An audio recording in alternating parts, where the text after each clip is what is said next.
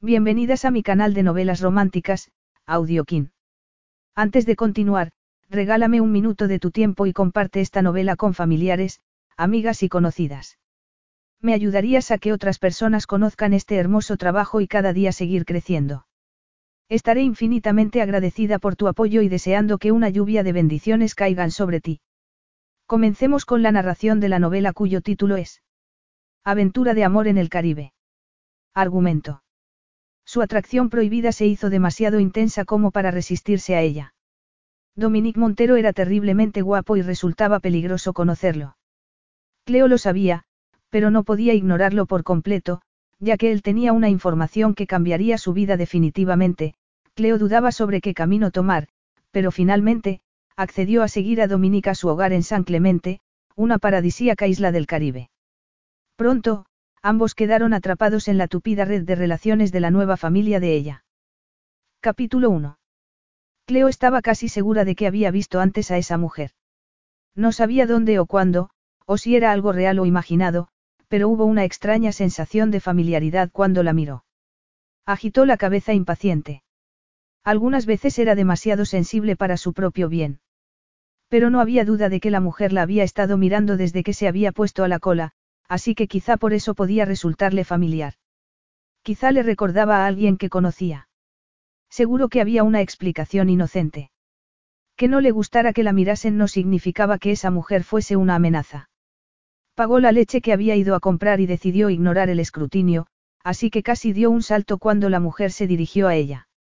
¿Es la señorita Novak? No. Preguntó bloqueándole el paso. Me alegro tanto de conocerla, por fin. Su amiga me ha dicho que podrían encontrarla aquí. Cleo frunció el ceño. Solo podía referirse a Nora. Lo que significaba que esa mujer debía de haber pasado primero por su apartamento. Suspiró. ¿En qué había pensado Nora diciéndole a una completa extraña dónde podía encontrarla? Con la cantidad de cosas raras que pasaban esos días, habría esperado que tuviera más criterio. Lo siento, dijo en contra de su buen juicio. Debería conocerla. La mujer sonrió y Cleo se dio cuenta de que era mayor de lo que parecía desde lejos. Había pensado que andaría por los 40, pero de cerca pensó que serían los 50. El pelo corto color cobre engañaba, pero la figura delgada y las finas piernas no. No era muy alta. Tenía que inclinar la cabeza para mirar a los ojos a Cleo. Pero estaba maquillada con habilidad, la ropa manifiestamente cara y lo que le faltaba de estatura lo suplía con presencia. Perdone, dijo con un acento vagamente transatlántico, arrastrando a Cleo fuera de la tienda con el sencillo gesto de seguir hablando con ella. Debería haberme presentado. No nos conocemos, querida. Soy Serena Montero, la hermana de su padre. De todo lo que podía haber dicho, eso era lo que menos se esperaba, pensó incrédula. La miró un segundo. Después, recobrándose un poco, dijo con una mezcla de alivio y diversión. Mi padre no tenía ninguna hermana, señora Montero. Lo siento, empezó a andar. Me temo que se equivoca. No creo, dijo Serena Montero, si ese era realmente su nombre, agarrándola de la manga de la chaqueta de lana. Por favor, rogó. Escúcheme un momento, suspiró y soltó la manga cuando Cleo le miró la mano. El nombre de su padre era Robert Montera. No. Y nació en la isla de San Clemente, en el Caribe, en 1956. Eso no es verdad, la miró impaciente y después añadió con resignación, bueno, sí, mi padre nació en San Clemente, pero no estoy segura de la fecha, y se llamaba Henry Novak. Me temo que no, la agarró de la muñeca, en esa ocasión con firmeza, mientras la miraba a los ojos. No le estoy mintiendo, señorita Novak. Sé que siempre ha pensado que Lucille y Henry Novak eran sus padres, pero no lo eran. Cleo no podía creer lo que estaba pasando. ¿Por qué hace esto? exigió. ¿Por qué insiste en que ese hombre, Robert Montero, su hermano, es mi padre? Era, corrigió Serena con tristeza. Robert era su padre. Murió hace unos años. Es una afirmación ridícula y usted lo sabe. Es la verdad, Serena era inflexible y se resistía a los esfuerzos de Cleo por cortar el tema. Créame, señorita Novak, cuando mi padre, su abuelo, me dijo lo que pasó, yo tampoco quise creerlo. Bueno, ahora lo entiendo, dijo en tono grave, no se preocupe, señora Montero. Evidentemente su padre sufre de alucinaciones. Desafortunadamente mis auténticos padres murieron en un accidente de tren hace seis meses, si no se lo habrían dicho ellos mismos. Sí, sabemos lo del accidente, Serena estaba llena de sorpresa. Ahí fue cuando mi padre se enteró de que usted estaba viva, hizo una pausa. Y no tiene alucinaciones. Por favor, Cleo, ven a tomar algo conmigo y deja que te explique. ¿Cómo sabe mi nombre? Dijo dando un paso atrás, y esa vez Serena la soltó. ¿Cómo crees? Empezaba a parecer aburrida. Es Cleopatra, ¿verdad? Al ver la confirmación en los ojos de Cleo, añadió, era el nombre de tu abuela materna. Se llamaba Cleopatra Dubois y su hija, Celeste, fue tu madre. Celeste Dubois era una de las mujeres más hermosas de la isla, la valoró con la mirada. Dudaba si decirlo, pero te pareces a ella. Era negra. Importa. Frunció el ceño. Solo una persona blanca haría esa pregunta, dijo Cleo sacudiendo la cabeza. Sí, importa. Vale, pues sí. Supongo que era negra. Su piel era, color café.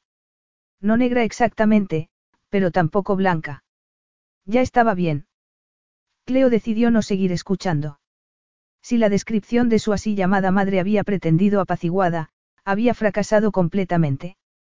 Estaba acostumbrada a la insultante adulación. Normalmente procedente de los hombres, era cierto, pero había tenido que enfrentarse a ello toda su vida. Mire, tengo que irme, dijo pensando que, si había algo de verdad en lo que le decía, habría oído algo antes. Sus padres no habían sido unos mentirosos, dijera lo que dijera Serena Montero. Y ella los había querido demasiado como para aceptar de buen grado semejante sugerencia. Además, había sido la única albacea de su testamento y no había encontrado en él nada que le hubiera hecho sospechar. Salvo esa fotografía, recordó de pronto casi sin querer. En su momento le había dedicado poca atención. Era una fotografía de su madre con otra mujer, una mujer que había pensado se parecía mucho a ella. Pero no había escrito en el reverso nada que dijera quién podía ser. Y lo había dejado pasar. Habría cientos de personas que se parecerían a ella. Como Serena Montero. Desechó esa idea y para su sorpresa la mujer ya no trató de retenerla. De acuerdo, dijo finalmente. Soy consciente de que ha sido tanta conmoción para ti como lo fue para mí. En eso tenía razón, pensó Cleo, pero no lo dijo en voz alta. No era tan tonta como para pensar que aquello sería el final del asunto. Necesitas tiempo para asimilar lo que te he contado, dijo Serena mientras se ponía unos suaves guantes sobre los dedos llenos de anillos. Pero no te tomes demasiado tiempo, vale, querida. Tu abuelo se está muriendo. Vas a negarle su última oportunidad de conocer a su única nieta. Cleo volvió al apartamento que compartía con Nora Jacobs media hora después. Lo normal era tardar cinco minutos desde el supermercado, pero se había dado un paseo por el parque para pensar. En cualquier otro momento nada la hubiera convencido de entrar sola en el parque después del anochecer, pero en ese instante no pensaba con mucha coherencia. Le acababan de decir que sus padres, las dos personas en el mundo de las que siempre había pensado que podía confiar, le habían mentido sobre su identidad. Que en lugar de estar sola en el mundo, como había creído, tenía una tía y un abuelo, y quién sabía si alguien más. Además eran, bueno, blancos. No quería creerlo. Quería que las cosas volvieran a ser como eran antes. Si no hubiera ido al supermercado. Eso era una tontería. Tarde o temprano la señora Montero la hubiera abordado. ¿Por qué habría hecho algo así? ¿Qué ganaba con ello? No le había parecido la clase de mujer que abordaba a una completa extraña. A menos que su padre se estuviera muriendo realmente y tuviera una agenda oculta que aún no le había revelado. Nora la esperaba en el estrecho salón del apartamento. A la casa le faltaba espacio por todos los lados, pero los alquileres en esa zona de Londres eran prohibitivos y Cleo había decidido compartir gastos con ella. Nora era rubia y guapa y con tendencia a engordar. Exactamente lo contrario que ella. Pero eran amigas desde la escuela y, a pesar de las limitaciones de espacio, normalmente se llevaban muy bien. Sin embargo, en ese momento, Nora parecía ansiosa. ¿Has llegado? exclamó aliviada cuando Cleo abrió la puerta. Estaba preocupada. ¿Dónde has estado? Alzó las cejas mientras Cleo entraba en la zona más iluminada del salón. ¿Pasa algo? Parece como si hubieses visto un fantasma. Cleo sacudió la cabeza sin decir nada, pasó al lado de su amiga y rodeó la barra que separaba la cocina del salón para meter la leche en la nevera. Después se volvió a mirarla. ¿Por qué le has dicho a una completa extraña dónde estaba? Oh, Nora se ruborizó. Así que te ha encontrado. Si te refieres a Serena Montero, sí. Serena Montero. Se llama así. Trató de relajar la conversación, pero no lo consiguió.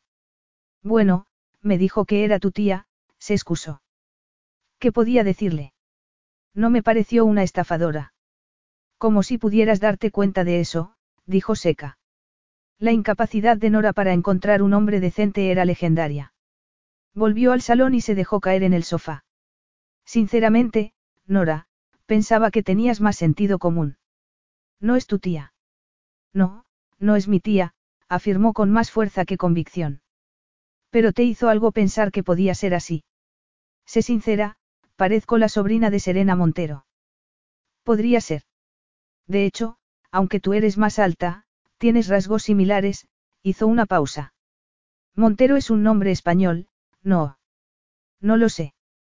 Creo que vive en el Caribe, así que podría ser, estaba impaciente. Pero mis padres eran negros, Nora, no españoles.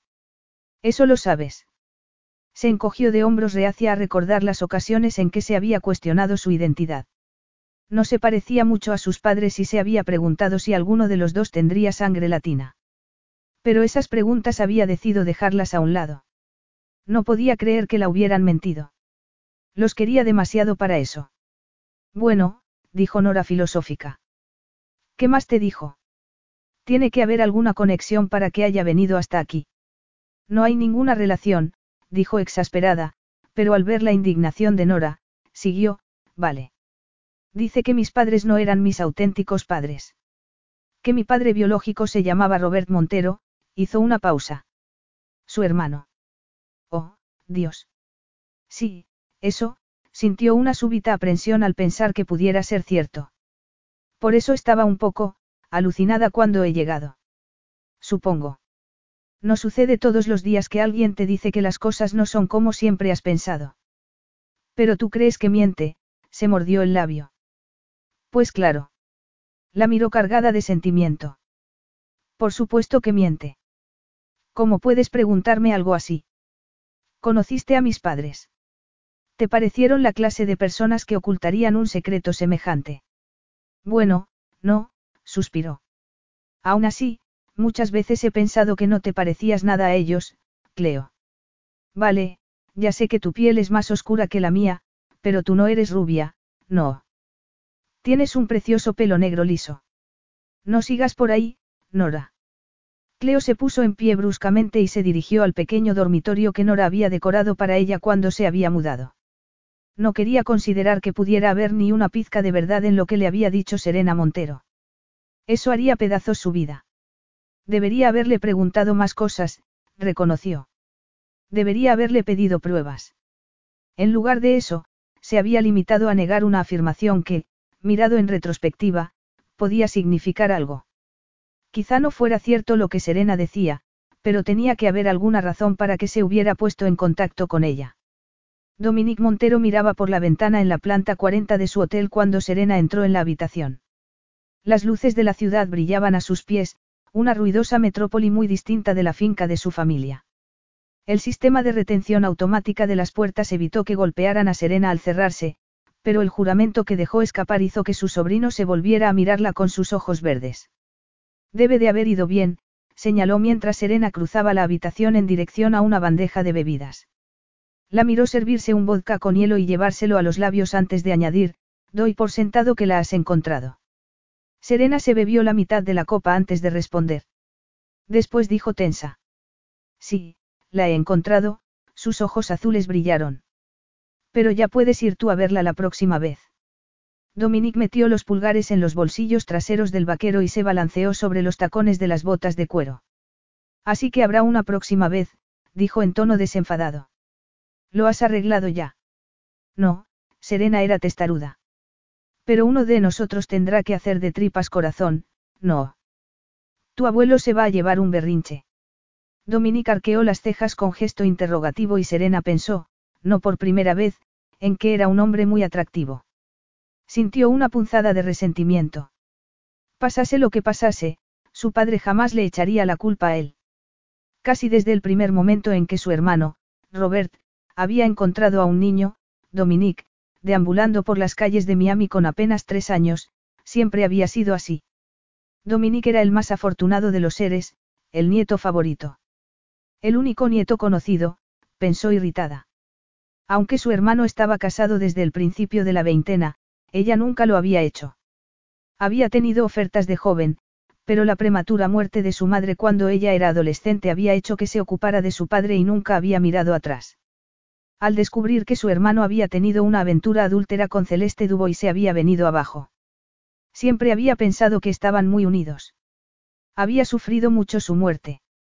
Pero hacía poco tiempo, su padre le había revelado las circunstancias de la aventura y como él, y solo él, había ayudado a Roberta a mantener la existencia de la niña en secreto. Sacudió la cabeza y Dominique pensó que sabía lo que ella pensaba. Sabía que jamás perdonaría a Robert por engañarla a ella y a su madre adoptiva, Lily. El que Lily no pudiera tener hijos había hecho mucho más sencilla su adopción. Y él era consciente de la suerte que había tenido por disfrutar de unos padres tan amorosos. Su madre biológica nunca lo había querido y había sido feliz cuando alguien se había ofrecido para asumir esa responsabilidad. Había tratado de encontrar a su madre una vez cuando era adolescente y había sentido curiosidad por conocer sus raíces. Pero había descubierto que había muerto de una sobredosis semanas después de que a él lo adoptaran. Había tenido mucha suerte de que lo encontrara Robert. Quizá por eso contemplaba la situación en curso con mucha menos angustia que Serena. Ciertamente había sido una conmoción para todos, sobre todo para su madre quien, como Serena, había confiado completamente en su marido. E iba a ser difícil para ella. El viejo, su abuelo, tenía muchas respuestas que dar después de hacer aparecer a la chica después de tantos años tras la muerte de Robert. Debía de haber sufrido un ataque de conciencia, pensó Dominique, tras el descubrimiento de que padecía un cáncer de próstata. ¿Por qué va a tener un berrinche mi abuelo? Preguntó, y Serena se volvió a mirarlo. Porque es la viva imagen de su madre, respondió escueta. ¿Sabes? Me enteré que Celeste había tenido un bebé, pero jamás pensé que fuera la hija de Robert. Es evidente que nadie lo hizo. Salvo, quizá, el abuelo. Sí, él lo sabía, dijo Amarga. Pero ¿cómo pudo Robert hacer algo así a Lily? Pensaba que la amaba. Sé que la amaba, dijo Dominique en tono suave. Esa mujer, celeste, sería solo una locura momentánea. Una locura sexual momentánea, no quería transigir. O quizá una forma de demostrar que no era impotente, no. Se dejó caer en uno de los sillones que flanqueaban la chimenea. ¿Cómo pudo, Dom? ¿Le harías tú algo así a una mujer a la que amas? Esto, no, estaba indignado. Pero no hablamos de mí, Serena. Y tu hermano está muerto. Alguien tiene que defenderlo. No era un mal hombre, por Dios. Puedes juzgarlo menos duramente. No es fácil. De todos modos, dudo mucho que Roberta probase lo que está haciendo tu padre, Dominique era persuasivo. Y yo me atrevería a decir que él pensaba que lo que hizo estaba bien. Hacer desaparecer las pruebas, no. Oh, Rena, se acuclilló al lado de ella. Seguro que hizo lo mejor para la niña. Su madre estaba muerta y dudo que mi madre la hubiera aceptado en la familia. Yo también lo dudo, reconoció. ¿Qué te hace pensar que Lily lo vivirá de otra manera ahora? Dominique suspiró y se irguió. Dudo que lo haga, admitió, pero no depende de ella, depende de tu padre, no. Bueno, creo que todo esto es muy desagradable. No sé cómo conseguí contenerme cuando esa, chica ignorante no me creyó, resopló. No tiene ni idea de lo que se le ofrece. Quizá no le importe, sugirió tranquilo. Bueno, has conseguido convencerla. No lo sé, se levantó para servirse otra copa y volvió al sillón. Pensará en lo que le he dicho, pero tampoco me importa mucho. No es lo que yo esperaba. Porque parece una Dubois. Dijo, y Serena se volvió indignada a mirarlo. Puedes pensar eso, dijo enfadada. Eres un hombre. Los hombres siempre se vuelven locos por las Dubois. O eso he oído, suspiró. Pero lo acepto, vale, puede que esté un poco celosa. Una cosa es segura, no se parece a Robert. Nada. Bueno, claro, algo sí, admitió. Tiene su nariz y sus manos y su altura. Pero es negra. No, se movió un poco incómoda. Bueno, no del todo. Es, guapa. Alta, delgada y morena y guapa. Como su madre, ya te lo he dicho. Dominique no pudo evitar sonreír. No sorprende que no te guste, bromeó, y su tía también sonrió. Es una arrogante, se defendió. Parecía que me hacía un favor cuando me hablaba. Querida, se estaba divirtiendo. Afrontémoslo, eres una completa extraña para ella. Seguramente desconfía de tus motivos. Cree que los Novak eran sus padres de verdad. Bueno, yo también lo creería, se encogió de hombros. Son los únicos padres que ha conocido. Los últimos veintitantos años no ha sabido que tuviera más parientes. Veintidós años, dijo Serena pedante. Tú tendrías siete u ocho cuando nació. Ahí tienes la razón. Pero no habrá tenido dudas. Los niños tienden a creer lo que les dicen sus padres, dijo en tono razonable. A menos que los pillen en una mentira. Tampoco debe de haber sido fácil para los Novak. No eran pobres, señaló Serena. Según mi padre, Robert les entregó una pequeña fortuna para que se llevaran a la niña a Inglaterra y la hicieran pasar por propia. Hay más problemas que los económicos, señaló Seco, pero ella no le escuchaba. Ya habían arreglado las cosas para emigrar, continuó. Y el dinero fue un extra, sonrió. Supongo que la muerte de Celeste en el parto hizo más fácil a Robert escapar de las consecuencias de sus actos. Dominique decidió no seguir incidiendo en el tema. Serena jamás reconocería que ni su hermano o los Novak habían actuado bien. Dudaba que hubiera resultado fácil a su padre renunciar a su hija, aunque fuera por salvar su matrimonio. Se habría arrepentido muchas veces, por mucho que amara a su esposa. Bueno, ahora está en tus manos, cariño, dijo Serena con malicia. He hecho todo lo posible, pero es evidente que no ha sido suficiente. Esperemos que tú tengas más éxito. Capítulo 2. Cleo se abotonó el cuello de la chaqueta de cuero y se envolvió en una bufanda azul y verde. No tenía sentido hacer como que no se iba a quedar congelada viendo un partido de rugby. A pesar de que Eric le había prometido que estarían protegidos por un tejado, no había ninguna clase de calefacción. ¿Por qué había accedido a ir con él? No quería que sacase una impresión errónea sobre su relación. Era un buen amigo. Un buen vecino. Nada más. La verdad era que desde la visita de Serena Montero pasaba todas las tardes nerviosa, esperando que sonara el timbre de la puerta. Aunque habían pasado tres días desde el encuentro en el supermercado, no podía creer que esa mujer no volviera a intentarlo. Y una tarde fuera, incluso en un partido de rugby con Eric era mejor que quedarse en casa sola. Nora tenía una cita. No llegaría a casa hasta tarde y ella, profesora de una escuela infantil, Llegaba a casa a las cinco. Después de ponerse unas botas con borrego por dentro, pensó en ponerse un gorro de lana que había encima de la mesa. No era muy bonito, estaba pensado para ser cómodo y dar calor.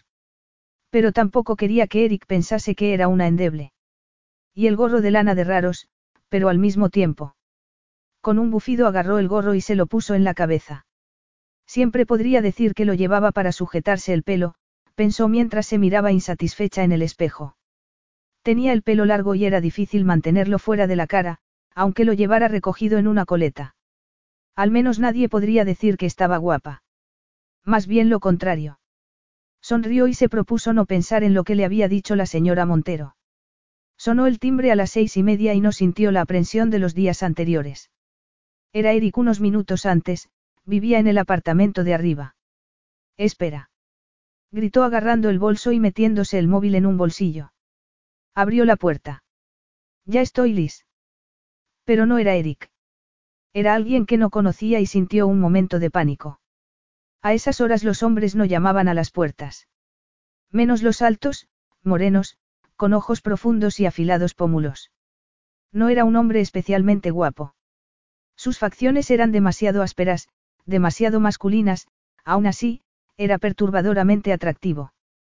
Y eso no era bueno. Eh, le falló la voz al ver sus ojos, verdes, observó. Carraspeó, y dijo, puedo hacer algo por usted. Eso espero. Su voz era suave y sensual. Se le hizo un nudo en el estómago. No estaba acostumbrada a reaccionar de ese modo con los hombres. Tenía que estar buscando a Nora, pensó. Desde luego ella no lo conocía. Tú debes de ser Cleopatra, dijo apoyándose en el marco de la puerta. El movimiento hizo que se abriera su abrigo de cachemir y dejara ver un traje italiano que seguramente costaría más de lo que ella ganaba en un año. Al oír el nombre con que se había dirigido a ella un escalofrío le recorrió la espalda. Nadie sabía que se llamaba Cleopatra. Nadie excepto Serena Montero. Ese hombre tenía que estar relacionado con ella. ¿Quién? ¿Quién es usted? Se arrancó el gorro de la cabeza y se lo metió en el bolsillo. Estaba a punto de salir. Tenía esa impresión, dijo con una sonrisa. Supongo que he llegado en mal momento. Cleo apretó los labios un momento, y dijo. Sí, si lo manda la señora Montero, nunca será un buen momento, dijo. El hombre quitó la mano del marco de la puerta y se puso derecho. Doy por sentado que no te gusta Serena, comentó seco. Ni me gusta ni me disgusta, dijo sin ser sincera del todo. Y me llamo Cleo, no Cleopatra. Ah, miró al interior de la casa antes de mirarla a ella. Bien, Cleo, te guste o no, antes o después tenemos que hablar. ¿Por qué? Creo que conoces la respuesta tan bien como yo, respondió sin entonación. ¿Por qué un viejo dice que soy la hija de su hijo? Dijo tensa. No creo. No, sacudió la cabeza. No solo porque mi abuelo diga eso. Su abuelo. Sintió como si el suelo se abriera a sus pies. Es, es el hijo del hijo de la señora Montero. Él se echó a reír. Cleo pensó irritada que ese hombre estaba demasiado seguro de sí mismo. No, dijo él con una sonrisa. Me llamo Dominique Montero, Serena es mi tía. Ya. Y la tuya también, añadió. Robert también era mi padre. Cleo no podía hablar. Ese hombre era su hermano. No podía creerlo. No quería creerlo. Eso es imposible, consiguió decir finalmente. Sí, bueno, pero así es como es, se encogió de hombros. Vete acostumbrando. No puede ser cierto. Cleo. Jamás se había alegrado más de oír a Eric. El joven apareció por las escaleras. ¿Va todo bien? Preguntó acercándose a ellos. Cleo pensó que podía haber oído algo de la conversación. Eric miraba desconfiado al hombre que estaba en su puerta, pero solo era una bravuconada. Debía medir al menos 15 centímetros menos que Montero y en un enfrentamiento físico dudaba de que tuviera alguna posibilidad. Aún así. Sí, Eric, dijo agradeciendo su interés. Este es el señor Montero y ya se iba. Dominique se sintió momentáneamente irritado. Serena tenía razón, pensó impaciente. Cleopatra, Cleo, o como se llamase, era arrogante. Y testaruda. Le estaría bien empleado que su tía y él se olvidasen del asunto. Pero no tenía sentido pensar que su abuelo cejaría en su empeño. No era esa clase de hombre. ¿Estás lista, Cleo? Preguntó Eric. Ese hombrecillo resultaba impertinente al interponerse entre los dos, como si tuviera derecho a estar allí. Tuvo que morderse la lengua para no cometer un error. Si quería volver a hablar con ella, tenía que comportarse de un modo civilizado. De acuerdo, dijo dando un paso atrás. Disfruta de la tarde, Cleo. Ya hablaremos cuando tengas más tiempo. Se alejó bajando las escaleras sin volverse a mirar y Cleo suspiró. Estaba deseando que se marchara, porque entonces esa sensación de frustración. ¿Por qué le importaba haber sido tan poco amable? ¿Estás bien, Cleo? Solo un malentendido, dijo volviéndose a poner el gorro. Vamos. ¿Quién era ese hombre? Preguntó mientras ella apagaba la luz y cerraba la puerta. Trabajaba para las autoridades de educación. Cleo pensó un momento y dudó si sería mejor hacer pasar a Dominique por alguien relacionado con el trabajo. Pero no, no se le daba bien mentir. No tiene importancia, dijo empezando a bajar las escaleras. Espero que no llueva, no llevo paraguas. Cleo vio el coche en cuanto salió de la escuela la tarde siguiente.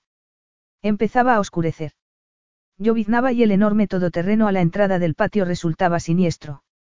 Los niños ya se habían marchado, así que no era alguien que persiguiera a los niños. Abrió el paraguas y lo inclinó para no poder ver el coche. Salió a la acera y se dirigió a la parada del autobús. Había ajustado su hora de salida con el paso del autobús. El coche miraba en la otra dirección, así que, si el autobús llegaba a su hora, no le daría tiempo a girar. Pero no había contado con que fuera marcha atrás. Aceleró el paso. No quería correr aunque el cuerpo se lo pedía. El coche se detuvo justo delante de ella, se abrió la puerta del conductor y se bajó un hombre. Un hombre alto con vaqueros y una chaqueta encima de una camiseta negra. Le resultó conocido y desconocido. Agarró el bolso con las dos manos sobre el pecho en busca de protección. Hola, dijo aparentemente indiferente a la lluvia que mojaba su cabello. Rodeó el coche para bloquearle el paso. Lo siento, te he asustado. Cleo resopló nerviosa. No, ¿por qué piensa eso? Preguntó sarcástica. Suelo ser acosada por extraños a la salida del colegio. No te estoy acosando. ¿Cómo llama esto entonces? Te estaba esperando, dijo en tono amable. Vamos, te llevaré a casa. No hace falta. Cielo santo, ya sé que no hace falta, exclamó tenso. Respiró hondo para calmarse. Vale, ¿qué prefieres hacer? Ir a un pub a beber algo. Volver conmigo al hotel y hablar con Serena. A mí me da lo mismo. ¿Qué pasa si no quiero hacer nada de eso? Preguntó consciente de su tono infantil. Oh, por favor, contó hasta cinco antes de seguir. Así no vamos a ningún sitio, Cleo. Tu abuelo tiene un cáncer terminal. ¿Quieres que se vaya a la tumba sabiendo que su única nieta era demasiado testaruda, demasiado orgullosa, para admitir que estaba equivocada? No, dijo tras mirado de un modo desafiante. Entonces, ¿qué? ¿Qué quieres decir? Tu casa, un bar, el hotel, tú decides, miró a su alrededor. Decídete, me estoy empapando. Cleo dudó. Si iban a su apartamento, existía el riesgo de que Nora volviera antes y aún no había podido siquiera hablarle de la visita de la tarde anterior. Pero tampoco quería ir a su hotel, ¿qué pasaba si Serena no estaba allí? Eso le preocupaba más de lo que quería reconocer. Bueno, quizá podríamos beber algo, dijo finalmente en un murmullo. Vale, dijo él. ¿Dónde? ¿Hay algún sitio cerca de aquí? No, aquí no, dijo rápidamente. No. No te gustaría ninguno de los pubs de por aquí, dijo firme. No quería explicarle a ningún colega qué hacía en un pub con ese extraño tan atractivo. ¿Dónde, pues? Hay un hotel en el siguiente cruce, allí. Guíame, abrió la puerta del acompañante. ¿Quieres entrar? Oh, sí, gracias, cerró el paraguas y se subió al coche. Olía deliciosamente a cuero. También a la loción de Dominique. Era algo sutil, pero creaba un ambiente íntimo alrededor que hizo que se sintiera incómoda y se moviera en el asiento. ¿Algún problema? Dominique había notado su movimiento y Cleo sacudió la cabeza convulsivamente. Solo me ponía cómoda, murmuró. Decidió concentrarse en el vehículo. Era soberbio, cómodo y casi sintió disfrutarlo tan poco tiempo. Pero quizá era mejor así. Estaba demasiado pendiente del hombre de su lado. Su hermano. Pero no, tenía que haber alguna otra explicación. Una mirada subrepticia en dirección a Dominique le aseguró de que no había ningún parecido. Ambos tenían el cabello oscuro, por supuesto, pero eso le pasaba a un tercio de la población. Y el color de su piel podía deberse al sol del Caribe, mientras que el suyo. ¿Ese es el sitio que decías? Apenas había sido consciente del desplazamiento del coche, mucho menos de que se había detenido frente al hotel. Sí, dijo recomponiéndose un poco. Yo, no puedo quedarme mucho tiempo. Tengo mucho que hacer esta noche. Dominique no hizo ningún comentario. En lugar de eso, entró en el aparcamiento del hotel, abrió la puerta y sacó sus largas piernas del coche. Cleo lo imitó y él cerró la puerta de ella cuando hubo salido. Apretó un mando a distancia para cerrar el coche. Cleo solo había estado una vez en ese hotel con ocasión de la boda de una amiga. Pensó que igual no había sido la mejor idea llevar allí a un hombre como Dominique. Seguramente no estaría a la altura de lo que él acostumbraba. ¿Entramos al bar? Preguntó ella con una confianza que estaba lejos de sentir. Supongo que podremos tomar un té o un café. Té o café. Hizo una mueca. Bueno, si es eso lo que quieres. Eso es, dijo en tono firme. Yo no bebo, señor Montero. Echó a andar y él la siguió.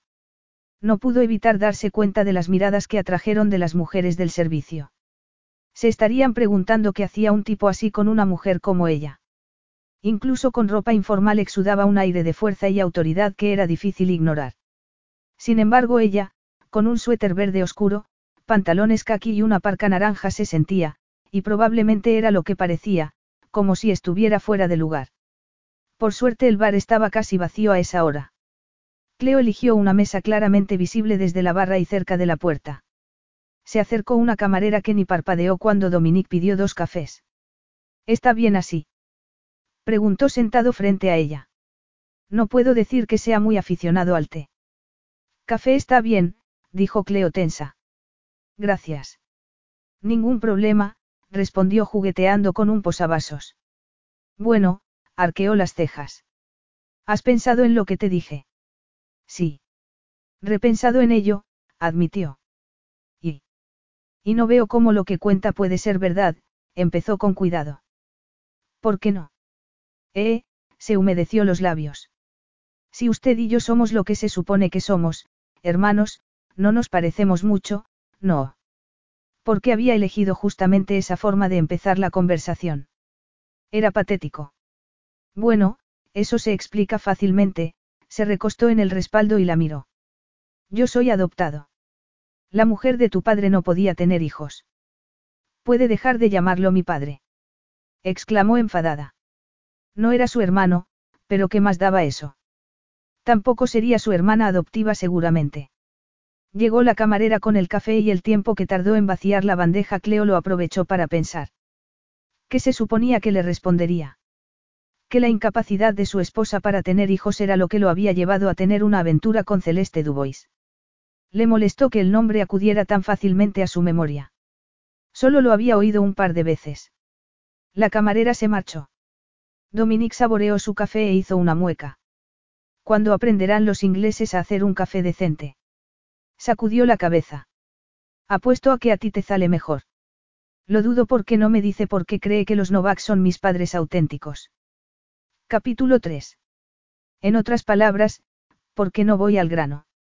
Sugirió escueto, y ella asintió. Serena tenía razón, pensó resignado.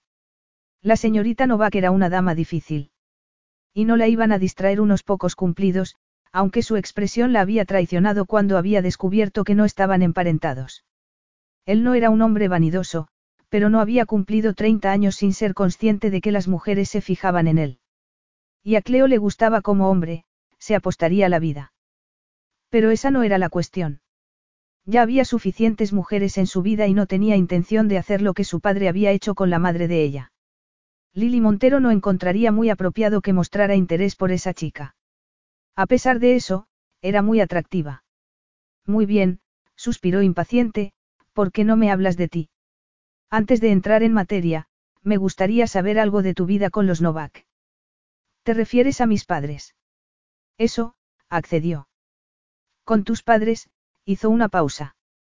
¿A qué se dedicaba Henry, tu padre? Tuvo muchos trabajos, dudó. Fue taxista una temporada, cartero. Cuando mis padres murieron trabajaban para una anciana en Islington. Les dejó ocupar el sotabanco de su casa a cambio de que le cuidaran el jardín y, bueno, las tareas domésticas. De verdad. Dominique frunció el ceño. ¿Qué había pasado con la considerable cantidad de dinero que les había dado su padre?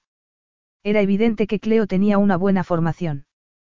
Pero parecía como si su padre adoptivo no se hubiera dedicado a ningún trabajo durante bastante tiempo. Pero tú no vivías con ellos. Preguntó después de un momento. Eso es importante. Lo miró desafiante. ¿Por qué quieres saber tanto sobre mí? Pensaba que tendrías todas las respuestas. Apenas, su tono fue sincero.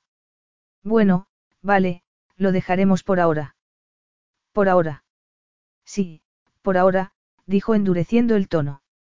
Supongo que debería decirte cómo acabaste viviendo con los Novak, no. Sí debes. Sí, debo, dijo un poco seco. ¿Por qué le des las vueltas que le des? Eres la hija de Robert Montero y puedo demostrarlo. ¿Cómo? Pareció desconfiada, y Dominique pensó que mejor eso que indiferente. Por primera vez vio en su gesto desafiante una resemblanza de su padre. Se metió una mano en el bolsillo interior, sacó una hoja doblada y se la tendió. Adivinando lo que podría ser, Cleo la abrió con dedos temblorosos. Era una partida de nacimiento en la que aparecía Robert Montero en el espacio del padre. Sin preocuparse de mirar el nombre de la madre o la identidad del niño, le devolvió el papel. No es mía, declaró temblorosa. Mi partida de nacimiento está entre los papeles que me dejaron mis padres. Tu segunda partida de nacimiento, corrigió Dominique. Mi padre sobornó a las autoridades de San Clemente para que hicieran una segunda partida con el nombre de los Novak, señaló el papel que tenía en la mano. Pero esta es la original, créeme. Es mentira. No miento, dijo sombrío. A diferencia de tu padre, me temo. ¿Cómo sé que es una segunda partida? Protestó. Quizá tu padre os mintió también. Dominique no discutió con ella. La miró desde debajo de las pestañas. Por primera vez Cleo empezaba a preocuparse por las consecuencias de sus acciones. ¿Qué pasaba si Dominique y su tía decían la verdad? Hay una cosa que se llama ADN, dijo él con tranquilidad. No sé qué decir, musitó finalmente, y vio comprensión en el rostro de él. ¿Por qué no miras bien esto? Volvió a tenderle la partida. Celeste insistió en registrarte antes de morir. Cleo miró rehacia el papel que le mostraba. Estaba el nombre de Robert Montero y el suyo, Cleopatra. Había nacido en San Clemente, pero su nacimiento se había registrado en Nassau, New Providence, ambas islas de las Bahamas. Alisando el papel con los dedos, dijo. Si esto es verdad, ¿por qué tu padre se deshizo de mí? Es, complicado, suspiró. Inicialmente creo que no quería hacerla. Celeste jamás se lo habría permitido. Pero, hizo una pausa. Celeste murió y eso lo cambió todo. Y no había modo de que Robert te hubiera reconocido como su hija si su mujer no podía quedarse embarazada. Pero te adoptó a ti, protestó Cleodolida, y Dominique sintió una punzada de resentimiento hacia el hombre que lo había criado. Yo era, distinto. ¿Quieres decir que no eras negro? No. Cleo era muy susceptible y no podía reprochárselo.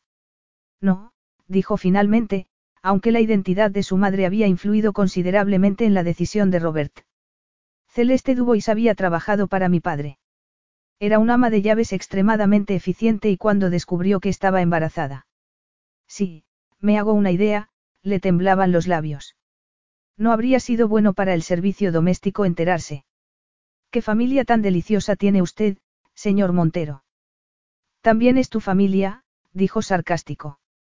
Y me llamo Dominique, es un poco tonto llamarme de usted dadas las circunstancias, ¿no crees? No sé qué pensar. Me gustaría, sacudió la cabeza. Me gustaría que todo esto no hubiera sucedido. Bueno, me temo que eso es imposible. ¿Por qué? Porque mi abuelo se está muriendo. Reprimió un sollozo. ¿Por qué debería hacer algo por un hombre que ni siquiera ha sabido de mi existencia los primeros 21 años de mi vida? No sabes realmente lo que siente, había reparado en que había dicho mi abuelo. No fue decisión suya enviarte a Londres con los Novak. Pero parece que estaba de acuerdo. Um, meditó un momento. Lo hecho, hecho está. Ya no tiene sentido preocuparse por ello. Eso se supone que debería consolarme. Es un hecho, dijo sin enfatizar. Puede que te agrade saber que va a resultar un poco conmocionado cuando te conozca. ¿Por qué? ¿Sabe quiénes eran mis padres? ¿Quieres dejar de machacarte sobre quiénes fueron tus padres? Ellos no importan. Bueno, solo indirectamente, quiero decir, se interrumpió. Eres una mujer guapa, Cleo. Estoy seguro de que ya te lo habrán dicho antes. Pero dudo de que el viejo haya considerado el efecto que vas a provocar en la sociedad de la isla. No lo dices en serio, lo miró incrédula. No. Así que, me estás diciendo que también he tenido ese efecto sobre ti. Preguntó en broma. Supongo que soy tan sensible a la belleza como el resto de los hombres, concedió irónico, pero no creo que tu abuelo aprobara una relación entre los dos, sonrió. Ya no aprueba mi modo de vida tal y como es. Cleo inclinó la cabeza repentinamente desesperada.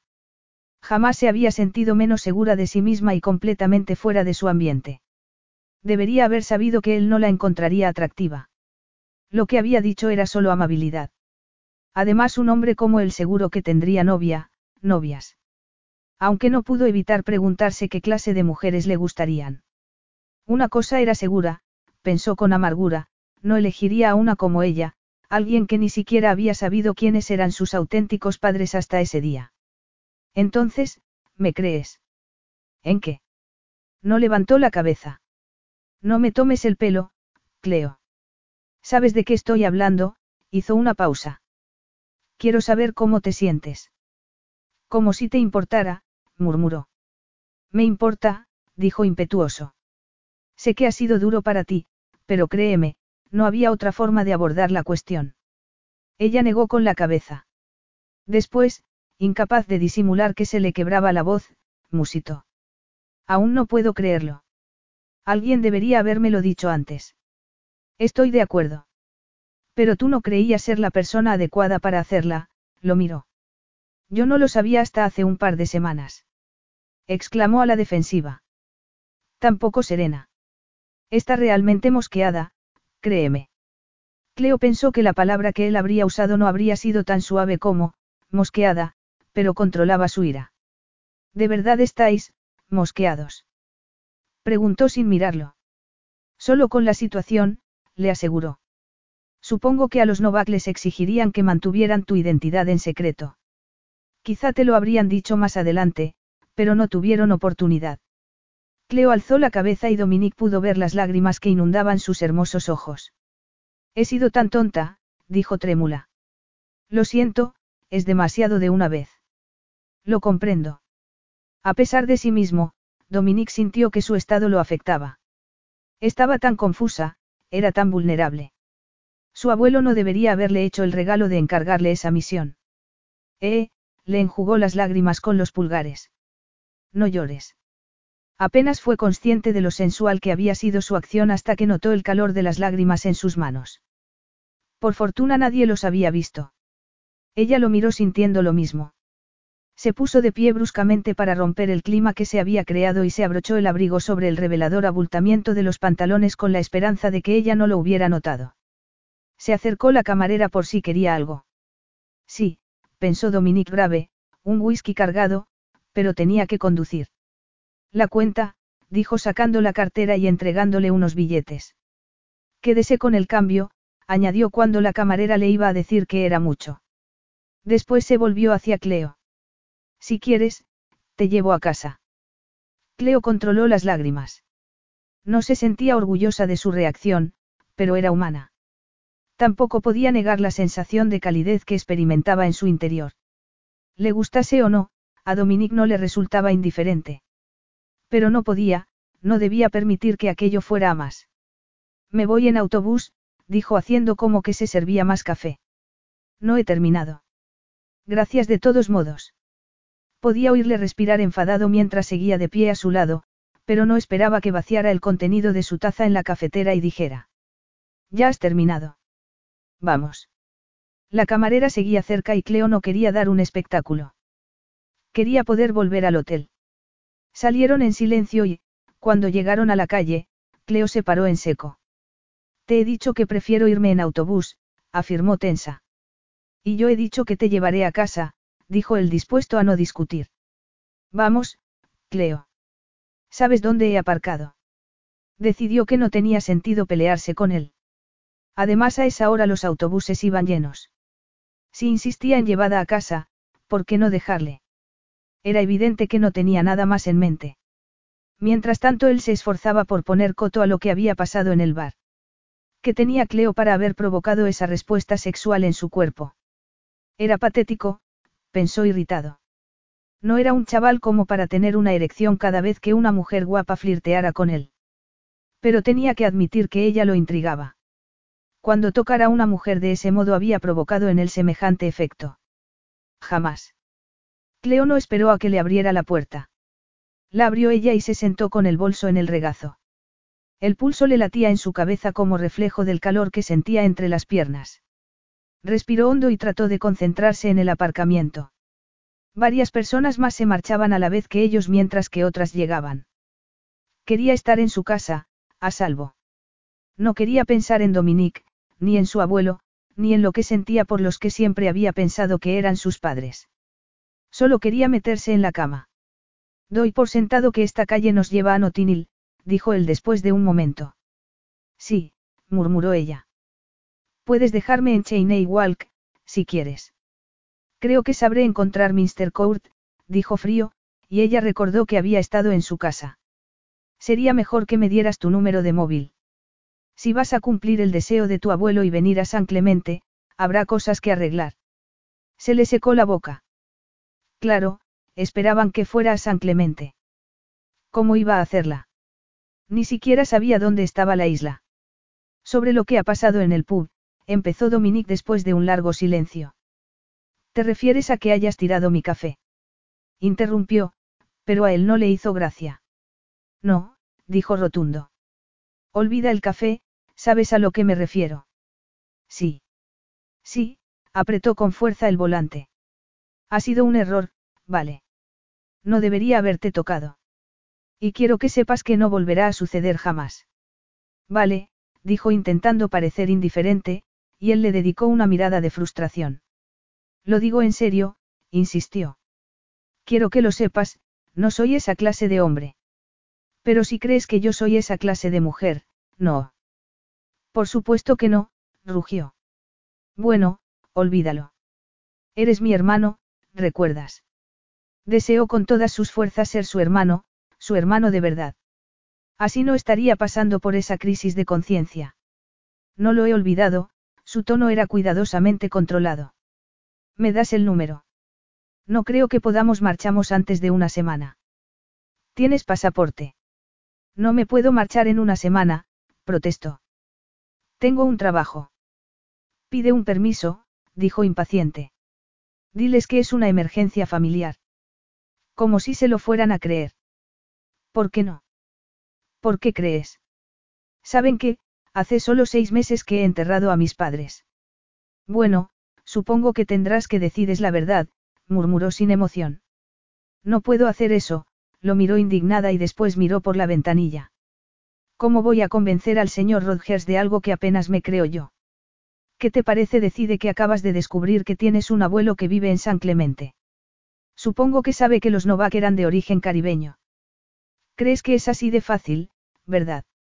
Pero es mi vida, mi profesión, la forma en que me gano la vida, no puedo tirarlo todo por la borda por un capricho.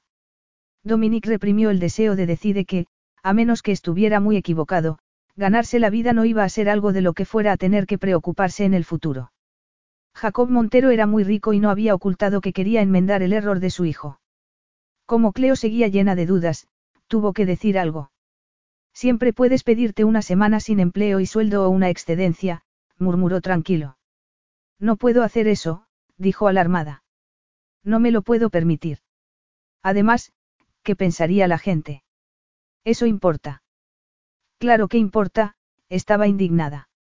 Necesito este trabajo, señor Montero. No quiero que nadie suponga que tengo sueños de independencia, porque además no es verdad. No creo que el dinero vaya a ser un problema para ti en el futuro, dijo seco. Jacob, Jacob Montero es el nombre de tu abuelo, es bastante rico. ¿Y tú crees que yo aceptaré su dinero? Estaba horrorizada. No quiero su dinero. En realidad, no quiero tener nada que ver con él. Solo porque está, muriéndose. Sugirió él. Supongo que, si le digo al señor Rodgers que necesito esos días por un asunto así, puede que acceda, se mordió el labio. No lo sé.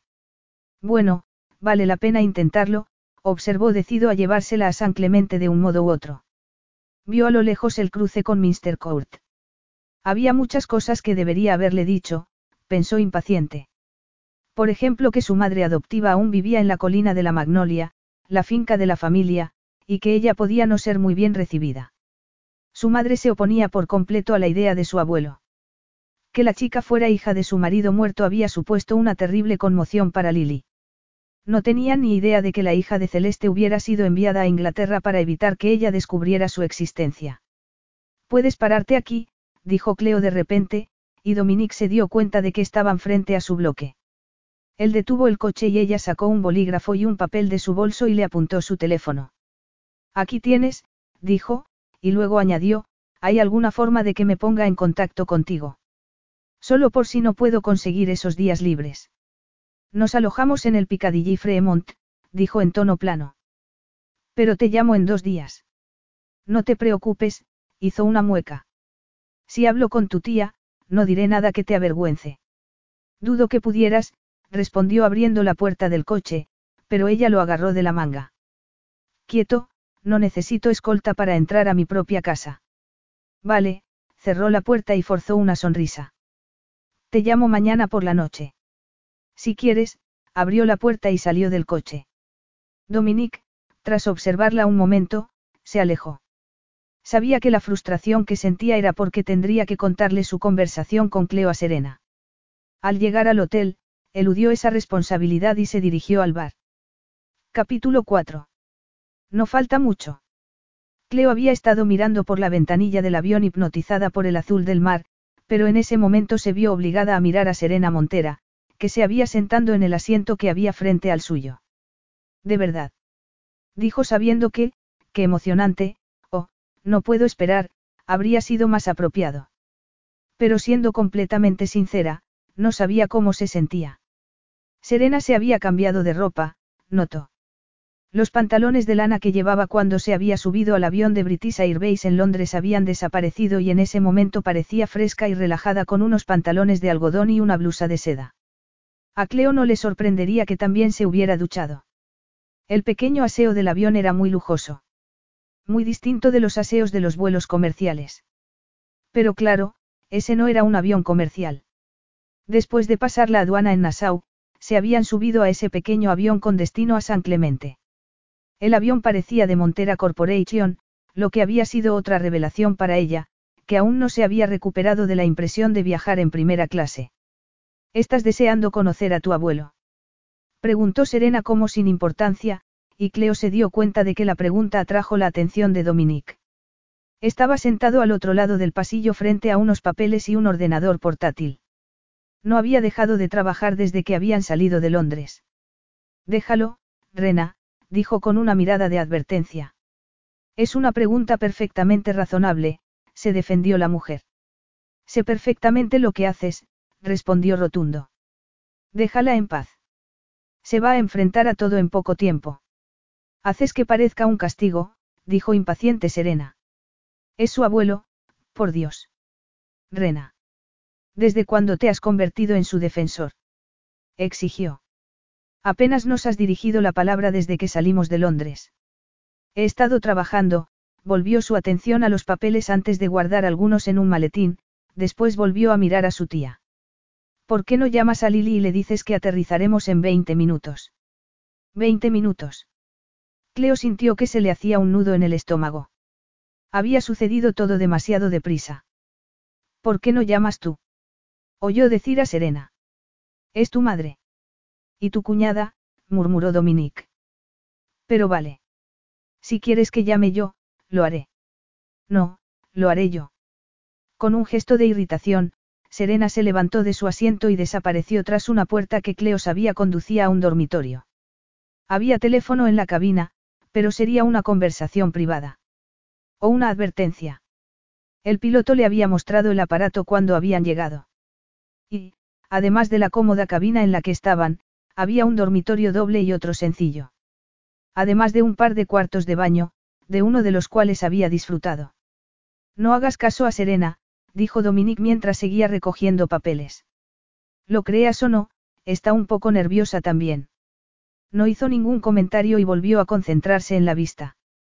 Tenía que hacerse a la idea de que había nacido allí, que allí estaba su origen.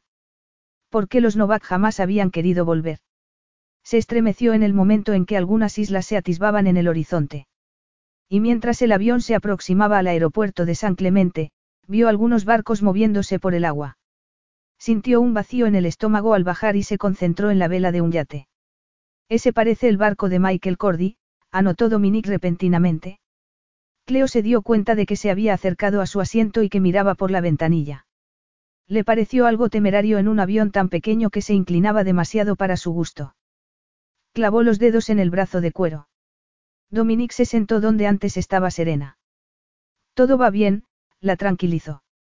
Rick es un buen piloto. Seguro, dijo poco convencida, y se humedeció los labios. ¿Es esa la isla? Señaló y Dominique volvió a inclinarse con los brazos apoyados en los muslos en una postura inconscientemente muy sensual. La atención de Cleo se dirigió al bulto que había entre las piernas y tuvo que hacer un gran esfuerzo para apartar la vista. Sí, eso es San Clemente, dijo con evidente orgullo. Siempre parece más pequeña desde el aire. ¿Eso crees? A ella le había parecido más grande de lo esperado. Tenéis muchos visitantes. Dominique se recostó en el asiento y cruzó las piernas. ¿Quieres decir turistas? Como ella asintió, continuó, unos pocos. No tenemos grandes hoteles ni casinos, ni cosas así. A quienes nos visitan les gusta la playa y hay fantásticas zonas de buceo alrededor de la isla, la estaba mirando, y Cleo se puso rígida. ¿Tú buceas? Le preguntó. Cuando tengo tiempo, dijo, pero desde que el viejo está enfermo, casi nunca. El viejo. Jacob Montero, nuestro abuelo, dijo rotundo. ¿Recuerdas? Oh, sí, se mordió un labio. Debo decírtelo, Montera Corporation está involucrada en muchos negocios, casinos, petróleo. Y recientemente hemos adquirido una red de telecomunicaciones, eso hará solvente a la compañía en el futuro. No tenía ni idea, dijo boquiabierta. Lo sé, pero no te preocupes.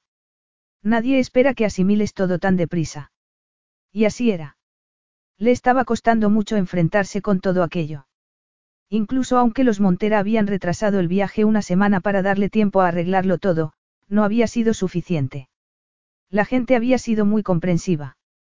El señor Rodgers había encontrado fascinante su explicación y eso que apenas le había contado la mitad. A pesar de eso, con su ayuda, había conseguido convencer a las autoridades de educación de que era una emergencia y le había concedido un par de semanas de permiso sin sueldo. Nora también había sido de mucha ayuda animándola a hacer el viaje y tomarlo como una oportunidad. No sabes cómo te envidio, le había dicho rechazando la oferta de Cleo de pagar su parte de los gastos mientras estaba fuera. Puede que no vuelvas a tener una oportunidad como esta. Saca todo lo que puedas. Consciente de pronto del silencio que se había instalado en la cabina, empezó a hablar. ¿Trabajas para tu abuelo? Nuestro abuelo, corrigió seco. Supongo que sí. Lo que quiere decir es que sí, interrumpió otra voz. No dejes que te engañe, Cleo. Sin Dominique, no habría Montero Corporation. Dominique se puso de pie bruscamente y volvió a su asiento para recoger los papeles que quedaban. ¿Has hablado con mi madre? Preguntó con tono frío. Sí. Dice que el viejo está ansioso por ver a Cleo. Dominique sacudió la cabeza. Serena estaba decidida a ponérselo difícil a la chica. También ha dicho que cree que tiene que hacer algunos otros arreglos si va a haber un compromiso a largo plazo, lo miró de soslayo. Ha hablado de mudarse contigo, hizo una pausa. ¿No sería eso una feliz consecuencia? Dominique frunció el ceño y, aunque aún no la conocía, Cleo supo que su madre no le gustaría. Eh, quizá debería quedarme en un hotel, aventuró Cleo justo cuando la voz del piloto sonó en el intercomunicador avisando de que estaban a punto de aterrizar. No, dijo rotundo, te quedarás en la magnolia, hizo una mueca. Créeme, tu abuelo no permitirá otra cosa. Lili Montero estaba de pie en la veranda cuando Dominique, Serena y Cleo llegaron a la casa. Cleo supuso que los estaba esperando, tendría tanta curiosidad por conocer a la hija ilegítima de su marido como deseos de saludar a su hijo. Cleo era consciente de cómo los ojos de la señora se clavaban en ella mientras se bajaban del Rolls, Royce que habían enviado a buscarlos. Pero después Lily se lanzó a los brazos de Dominique y lo abrazó mientras le regañaba por haber estado fuera tanto tiempo. Dominique manejó el exceso de cariño de su madre con tanta paciencia como afecto mientras miraba a Cleo por encima del hombro de la señora con sincera resignación. Aún así, era evidente que su madre lo había echado de menos terriblemente. Y, a pesar de sus esfuerzos por presentarle a Cleo, Lily seguía distrayéndolo con noticias de una mujer con la que parecía que él se había estado viendo. ¿Qué pensaba ella?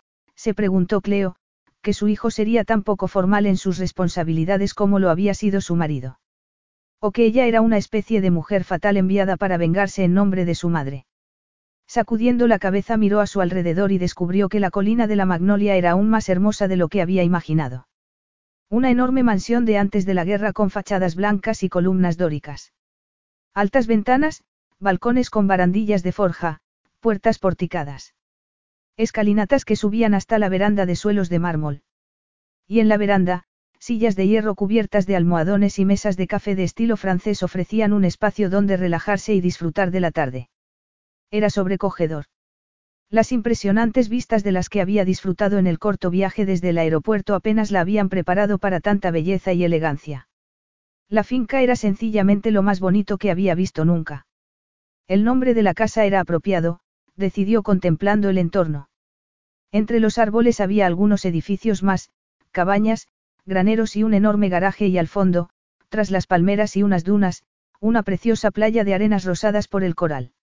Las sombras empezaron a cubrir la isla desde el oeste y Cleo esperó que no fuera un mal augurio. Por mucho que admirara el entorno, no olvidada cómo había llegado hasta allí. Se animó pensando que en cuestión de días estaría de vuelta en casa. Deja al chico, Lily. La brusca orden permitió a Dominique escapar de su madre y acercarse a saludar a un anciano que había aparecido en el umbral de la puerta. Hola, abuelo, dijo estrechando la mano del hombre y permitiendo que éste le pasara un frágil brazo por los hombros. ¿Cómo estás? Mejor, ya que estás aquí, aseguró Jacob Montero áspero, pero con afecto en la voz. Alzó la vista y miró en dirección a ella. ¿La has traído? Pensabas que no lo haría. Preguntó irónico. Sé reconocer una orden cuando la oigo. No era un orden, protestó con fuerza, y se acercó a Cleo. Cleopatra. Dijo con voz ligeramente temblorosa. Eres la viva imagen de tu madre, lo sabes. Cleo, murmuró ella incómoda consciente de que aún no había dicho nada a su hija. ¿Qué? ¿Qué tal? Jacob sacudió la cabeza. Aún le quedaba algo de cabello gris y, a pesar de que no tenía relación de sangre con su nieto, se parecía un poco a él. Tenían el mismo aire de poder y determinación. Ambos eran grandes. De joven habría sido tan alto como Dominique, pero la edad y la enfermedad habían curvado su espalda y reducido su fuerza. Aún así, sus ojos brillaban con una inteligencia que ninguna debilidad física podía apagar. Ven aquí, Cleo, dijo ignorando a Serena cuando se apresuró a agarrarlo del brazo. ¿Dónde está el bastón? Dijo entre dientes la hija, pero el anciano se limitó a mirarla. No soy un inválido, Rena, murmuró. Déjame. Cleo subió tímidamente los escalones, lo que no dejó de molestarla, pero no podía negarlo, se sentía un poco intimidada por ese hombre que era, increíblemente, su abuelo. También era consciente de que Serena y Lily no le quitaban la vista de encima. Seguramente esperando que se cayera por las escaleras, pensó con amargura.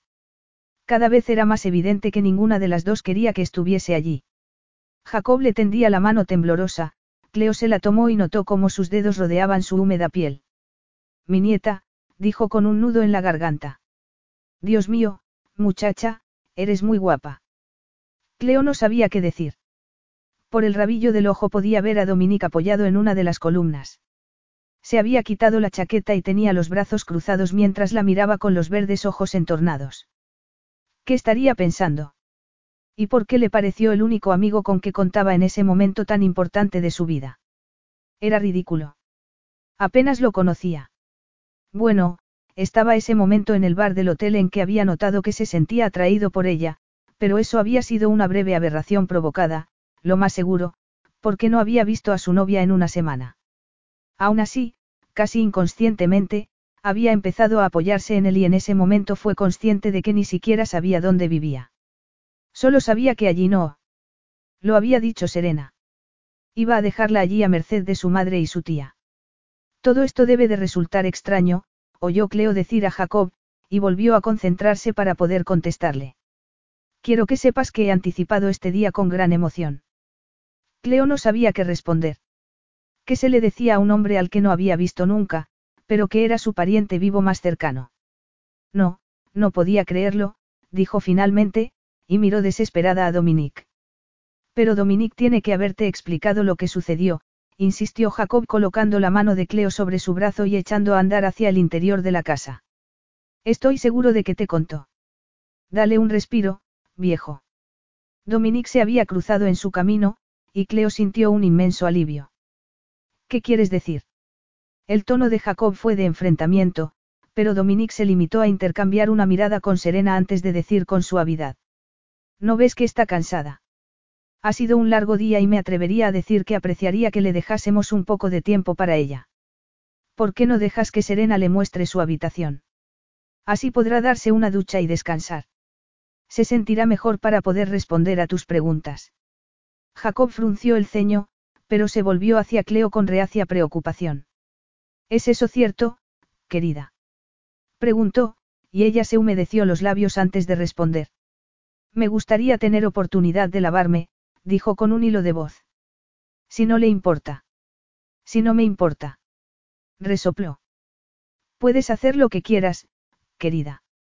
Espero que consideres la colina de la Magnolia como tu propia casa, a Dominique, Serena y a mí como tu familia, apretó los labios y miró al otro extremo de la veranda. Y a Lily, claro.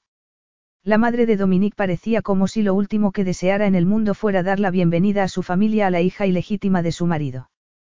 Pero era evidente por la sonrisa que había en sus labios y porque no lo contradijo, que no se atrevería a desobedecer una orden de su suegro. Bien, dijo Dominique. Ya que está todo arreglado, quizás Sam podría sacar el equipaje de Cleo del coche. Capítulo 5. Había dormido casi 12 horas. Después del encuentro con su abuelo, Serena le había mostrado sus habitaciones y sugerido que cenara allí. Sé que mi padre no lo aprobará, no puede esperar para hablar contigo, había dicho, pero tanto Dominique como yo somos de la opinión de que necesitas tiempo para hacerte a la idea antes de enfrentarte a más preguntas. Cleo pensó que cuanto antes se entrevistara con su abuelo, antes volvería a casa. Porque dijera lo que dijera, esa finca no era su hogar. Y nunca lo sería. Después de que el servicio le habla subido el equipaje a su habitación y tras negarse a que le ayudaran a deshacerlos, dedicó un momento a explorar las dependencias. Un espacioso salón amueblado de un modo sencillo con cómodas sillas y sofás, algunos colocados al lado del gran ventanal, daba paso a un más que espacioso dormitorio. En este había balcones que daban a una piscina iluminada en la parte trasera de la casa. Desde la inmensa cama colonial había una preciosa vista. Había oscurecido, así que no podía ver más allá de los jardines, además, el cuarto de baño de mármol atrajo su atención. Había una gigantesca bañera empotrada en el suelo y al lado un jacuzzi. Dos lavabos gemelos, también de mármol, y una enorme ducha circular con azulejos de cristal. Espejos por todas partes que le devolvían su imagen desde todos los ángulos. Cuando se quitó la ropa, dedicó un momento a contemplar su aspecto. En su opinión, tenía los pechos demasiado pequeños y demasiadas caderas y se estremeció al pensar en que Dominique la viera en bañador. Después de esos inapropiados pensamientos respecto a su hermano adoptivo, se dio una ducha, se lavó el cabello y apenas podía mantener los ojos abiertos. Se envolvió el pelo con una toalla y sacó de la maleta un sujetador y unas bragas. Después, apartando el lujoso cobertor de satén, se metió en la cama. La despertaron los rayos de sol que se colaban por las rendijas de la contraventana.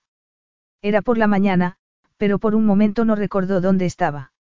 Después recuperó la memoria y, incapaz de reprimir un gemido, se apoyó sobre los codos y miró a su alrededor.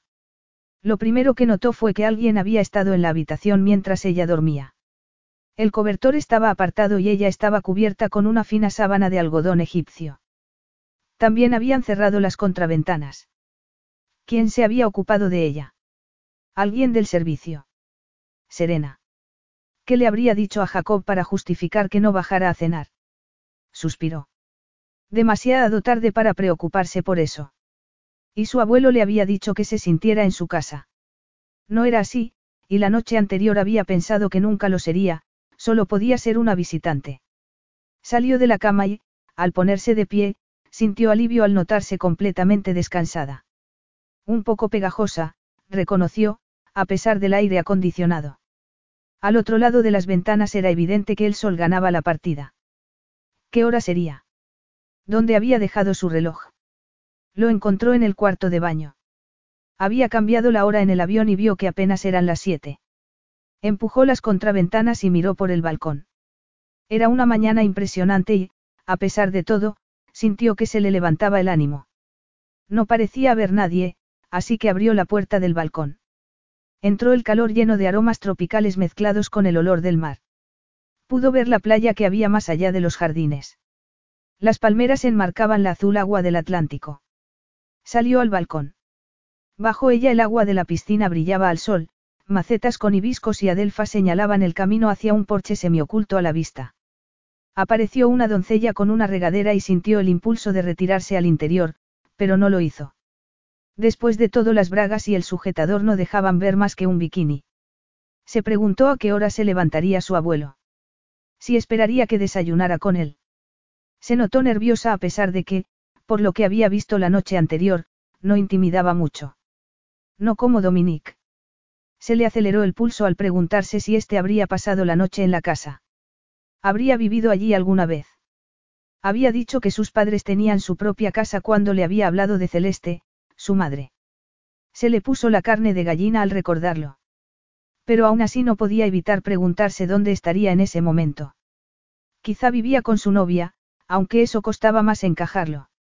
Fuera lo que fuera, no era asunto suyo, así que debía olvidarlo. Antes de volver a verlo y que se diera cuenta lo que sentía. Una sombra se movió en el otro extremo de la piscina. Se dio cuenta de que había unas casetas allí, pequeños vestuarios. Un hombre había salido de una de ellas. Un hombre alto, con el torso desnudo, con una toalla en el cuello. Llevaba un bañador que apenas le llegaban a las caderas. Un bañador mojado que se ceñía a cada músculo de su cuerpo. Mientras ella lo miraba, se secó el pelo con la toalla. Su piel era morena, el vientre plano y las piernas musculosas. A Cleo empezaron a sudarle las manos. Ya no tenía que preguntarse por Dominique. ¿Cuánto tiempo llevaría allí? Habría podido verla. Se le secó la boca mientras volvía a la habitación donde dedicó un momento a recuperar la calma. Viviera donde viviera era evidente que había pasado la noche allí, pensó sin aliento. Desayunaría también con su abuelo. Estaba dedicando demasiado tiempo a especular sobre Dominique. Impaciente consigo misma, se pasó las palmas de las manos por los muslos y se arrodilló al lado de la maleta. ¿Qué se ponía? Ese era el problema. Bueno, el bikini no, se dijo mirándose otra vez al espejo. El que Nora le había aconsejado que comprara seguramente se iba a quedar sin estrenar. Media hora después salió del cuarto de baño con unos pantalones cortos color limón y una camiseta blanca.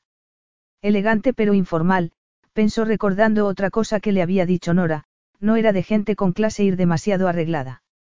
Además, lo último que quería era que nadie pensara que quería despertar admiración.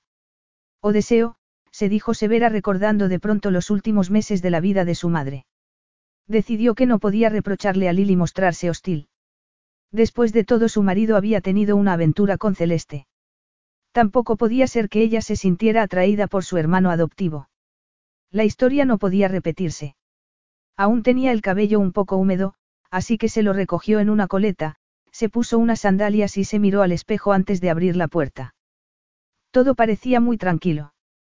Si no hubiera sabido que había al menos una docena de sirvientes, habría pensado que estaba sola con Dominique. Respiró hondo al pensarlo. Tenía que dejar de pensar en él.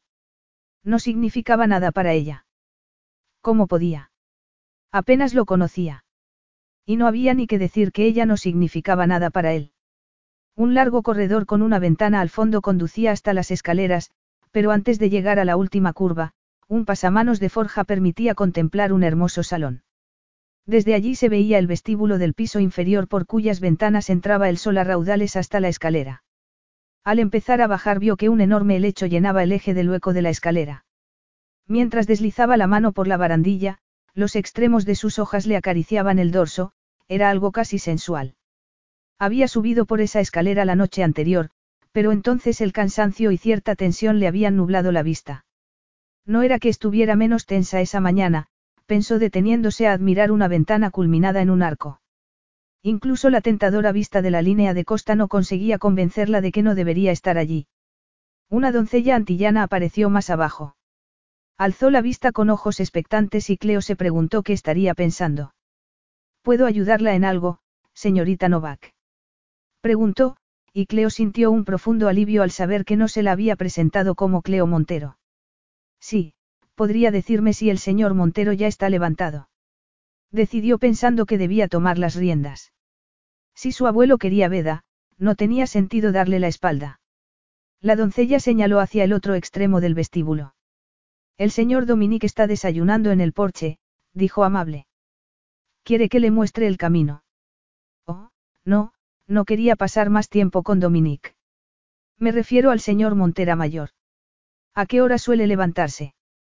Tu abuelo desayuna en su habitación a eso de las siete, dijo tras ella una voz conocida y perturbadora. Se dio la vuelta y vio a Dominique en el umbral de la puerta de la sala contigua. Bajará más tarde. Por suerte ya estaba vestido. Llevaba unos pantalones cortos caqui y una ceñida camiseta negra que remarcaba sus músculos. Demasiado informal para ella, era más fácil mantenerlo a distancia con chaqueta y corbata. Era evidente que había oído voces y salido a investigar. Debería haberlo pensado. La doncella se volvió hacia él con evidente entusiasmo. La señorita Novak buscaba al señor Jacob, señor, dijo pavoneándose con los brazos en jarras. ¿Quiere más café, señor Dominique? Solo tiene que decirlo y Susie se lo llevará. Dominique apretó los labios al notar la reacción de Cleo ante la intimidad con que lo trataba la chica. Mejor tráele algo de desayunar a la señorita Novak. Fruta, cereales, café, miró a Cleo con las cejas arqueadas. ¿Te sirve con eso? Yo, apenas había entendido lo que le había preguntado. Yo, supongo que sí, murmuró. Gracias. No es problema, se volvió hacia la doncella. En la terraza, Susie. Lo antes que puedas, vale. Sí, señor, dejó caer las manos a los lados, y Cleo esperó no haberse hecho otra enemiga. Mientras tanto, Dominique trataba de controlar su frustración. Cielos, seguro que Cleo pensaba que ejercitaba alguna especie de derecho de señor feudal sobre las mujeres del servicio. ¿Has dormido bien? Hizo un gesto para que lo acompañara, y Cleo obedeció. Muy bien, respondió con cuidado de no llegar a rozarlo al entrar en la sala de al lado por delante de él. Siento si tu abuelo esperaba que me quedara con él anoche, pero me quedé sin fuerza. Lo sé. Lo sabes. Sí, asintió. Serena envió a una de las doncellas a que te echara un vistazo, sonrió. Podías haberte quedado dormida en la bañera. No queríamos que te ahogaras antes de haber tenido tiempo de conocernos. No es probable que hiciera algo así, dijo, y Dominique sonrió. Da lo mismo, murmuró. El viejo jamás se lo perdonaría si te pasase algo. Solo el viejo. Se descubrió preguntando provocativa, y la expresión de Dominique se ensombreció. No juegues conmigo, Cleo, dijo en tono de advertencia. No estás equipada para enfrentarte a las consecuencias. Cleo abrió la boca, pero no dijo nada más. Le ardían las mejillas, se dio la vuelta y trató de pensar en otra cosa. Pero él tenía razón. No estaba acostumbrada a provocar a nadie, mucho menos a un hombre que siempre parecía sacar lo peor, o debería decir la fulana, que había en ella. Vamos fuera, dijo Dominique después de un momento de silencio, y se dirigió al porche. Lo siguió lentamente disfrutando de la exquisita decoración de la estancia que cruzaron, mesas bajas, jarrones de cristal tallado llenos de flores, gruesas velas en candelabros de plata. Incluso había un gran piano oculto en una esquina y teatrales óleos que añadían belleza a las paredes. Tienes una casa preciosa, dijo intentando recuperar la normalidad. No es mi casa, le recordó echándose a un lado para dejarla pasar, pero estoy convencido de que tu abuelo tiene la esperanza que la conviertas en la tuya. No lo dices en serio. Dijo boquiabierta. ¿Por qué no? Ignoró su expresión de asombro.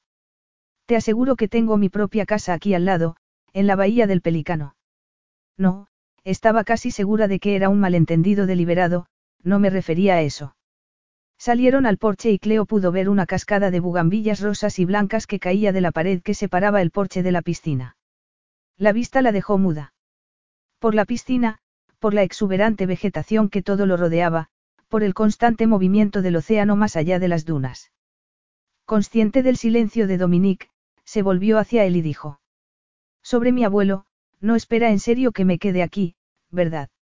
Es lo que quiere, se encogió de hombros. Creo que quiere compensar todos los años en que no te ha conocido. Pero ¿por qué ahora?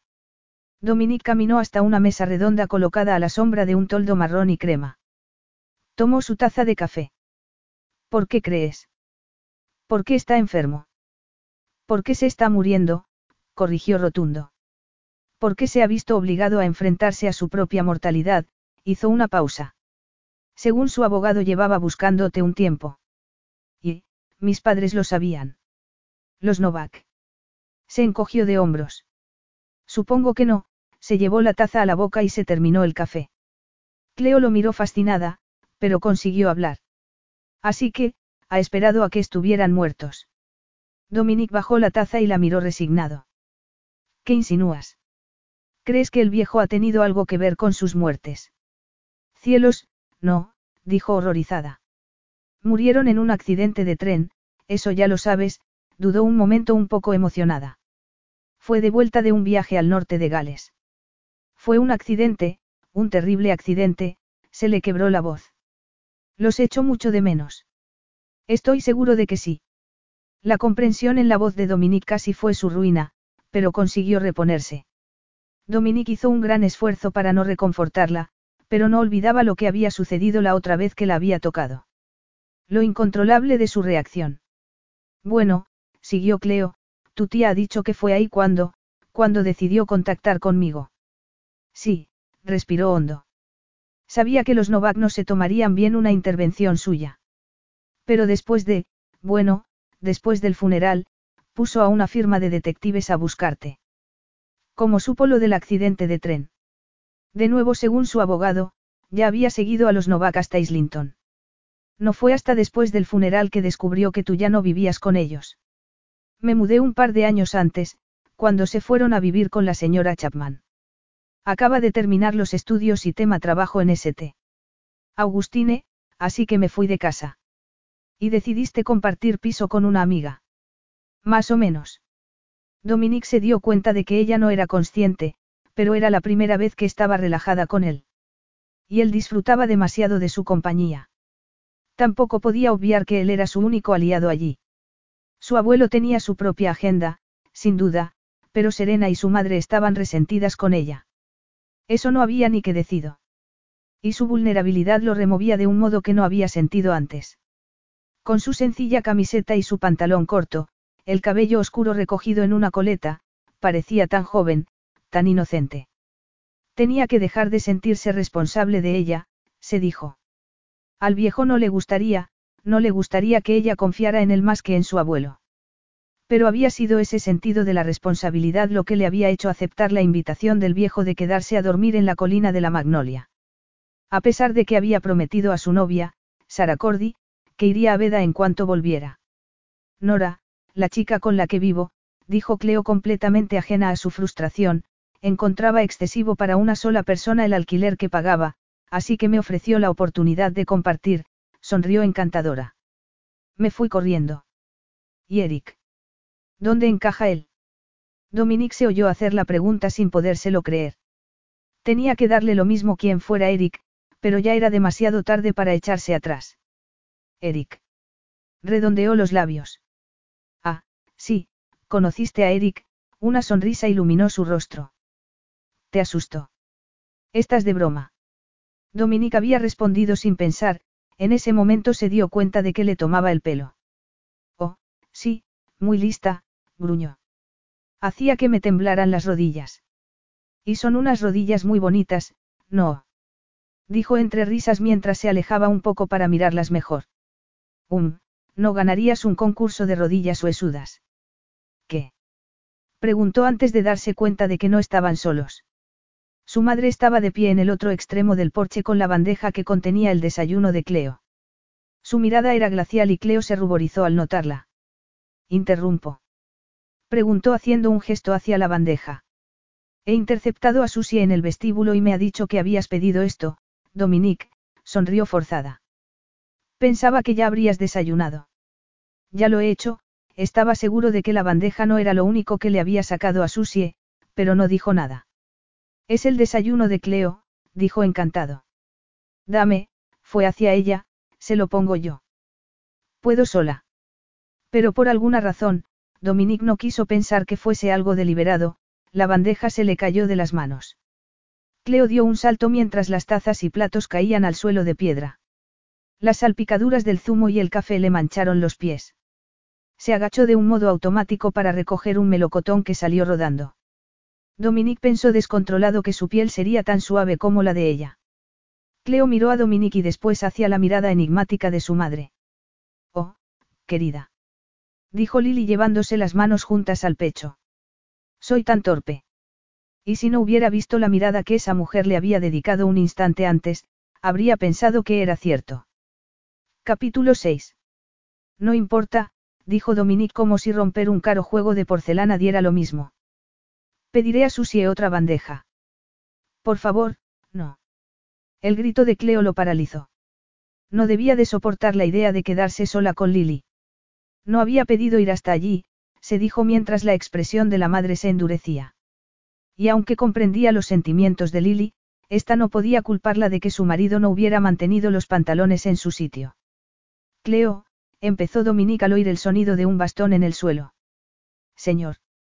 Señor. Gritó Jacob desde el otro lado del porche. ¿Qué pasa aquí, chico? Ha vuelto tu madre a tirar la porcelana. Se me ha caído la bandeja, Jacob, se defendió Lily. No tengo por costumbre romper cosas. Si tú lo dices, dijo el anciano indiferente. Solo espero que no trataras de intimidar a nuestra invitada.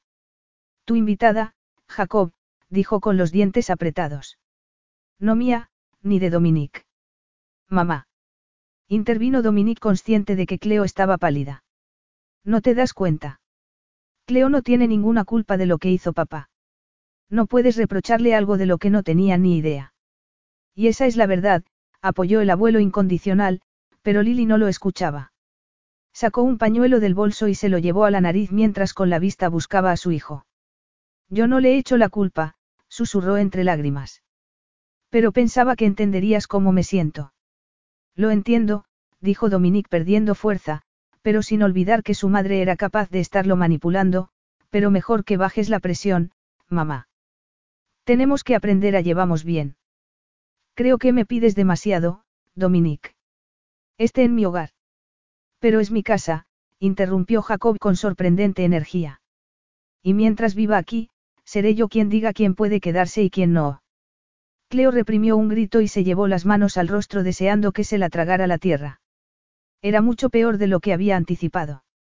Le había preocupado la madre de Dominique, por supuesto, pero no esperaba disgustarle tanto y tan pronto. Y que viviera allí, en la colina de la Magnolia, solo aumentaba el problema. Alguien debería habérselo dicho antes. Estamos poniendo a Cleo en una situación embarazosa, dijo Dominique impaciente. Me estáis poniendo a mí en una situación embarazosa, gritó Lily. Pero eso parece que no importa. Por favor, Cleo no podía soportarlo más. Miró a Dominique, después al abuelo y después otra vez al nieto. Yo, yo no quería venir. Y desde luego no quiero molestar a nadie. Sería mucho más feliz en cualquier hotel modesto. Olvídalo. Dijo el abuelo antes de que pudiera intervenir Dominique. Te quedas aquí, muchacha, dijo rotundo. Eso está decidido. Y si mi nuera no está cómoda con eso, entonces sugiero que sea ella quien se busque otro sitio, no tú. Pero, empezó Cleo. Preferirías que Cleo se quedara en Cala Tortuga conmigo, mamá. Sugirió Dominique sabiendo que su madre no aceptaría esa opción. Eso, eso sería completamente inapropiado. Exclamó, y Jacob se echó a reír. Buen movimiento, Dom, dijo acercándose a Cleo para pasarle un brazo por los hombros. Todo irá bien, ya lo verás, así que nada de hoteles, de acuerdo. Cleo deseaba librarse de su abrazo. Dijeran lo que dijeran, ella no se encontraba como en su casa allí, pero tenía la sensación de que apoyaba a Jacob tanto como él a ella, así que asintió. Bueno, siguió alegre el anciano, acierto si digo que ha sido tu desayuno el que ha terminado en el suelo. Ella asintió. Bien, entonces vamos a desayunar juntos. Tú ya has desayunado, padre. Lili no iba a rendirse sin luchar, pero Jacob la miró duro y dijo. Puedo desayunar dos veces, no. Miró a Cleo. Pero desayunaremos dentro. Aquí hay que limpiar y tampoco me gusta el ambiente. Dominique los miró entrar en la casa y después se volvió hacia su madre. ¿Estás bien? Como si te importara, dijo casi llorando. Claro que me importa, dijo con intensidad, pero oponerte al viejo no te va a hacer ningún bien, hizo una pausa. Es su nieta. Tiene todo el derecho a estar aquí, y lo sabes. ¿Te gusta? No. Eh, sí, dijo cauto. Es mi hermana adoptiva. ¿Por qué no me iba a gustar? Es hermana por parte de padre, corrigió. No está relacionada con nosotros por ningún lado. Vale, cerró los ojos un momento. Pero es una montera, en todo menos en el nombre. La llames como la llames, tiene derecho a estar aquí. ¿Te ha dicho eso tu abuelo? No, no sabía que decidiría el viejo sobre la casa, pero ella tiene un sitio aquí, mamá. Solo Dios sabe lo difícil que ha sido convencerla para venir. ¿Estás de broma? No, seguía recelando. Mira, tengo que irme, prometí a ellos que llamaría a la oficina en cuanto regresara. Oh, sí, para ti está bien, no. murmuró resentida. Mi padre te dejó solo Dios sabe cuántos millones y Jacob ya te ha dado el control sobre Montero Corporation. Sin embargo yo, yo. Puedes hacer lo quieras, interrumpió rotundo. Decidiste venirte a vivir aquí cuando papá murió, pero nada te impide comprarte otra casa. Esta es mi casa. Cuadró los hombros. Jamás habría pensado que te oiría decir algo así. No digo nada, protestó Dominique. Solo quiero que seas feliz. Entonces no deberías haber traído a esa chica aquí. Afirmó rotunda. No sé qué va a pensar Sara. Sara no es mi carcelera, mamá. No, pero es tu novia. Se merece más lealtad, ¿no crees? ¿O estás cegado por los encantos de esta joven? Estás exagerando la situación, dijo áspero. Sara es una amiga, eso es todo. Lo paso bien con ella. Creo que ella piensa que es algo más que eso, dijo tensa. Pero en cualquier caso, hablaré con ella antes de que llegue a sus oídos por otros cauces tu aparente vinculación con la locura de tu abuelo. ¿Qué se supone que significa eso? No puedes negar que la Novak y tú estabais muy acaramelados cuando he aparecido en el porche, afirmó guardando el pañuelo en el bolso. No la llames la Novak. exclamó frustrado. ¿A qué te refieres con acaramelados? ¿Qué crees que estábamos haciendo? No lo sé. Por Dios. Estaba perdiendo los nervios. Estaba tratando de conseguir que se tranquilizara, eso es todo. Si te quitaras de la cabeza tú, se interrumpió antes de decir algo imperdonable. Trata de conocerla, mamá.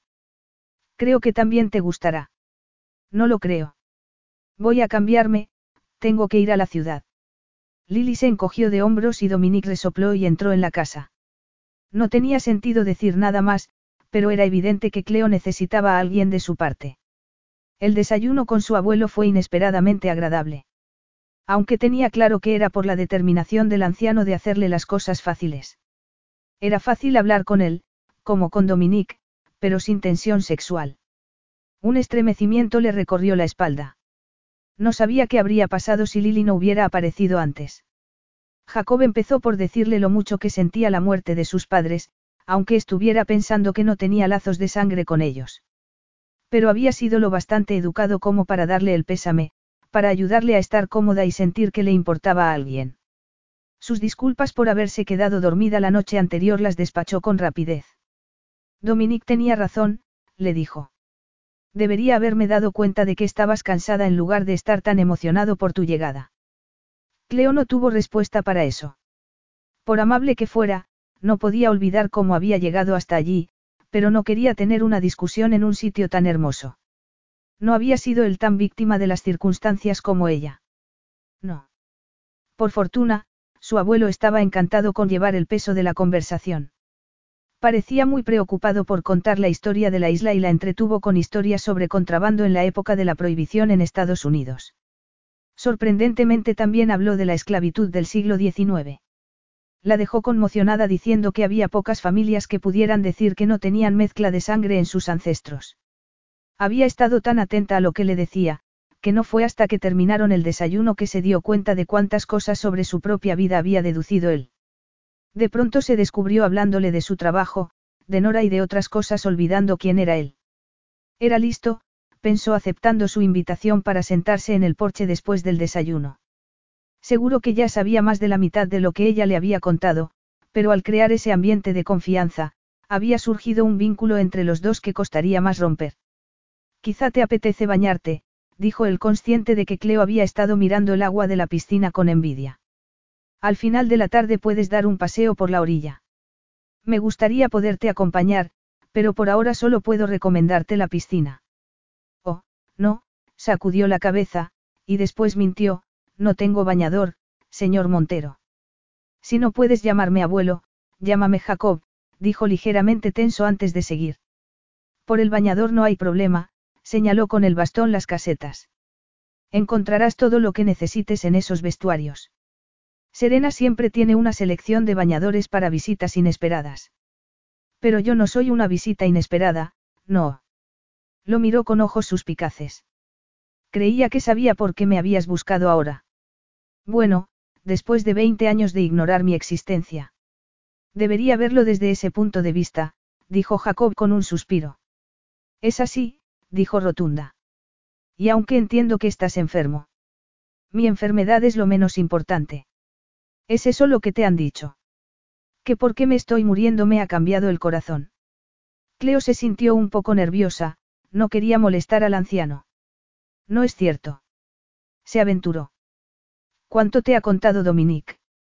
Oh, Cleo notó que le entraba calor y se sintió incómoda bajo la mirada de Jacob. Bueno, me contó que Celeste. Tu madre. De acuerdo, mi madre, trabajaba para los Montero. Sí, Así era. Trabajaba para Robert y Lily. Creo que Dominique le tenía mucho cariño, pero era solo un niño en esa época. Dominique la conoció. Claro. Vivía con la familia. Y hasta, bueno, hasta que mi hijo se encaprichó de ella, Lily y Celeste eran buenas amigas. Amigas. Repitió incrédula. Sí, amigas, insistió. En la isla no hay mucha separación de clases, Cleo. Tu madre trabajaba para mi hijo y su esposa, eso es cierto, pero nunca fue considerada una sirviente. ¿Qué pasó? ¿Sabes lo que pasó? sonrió. Robert se enamoró de ella. Oh, sí, alzó una mano para que Cleo no lo interrumpiera. Robert amaba a Celeste. Estoy seguro de eso. Pero amaba a su esposa también y sabía que su relación destrozaría a Lily si se enteraba. Qué conveniente la muerte de Celeste. Supongo que a ti te lo parecerá así, dijo resignado. Y reconozco que, si hubieras crecido en la isla, habría sido una constante amenaza. Para tu hijo. Y para Lily, reconoció. No podía tener hijos, ya lo sabes. Si hubiera podido, las cosas habrían sido distintas. No lo creo, dijo sin poder reprimir un tono amargo. Nadie sabe qué habría pasado si las circunstancias hubieran sido otras, dijo mirándola a los ojos. No estoy completamente convencido de que Robert hubiera permitido que te fueras a Inglaterra, pero tras la muerte de Celeste se volvió otro hombre.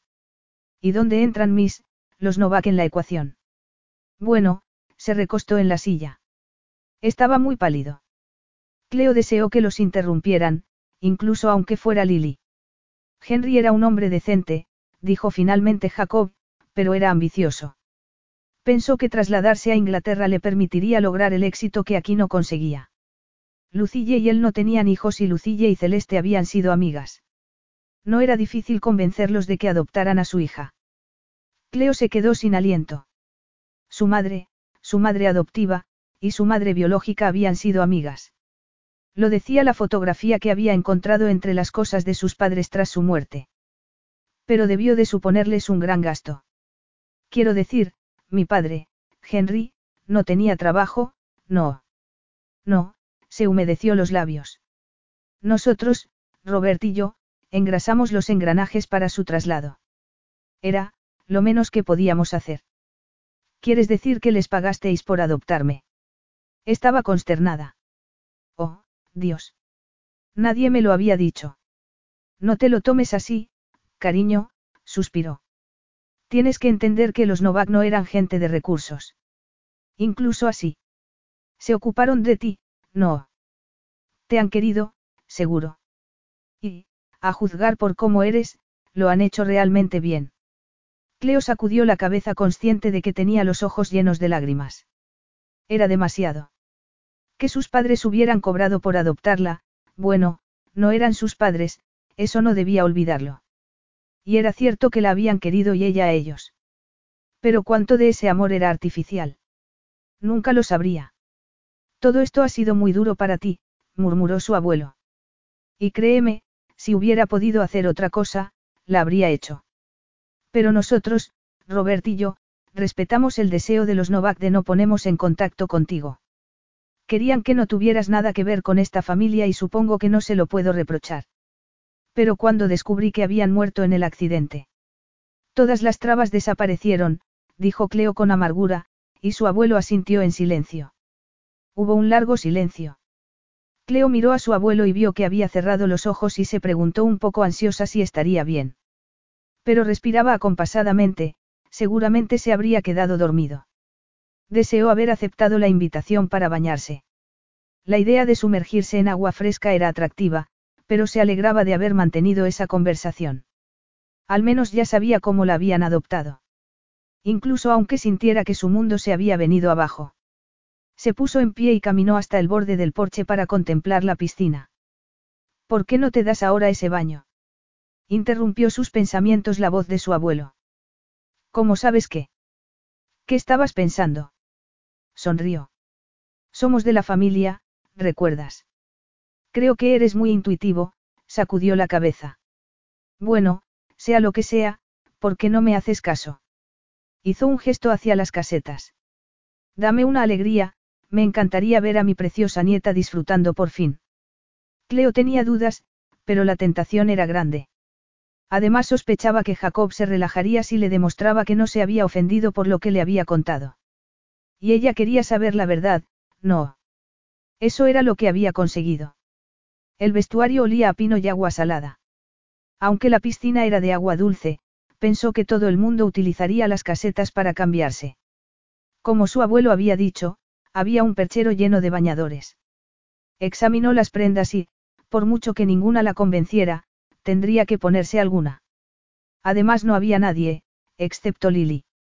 Pero no se imaginaba que le importase que se bañara. Salió del vestuario con el bañador más sencillo que había. Azul oscuro con ribetes blancos en las costuras. No dejaba ver mucho, pero aún así se preguntó por qué no habría seguido el consejo de hacerse una depilación brasileña. Ya era demasiado tarde. Abandonó el vestuario recogiéndose el cabello. Al levantar los brazos, levantaba los pechos y eso tiraba del bañador amenazando con enseñar más de lo deseado. Y en ese preciso instante apareció Dominique al otro lado de la piscina, de pie al lado de su abuelo. Capítulo 7. Se quedó sin aire en los pulmones. El calor le inundó el cuerpo y se le erizó la piel. Deseó bajar los brazos para que el bañador bajara y le cubriera un poco más las curvas. Recomponerse de alguna manera para que no se notase que su aparición la había afectado. Pero por alguna razón estaba paralizada. Su único consuelo era que seguramente él no podría notar la dura punta de sus pechos debajo de la seda azul. Mientras tanto, Dominique parecía frío e indiferente. Llevaba otro traje aunque no muy formal. Solo seda italiana y algodón gris pálido, la corbata una mancha de carbón sobre la camisa. Siempre podía meterse en la piscina, pensó Cleo, consiguiendo por fin bajar las manos. Pero eso sería un gesto grosero y cobarde. Y no tenía intención de demostrar que la opinión de Lily era cierta.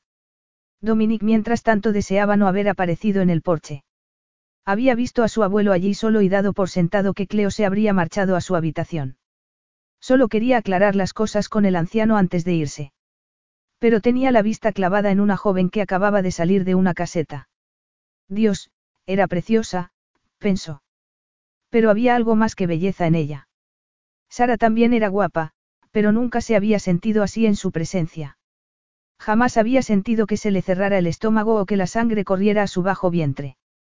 Tenía un atractivo sexual que iba más allá de nada que hubiera experimentado antes. Y no podía dejar de comparar sus sentimientos con lo que había sentido su padre por la madre de ella. Casi podía olerla, pensó Severo, aunque de inmediato rechazó la idea. Le hacía sentirse como una especie de depredador de la selva y se mareaba al pensar en ella desnuda entre sus brazos. ¿Pasa algo? El anciano era demasiado perceptivo y Dominique se volvió a mirarlo forzando una sonrisa. No sabía que Cleo estaba aquí, dijo sabiendo que su respuesta daba paso a más preguntas. Me marcho. Es una pena que no puedas quedarte. Sé lo que te gusta la piscina. Ya me he bañado antes, dijo escueto sin querer recordar la visión de Cleo en el balcón. En bragas y sujetador estaba aún más seductora que en ese momento. Oh, bueno.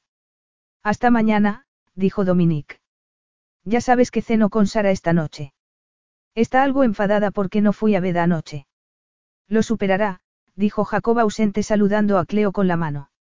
Solo no te olvides de que mañana por la noche tenemos una cena especial. Quiero presentar a Cleo a nuestros amigos y vecinos. Quiero que sepan lo orgulloso que estoy de ella. Vale, dijo con un suspiro. Ah, y por cierto, alzó la vista para mirado. Aún no te he dado las gracias por traérmela. No tienes idea de lo mucho que significa para mí que esté aquí. Tengo una idea bastante aproximada, dijo acariciándolo en el hombro. Cuídate, abuelo. Y no te pases para impresionarla, vale. Entonces vas a tener que dedicarle tú algo de tiempo, dijo. Preséntasela a tus amigos. Me gustaría que os llevaseis bien. Dominique no dijo nada, pero no se dejó engañar por su abuelo. Jacob sabía que Sara tendría tantas ganas de ser amiga de Cleo como su madre. Dominique se preparó para la cena de celebración con escaso entusiasmo. No tenía ninguna prisa por asistir a una cena con intercambio de insultos entre su madre y su abuelo. Y, a juzgar por lo que Lily le había dicho por teléfono, su opinión sobre la invitada no había mejorado con el tiempo. No estaba tan seguro de qué pasaría con Serena. Según su madre, su tía estaba a la expectativa, ni aplaudía la llegada de Cleo, ni atacaba a la chica. Lo que era típico de Serena, pensó irónico mientras se ponía una camisa de seda azul marino. ¿Y Cleo? Se abrochó la camisa con dedos impacientes estudiando su reflejo en el espejo. No quería volver a verla. No cuando su última imagen al lado de la piscina aún lo atormentaba. La noche anterior había tenido una excusa para no ir a casa de su abuelo, así que solo había llamado por teléfono. La cena con Sara no había ido muy bien. Seguía enfadada por su ausencia de la noche anterior y estaba empezando a pensar que esa relación estaba llegando a su fin. El mal humor de ella había echado a perder la velada y se había alegrado de volver a su casa. Sabía que Sara esperaba que se quedara a pasar la noche, pero ya había tenido bastante petulancia. Dudaba que hubiera podido mantener una conversación en condiciones y acostarse con ella. Cerró los ojos, se abrochó los pantalones y entró en su dormitorio. Sara estaba de pie en el medio de la estancia. Era evidente que se había estado debatiendo entre sorprenderlo en el baño o en el vestidor, y su gesto se ensombreció cuando lo vio vestido. Dominique casi había olvidado que la había invitado a la cena. La noche que había llegado le había parecido lo natural, en ese momento no lo tenía tan claro. Ya estás listo, dijo decepcionada. ¿Qué esperabas? dijo acercándose a darle un beso rápido en la boca. Tenemos que estar allí en 20 minutos. No hay tanta prisa. Sí, dijo rotundo acercándose a recoger su móvil de la mesilla. Le prometí a mi abuelo que sería puntual. Ah, el abuelo, dijo desdeñosa. Sí, el abuelo, repitió Dominique sin ganas de discutir. La miró. Supongo que Nelson espera fuera, ¿por qué no vas delante? Tengo un par de llamadas que hacer antes de irnos. Pero vas a venir conmigo, no. Sara estaba indignada, y Dominique se pasó una mano por la nuca. Pensaba llevar mi coche, dijo consciente de que se estaba portando mal, pero si dejaba que los llevara el chofer de los Cordi, Sara esperaría pasar la noche en Cala Tortuga después de la cena. ¿Y qué había de malo en eso? Todo. Sara captó el mensaje como pensaba que lo haría. Sigues enfurruñado, dijo acusadora. Solo porque estuve un poco seca contigo anoche, y con buenas razones para estarlo, has decidido castigarme. No seas ridícula. Dominique deseó echarse a reír a carcajadas por la absurda acusación. Solo he pensado que sería más fácil si no dependemos de Nelson, dijo. El abuelo ha decidido que quiere una reunión después de la cena.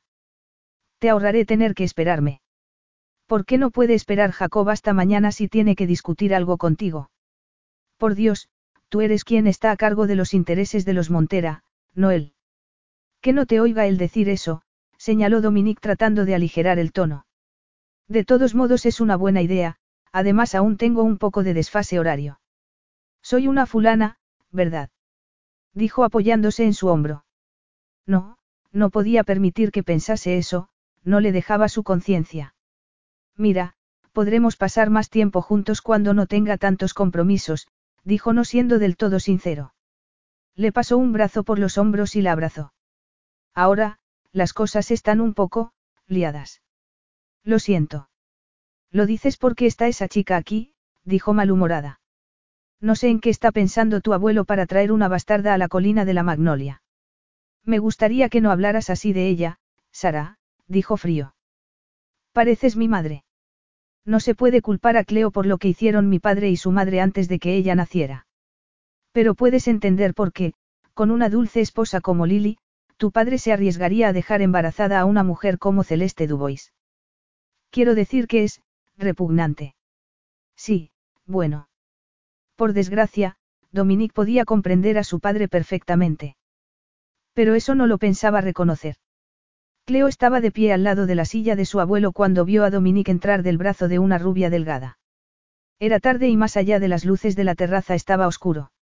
Se oía el sonido del mar que le recordaba el paseo que había dado antes, el perfume de las flores se mezclaba con las caras fragancias de las invitadas. Cleo ya estaba cansada de mantener una sonrisa en la boca.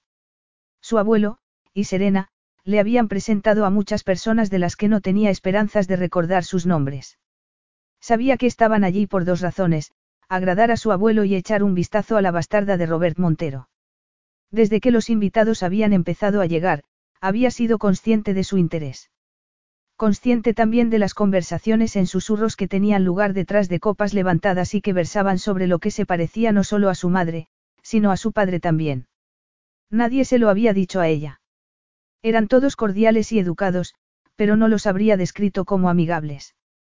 Lo que probablemente se debía a que Lily se había pasado mirándola toda la noche dejando patente lo que pensaba de la actitud de su suegro. Por fin, murmuró su abuelo, y Cleo pensó que se refería a la llegada de Dominique. ¿Dónde habrá estado? Dijo sin dirigirse a nadie en particular. Le había dicho que quería que fuese puntual. Cleo pensó que tenía cierta idea de cuál había sido la causa del retraso de su nieto, el modo en que la joven se colgaba de su brazo era una pista, y estaba segura de que habían compartido algo más que un viaje en coche. Pero eso no tenía nada que ver con ella, se dijo. Volvería a Inglaterra en poco tiempo y no volvería a ver a ninguno de ellos. Dominique fue derecho a su abuelo deteniéndose solo brevemente cuando lo abordó otro invitado. Sara, que había sido obligada a soltar el brazo, lo siguió por la terraza. Con sandalias, y un vestido corto de lentejuelas que le quedaba perfecto, tenía tanto glamour como había pensado que tendría una novia de Dominique. Su vestido era mucho más caro que el sencillo vestido color jade que ella llevaba.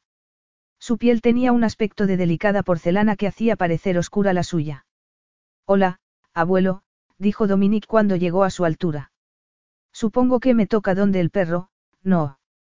Eso depende de lo que puedas decir en tu descargo, dijo seco el abuelo. ¿Dónde estabas? El coche de Sara se estropeó, dijo Dominique sin dudarlo, y Cleo no se creyó nada. ¿Qué? Jacob lo miró fijamente. No se te ocurre nada mejor, muchacho. Es la verdad, dijo mirando a Cleo. Era evidente que ella tampoco lo creía, pensó deseando que no le importara tanto. Se volvió hacia Sara y dijo. ¿Quieres decírselo tú o se lo digo yo? Oh, Sara hizo un mohín gracioso, y Cleo se preguntó si era posible odiar a alguien que no se conocía. Bueno, Nelson, el chofer de mi padre, señor Montero. Sí, sé quién es Nelson, interrumpió Jacob. Bueno, Nelson pensaba que mi padre había echado gasolina al coche y mi padre que Nelson, extendió las manos inocente. Y resultó que nadie la había echado. ¿Os habéis quedado sin gasolina? Sí, asintió Sara sin poder evitar mirar a Cleo, y Dominique se dio cuenta de que estaba siendo muy grosero al no presentarla. Pero odiaba hacerlo. Cleo estaba tan hermosa esa noche y no quería darle a Sara la oportunidad de herir sus sentimientos. Así que se volvió hacia su abuelo. Es una suerte que no fuéramos juntos, dijo, y vio que los ojos de Cleo se abrían más. Pasé diez minutos después en el todoterreno y les llevé gasolina. Y no podías haber llamado al taller y que les hubieran asistido ellos. Preguntó Jacob, y contestó Sara. Llamó al taller a San Clemente, señor Montera, pero ya no había nadie a esa hora. Y no podíamos dejar que Nelson volviera andando a casa, no. Supongo que no, dijo gruñendo. Miró a Cleo. Supongo que tendremos que perdonarle, cariño. Por cierto, no conoces a la novia de Dominique, ¿verdad? Hizo una pausa. Es Sara, Cleo. ¿Por qué no le preguntas si quiere beber algo? He estado aquí suficientes veces como para saber dónde está la bebida, dijo Sara, y se agarró al brazo de Dominique. ¿Verdad que sí, Dom, cariño? ¿Qué tal, Cleo? ¿Disfrutas de tu estancia en la colina de la Magnolia?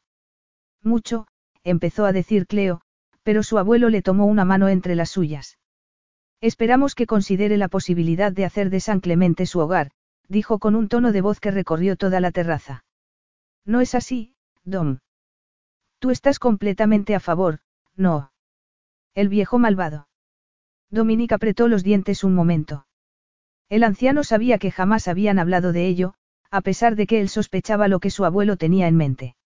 Antes de que pudiera decir nada, Cleo respondió incómoda.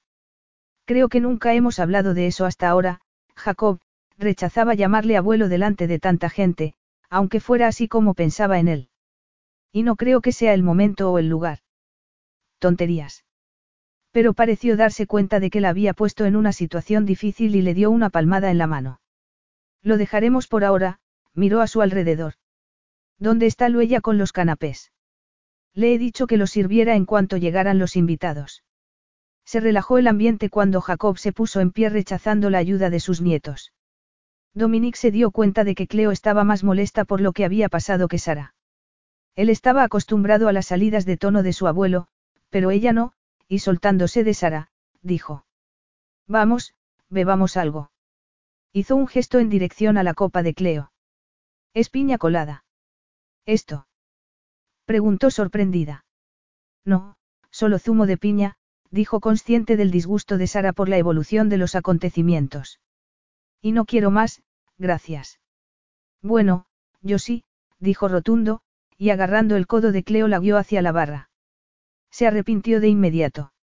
Había olvidado lo suave que era su piel, su aroma que esa noche era una mezcla de almizcle y especias con alguna fragancia tropical. El lateral de su pecho era tan cálido y estimulante en sus dedos repentinamente húmedos y si llevaba sujetador, no conseguía ocultar sus pezones que presionaban contra la tela del vestido. Su excitación era tan dolorosa como inapropiada con Sara la chica que había llevado a la fiesta, justo detrás de él. Sentía que el suelo se movía bajo sus pies. Deseaba tocar a Cleo, no como la tocaba en ese momento. No, sino en privado, íntimamente. Enterrar sus manos en el sedoso cabello y otra parte de su cuerpo, que estaba caliente y dura y llena de vida, en otra parte igual de suave, pero tensa. Debió de apretar los dedos sin darse cuenta porque ella se volvió a mirarlo con unos tan abiertos como los suyos. La soltó bruscamente y se apresuró hasta un lugar donde un puñado de camareros servían las bebidas.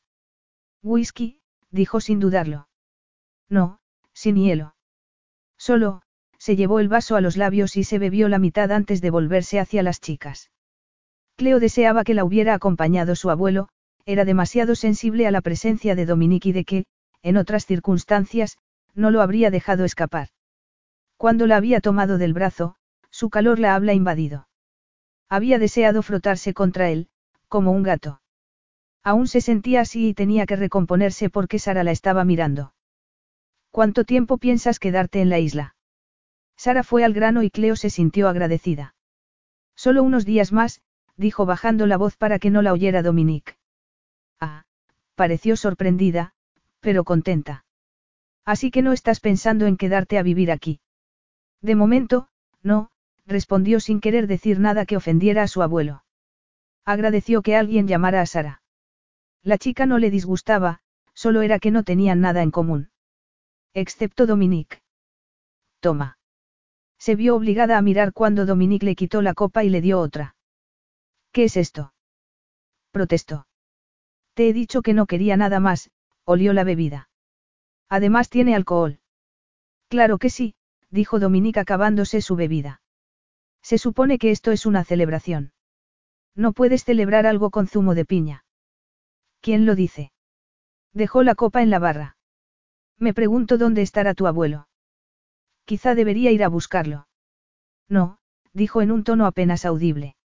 El viejo sabe lo que hacer, suspiró profundamente. Ya me gustaría saberlo a mí. Lo miró desconcertada, y Dominique pensó que sería feliz de ahogarse en esos ojos. Yo, no sé qué quieres decir, dijo Cleo casi sin aliento. Dominique sentía que su erección amenazaba con ponerlo de rodillas. Si lo sabes, le dijo con mirada acusadora. Pero en ese momento apareció Sara y Cleo aprovechó para escabullirse. Capítulo 8. Cleo paseaba por la orilla en la fresca mañana. Apenas había amanecido y, aparte de unas cuantas aves marinas, estaba sola en la playa. Todos los invitados se habían ido de madrugada. Se habían quedado mucho más de lo que esperaba, incluso su abuelo que se había retirado después de medianoche. En su ausencia se había esforzado por atender a sus invitados. Al poco de empezar la fiesta había llegado un grupo de músicos antillanos y ella había pensado en ruidosa percusión, pero se había equivocado, los músicos habían empleado sus tambores metálicos para producir melódicos sonidos líquidos que jugaban con los sentidos como el viento. Se había despejado la zona de alrededor de la piscina y había habido baile. Aunque había bailado con un par de amigos de Jacob, había huido de los jóvenes como de la peste. Lo último que quería era que esa gente, que probablemente ni ella les gustaba ni confiaban en ella, se hiciera la idea de que era como su madre. No sabía mucho de Celeste, solo lo que le había contado su abuelo, pero nada podía cambiar el hecho de que había tenido una aventura con un hombre casado. Su patrón, ni más ni menos. Suponía que desde el punto de vista de los Montera, la velada había sido un éxito. Había sido presentada a la sociedad de San Clemente y las intenciones de Jacob para con ella habían quedado claras. Pero se equivocaban. Se había producido un sutil cambio de ambiente cuando Jacob se había retirado. Nadie había sido grosero, pero sus preguntas sobre su vida en Inglaterra habían sido más mordaces. Había tenido la sensación de que la trataban con una mezcla de curiosidad y reproche. Pero no era culpa suya que su padre se hubiera acostado con su madre, se dijo con fuerza. ¿Y si se habían enamorado? Se había asegurado de mantenerse lejos de Dominique. Y con Sara constantemente a su lado, no había sido difícil. Además, con comentarios sobre una posible boda en los labios de todos, ella tenía poco que aportar. Se había preguntado más de una vez si Sara hablaba tan alto por ella. Era evidente que desconfiaba de ella y parecía tener mucho en común con la madre de su novio. Se había alegrado de dejar la fiesta a las dos de la madrugada. No estaba cansada, pero ya estaba harta de ser tratada como las obras del banquete. Eran un poco pasadas las seis y había salido de la casa con una sensación de liberación. Quería alejarse no solo de la mansión, sino de sus pensamientos. La marea subía y el agua fresca le mojaba los pies. Se quitó las sandalias y metió los pies en el agua.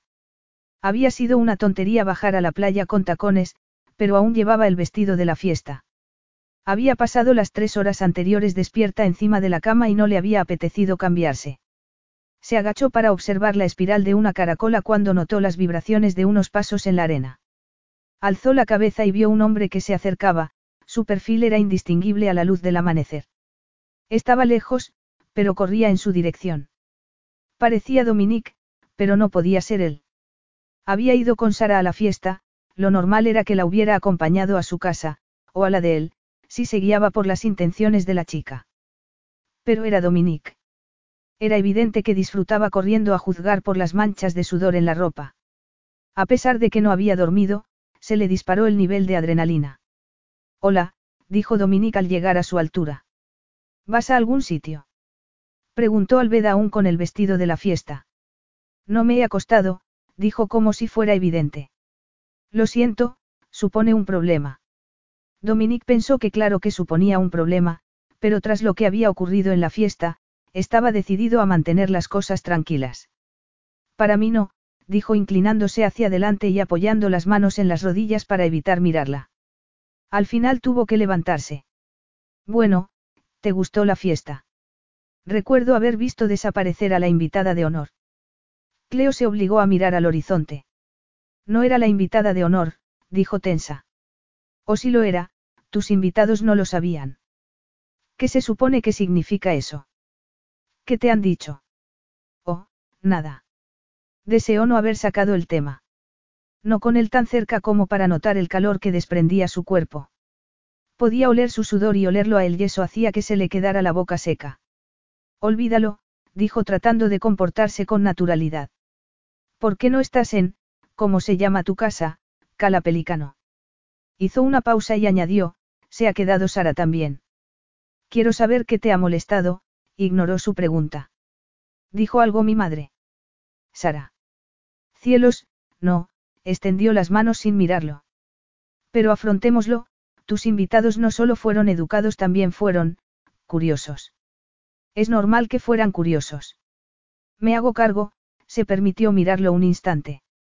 Han sido curiosos y, desconfiados. Creen que quiero el dinero de Jacob.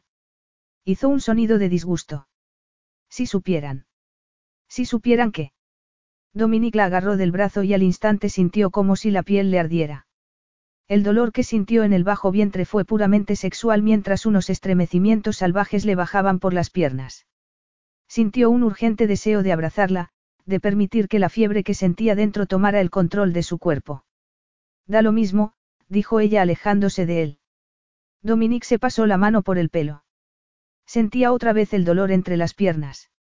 Bajó la vista y vio la prueba de una erección. ¿Qué provocaba en él esa mujer? Un roce y su cuerpo tomaba el control.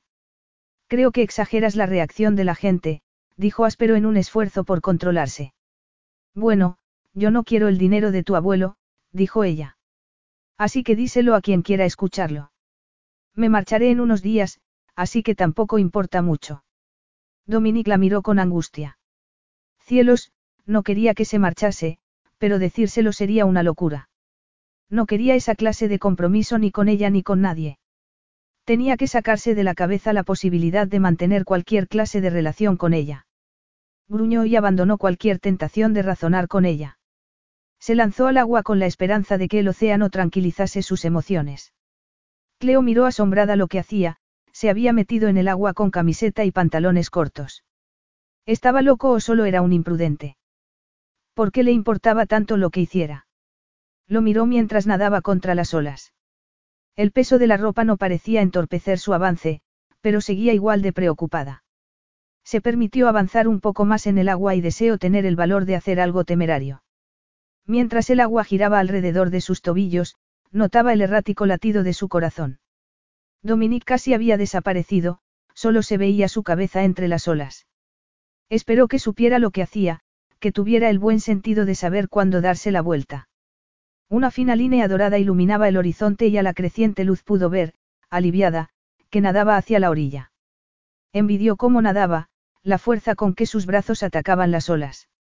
Parecía un depredador moviéndose en el agua y supo que, si tuviera sentido común, haría tiempo que se habría marchado de la playa. Pero esperó. Dominique alcanzó la orilla, se puso de pie y caminó hacia ella. Goteaba por todas partes. Se echó el pelo hacia atrás con las dos manos y sus miradas se encontraron. Sabía que ella lo había estado mirando y, al bajar la vista, se dio cuenta de que el agua no había hecho nada para aplacar su deseo. Con una sensación de inevitabilidad, recomó la distancia que lo separaba. Después, antes de que ella pudiera hacer nada, la rodeó con los brazos. Su boca encontró la de ella y fue tan dulce y exuberante como había imaginado. Su lengua exploró y encontró la entrada y ella se abrió para él dando la bienvenida a su invasión. El mundo de Cleo empezó a girar. Para no caerse, apoyó las caderas contra el abultado pantalón. Cleo. Oyó su rugido estrangulado como desde la distancia. Pero ninguna protesta podría detener el asalto que él hacía a sus emociones. Sus lenguas se enredaron y Cleo sintió como si se ahogara en un mar de sensaciones. Dominique profundizó el beso, sus manos deslizaron los estrechos tirantes del vestido por los hombros. Parecía deleitarse en la suavidad de la piel olivácea. Cuando la fina tela cayó, Cleo hizo un vano intento de detenerla. Se separó del beso y lo miró salvajemente, jadeando. Déjame, insistió Dominique soltándole los dedos. Cuando el vestido cayó hasta la cintura, envolvió los pechos con las manos. Los pulgares acariciaron los sedosos pezones. Ya estaban hinchados de necesidad. Entonces, cayendo de rodillas delante de ella, dejó que el vestido llegara hasta los tobillos. Parecía no importarle que estuviera tan mojado como lo estaba él. Enterró el rostro en el trémulo vientre de ella.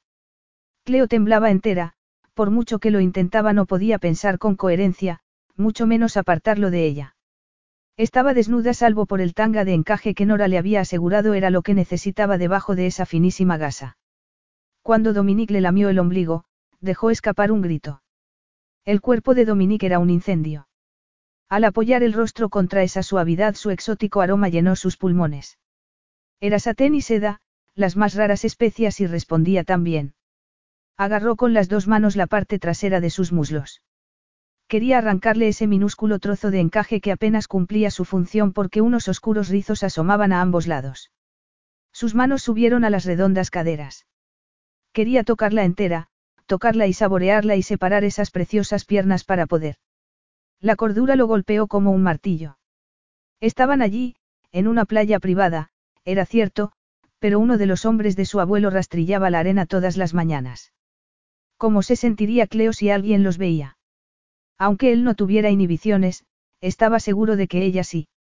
Abandonando la erótica imagen de acostarla en la cálida arena y aliviar la dureza que le había provocado verla en la playa, se puso de pie. Cielos, llevaba excitado desde su roce en la fiesta.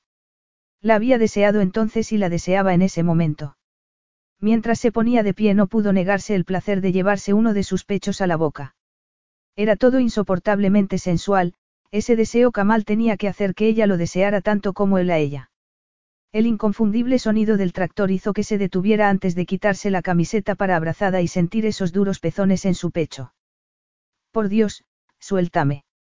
Dominique no supo si las desesperadas palabras de Cleo surgían de una tardía resistencia o una súbita conciencia de que se acercaba un tractor, pero fueron un impactante recordatorio de lo que hacía, de lo que había hecho.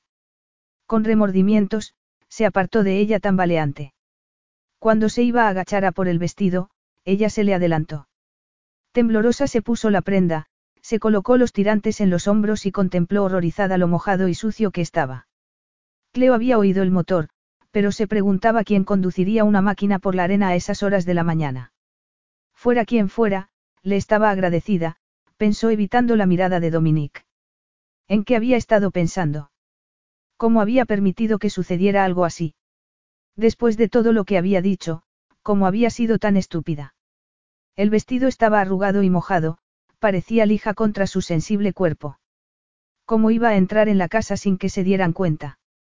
Podía imaginarse cómo se sentiría si alguien, mucho más Lily, la veía. Cleo, cielo santo. Dominica alargó una mano mientras ella agarraba las sandalias y empezaba a alejarse de él. Vete a casa, Dominique, dijo casi sin aliento.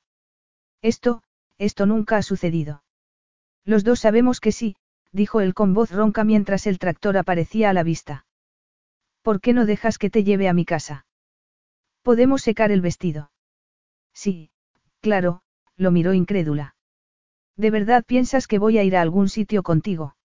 Miró alucinada el enorme vehículo, se apartó un poco más de él y tambaleándose ligeramente corrió hacia la casa. Dominique soltó un juramento. Se pasó las manos por el pelo viéndola desaparecer por la cancela que separaba la playa del jardín. Esperó que no se encontrara con su madre. Lily ya desconfiaba de ella y no me diría sus palabras. Si descubría a Cleo en ese estado y después se enteraba que él había estado en la playa con ella, exigiría una explicación. Una que él no tendría que dar, admitió severo. Tenía la sensación de que ese día todo iba a ir de mal en peor. Capítulo 9. ¿Qué has hecho con mi nieta?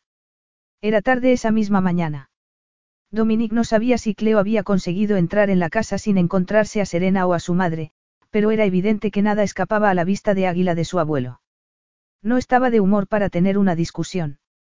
Había vuelto a su casa para darse una ducha y cambiarse antes de volver a las oficinas centrales de Montera Corporation en San Clemente. Después había informado a su equipo de que no quería que lo molestasen, pero eso no había sido tenido en cuenta cuando Jacob había exigido verlo. Había oído a través de la puerta las órdenes del anciano a su asistente, cuando entró, él ya estaba de pie listo para defenderse. Pensó que era típico de él elegir ese día para hacer una de sus infrecuentes incursiones a la ciudad. La asistente de Dominique, Hannah Gerard, una agradable mujer de mediana edad, entró ansiosa detrás del visitante. ¿Quieren que les traiga café? Preguntó a los dos. Fue Jacob quien respondió agitando el bastón el aire. Ahora no, señora. Quiero hablar con mi nieto. Se lo haremos saber si queremos algo. Y ahora, lárguese. Hanna se ruborizó y Dominique rodeó la mesa para tomarla del brazo. Gracias, Hanna, dijo amable acompañándola a la puerta. Como dice el señor Montera, estamos bien. Te llamaré si queremos algo, vale. Sí, señor. Dominique cerró la puerta y se apoyó en ella para contemplar a su visitante. Jacob no era tan brusco con sus empleados habitualmente. ¿Pasa algo? Dímelo tú. Jacob se sentó en el sillón que había frente a la mesa de Dominique. ¿Qué has hecho con mi nieta? Dominique contuvo la respiración y después suspiró largamente. No tenía sentido negar que había estado con Cleo. De algún modo Jacob lo sabía. O eso pensaba. Intercambió una mirada con su abuelo preguntándose si alguien los habría visto y se lo habría contado. ¿Qué habrían visto? Todo. Su bajo vientre se calentó con el recuerdo. O Jacob iba de pesca al descubrir que Cleo estaba empapada. Se separó de la puerta y rodeó su mesa. Apoyó las manos abiertas y dijo finalmente. ¿Qué crees tú que he hecho? No te hagas el listo conmigo, Domingo. Sé lo que hacíais. Os he visto, hizo una mueca de triunfo. Olvidas que me levanto pronto por la mañana y que mi balcón da a la playa. Dominique contuvo un gemido. Recordó con toda claridad lo que había hecho. Incluso desde la distancia era imposible que no hubiera visto que la había besado. Y que casi la había desnudado, se había arrodillado en la arena, apoyado su rostro en. Has estado a punto de, acostarte con ella exclamó airado. No te importaba que la gente pudiera veros. Tu madre, por ejemplo. Dominique se encogió de hombros y se sentó en su sillón. No pensaba, dijo sincero. Ha sido un error, hizo una pausa. No volverá a suceder. Por supuesto. Lo miró con ojos penetrantes. Pensaba que tenías más sentido común. ¿No ves que la chica es frágil, vulnerable? Ya ha quedado claro, viejo. No tienes que darle más vueltas. He cometido un error y lo siento, vale. No vaya a arruinar su vida. Como tu padre arruinó la de su madre. Sugirió Jacob malicioso. No, no lo permitiré. Mira, rugió Dominique. ¿Tiene algún sentido esto? He dicho que lo siento y se acabó. Jacob dudó un momento y suavizó sus modos. Pero te gusta esa chica, no. Ya sé que sí, vaya pregunta más tonta. Todo ese sedoso pelo negro y esa piel tan suave. Te tiene desquiciado, ¿verdad? Dominique lo miró boquiabierto. ¿Me estás diciendo? ¿Qué te tiene desquiciado? repitió impaciente. Sobreponte, muchacho. Solo estoy diciendo que puedo entender que un jovenzuelo como tú se haya enamoriscado de ella. Es mucho más que la mayoría de las chicas que llevas a mi casa. Hace un minuto me estabas recordando mis responsabilidades, dijo incrédulo. Lo sé, lo sé, agitó el bastón. Pero a lo mejor he sido demasiado impulsivo. Quizá Cleo y tú debáis estar juntos. Mi nieto y mi nieta. Sí, una imagen muy apetecible. No. Aún no has oído lo que tengo que decirte, dijo áspero. No te anticipes antes de que te diga lo que tengo en la cabeza. Me da lo mismo lo que tengas en la cabeza, respondió Dominique desagradable. Estaba fuera de mí esta mañana. Lo admito. Pero si crees que puedes manipularme como manipulas a Serena, estás muy equivocado. Y si no te gusta, pues. Su abuelo no reaccionó como esperaba. En lugar de discutir con él, una sonrisa burlona apareció en su rostro. Vale, vale, dijo. Si así es como te sientes, no diré nada más, apretó el botón del intercomunicador que había en la mesa. Ahora sí tomaremos ese café, vale. Parece que necesitas un estímulo para recuperarte. Dominique se frotó el rostro con las manos y se dio cuenta de que se le había olvidado afeitarse. Estaba agitado y frustrado en igual medida. Cuando Hannah llamó tímidamente a la puerta, Jacob le dijo que pasara. Pidió dos cafés con una educación que haría pensar a la mujer que se había imaginado lo de antes. Bueno, dijo el anciano cuando se marchó Hannah, ¿qué piensas hacer el resto del día? Había pensado en enseñarle a Cleo la ciudad, hacerle probar lo que se ha perdido todos estos años. ¿Qué te parece? Dominique se mordió el labio inferior. ¿Qué quieres decir? ¿Pretendes traerla aquí? No. ¿Por qué no? Dijo en un tono irritantemente suave. No tienes objeciones, ¿verdad? No, pero se le tensaron los nervios al pensar en volverla a ver. Solo que, no creo que ella quiera. ¿Por qué? Dijo desconfiado. ¿Qué te ha dicho ella? Nada suspiró resignado. Dios, viejo, no me habla. No, ya lo he notado, remarcó cortante. Pero quiero que sepas que espero persuadir a Cleo para que se quede a vivir en San Clemente. Y no quiero que hagas nada que eche a perder mis planes. Seguramente lo harás tú solo, murmuró, y Jacob lo miró enfadado. ¿De qué estás hablando? Oh, deseó no haber sacado el tema. Solo creo que ella no es feliz aquí. No lo pasó bien en la fiesta. Jacob podía ser desconcertantemente astuto.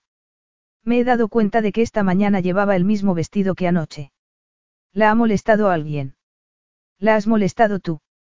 Dominique resopló y su abuelo siguió, no, no respondas a eso. Por supuesto que la has molestado tratando de seducirla. Dios, no tienes ningún respeto por ella. Claro que lo tengo, dijo enfadado rechazando admitir que su conducta tuviera algo que ver con el modo en que ella se sentía.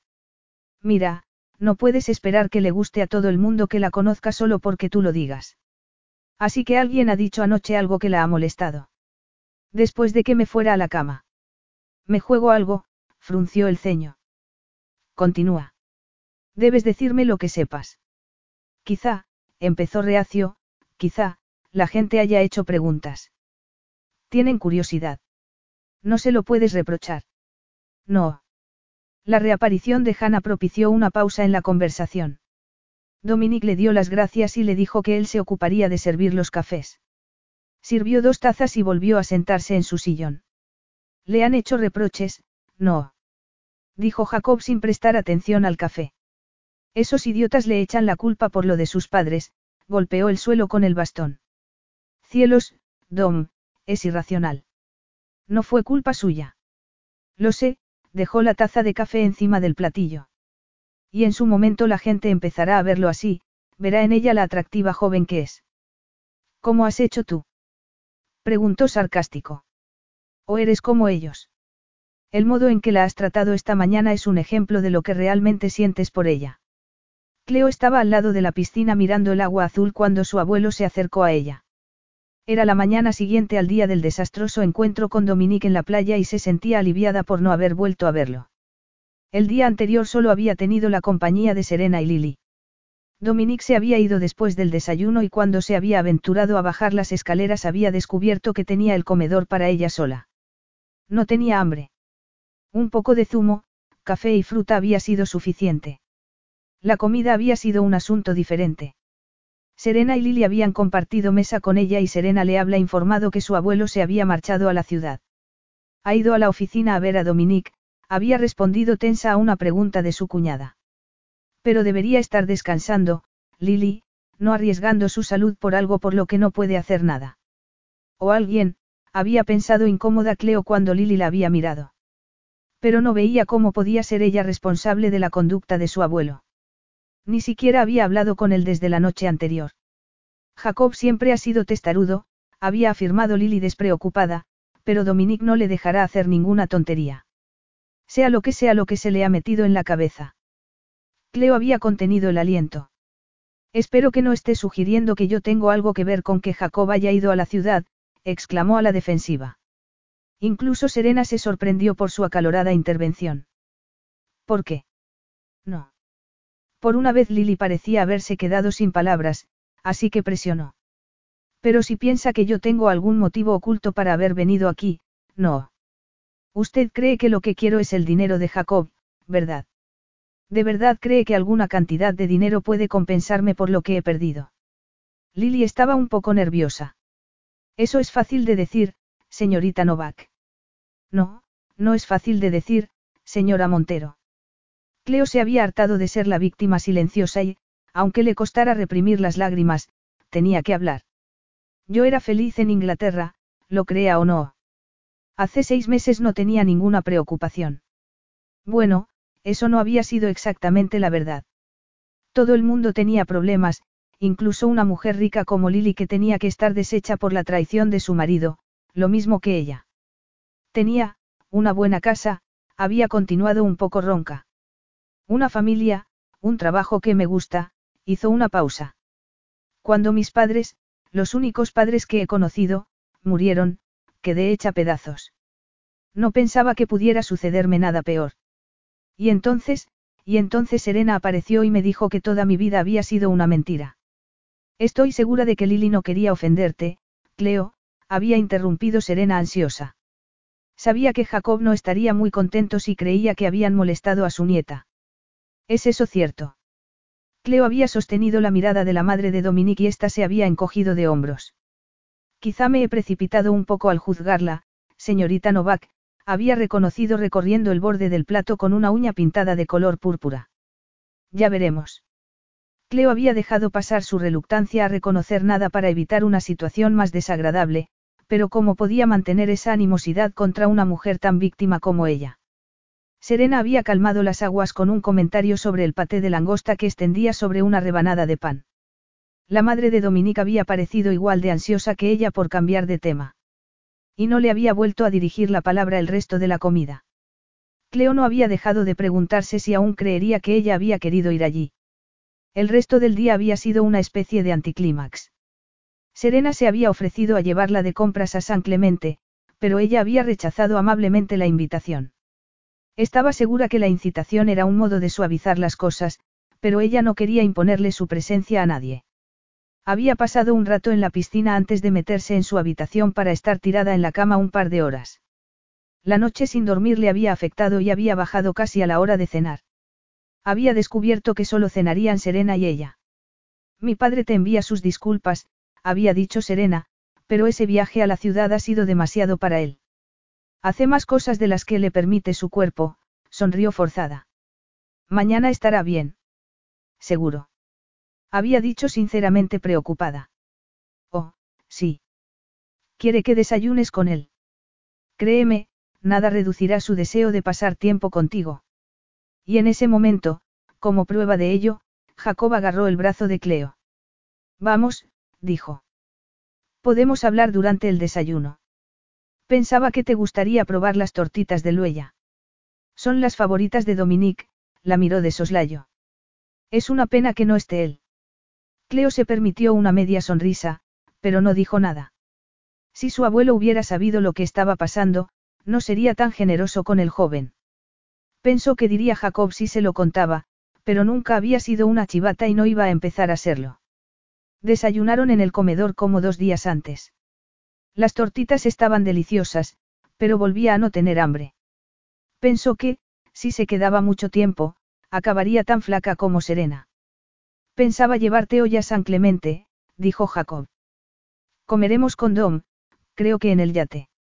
Es hora de que sepas más cosas sobre Montero Corporation. Oh, se le secó la boca. Lo último que quería era estar con Dominique. Esto, la novia de tu nieto estará también. ¿Te refieres a Sara? Preguntó. No, no creo, ¿por qué? Alzó las cejas. ¿Os habéis hecho amigas? Hablamos muy poco, murmuró, y su abuelo resopló. No creo que tengáis mucho en común, dijo, y al alzar la vista Cleo lo vio sonreír. Excepto a Dom, no. ¿Qué quieres decir? Las palabras salieron de su boca antes de poderlo pensar. Bueno, tu hermano te gusta, no. Me pareció cuando llegasteis que confiabas en él, mucho. No es mi hermano, apretó los labios. Mejor, dijo desdeñoso. De todos modos, importa. Los dos sois mis nietos. Y cuando yo me muera y Serena se case, tú serás la única Montero que quede. Cleo se quedó boquiabierta. No sabía que Serena se fuera a casar. Tampoco ella, todavía, sonrió con una mueca. Pero Michael Cordy, el primo de Lily, y ella han sido amigos desde niños. Y él busca sustituta a su esposa muerta. Pero lo ama. Preguntó incrédula. Bueno, reflexionó. Lo rechazó una o dos veces hace tiempo por una errónea impresión que tenía de que yo la necesitaba. Pero eso fue antes de que él se casase con otra, soltó una risita. Es asombroso lo atractiva que se vuelve una fruta prohibida, hizo una pausa. Supongo que eso ya lo sabes. Yo. ¿Por qué habría de saberlo? ¿Por qué, tu padre y tu madre, qué creías que quería decir? Pregunto inocente. Si su relación no era fruta prohibida, entonces no sé qué lo es. Ah, tragó un poco convulsa sin estar totalmente convencida de su sinceridad. Pero no podía saber nada de Dominique y ella. No, si Dominique no se había ido de la lengua y algo le decía que jamás haría algo así. Da lo mismo, ¿qué te parece? preguntó Jacob, la excursión que te he preparado. ¿Te gustaría conocer San Clemente? No. Esta isla es tu hogar. Quiero que la ames tanto como yo. Cleo no podía pensar en quedarse allí, pero eligió sus palabras con cuidado. Me, me gustaría ver San Clemente, claro, dijo. Pero igual podríamos ir a la ciudad y no quedamos a comer, hizo una pausa. Serena me ha dicho que ayer te cansaste mucho y no quiero que pongas en peligro tu salud por hacer muchas cosas hoy. Tonterías. Dijo impaciente. Cuando no sabes cuánto tiempo te queda, no dejas para mañana lo que puedes hacer hoy. Créeme, querida, no tengo intención de matarme. Como he dicho, comeremos en el yate. ¿Te gustará? Después descansaré en un camarote mientras Dom te da una vuelta por la ciudad. Quizá Dominique no quiera, no tenga tiempo, se corrigió enseguida, de llevarme. Lo sacará, afirmó rotundo. Es su propio jefe, nadie le dice lo que tiene que hacer. Excepto tú, pensó ella mientras Jacob le guiñaba un ojo. ¿Ya has terminado? Preguntó el anciano. Bien. Pues vete a por tu bolso o lo que sea que te haga falta. Diré a Sam que vaya sacando el coche. No tardes. Cleo deseó decir que Dominique no querría comer con alguien por quien sentía tan poco respeto. Sugerirle que empezara a preparar las cosas para su regreso a Inglaterra al final de esa semana en lugar de la siguiente. Pero por encima de todas sus objeciones, sentía una inconfundible excitación. Era una locura. Capítulo 10.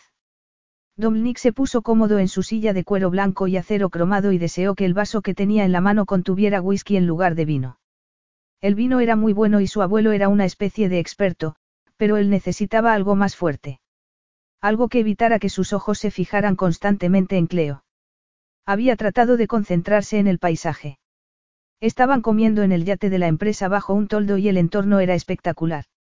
La pequeña ciudad de San Clemente ascendía por la colina detrás del paseo marítimo con sus fachadas de colores y sus tejados de teja roja que contrastaban de un bonito modo con el azul del mar.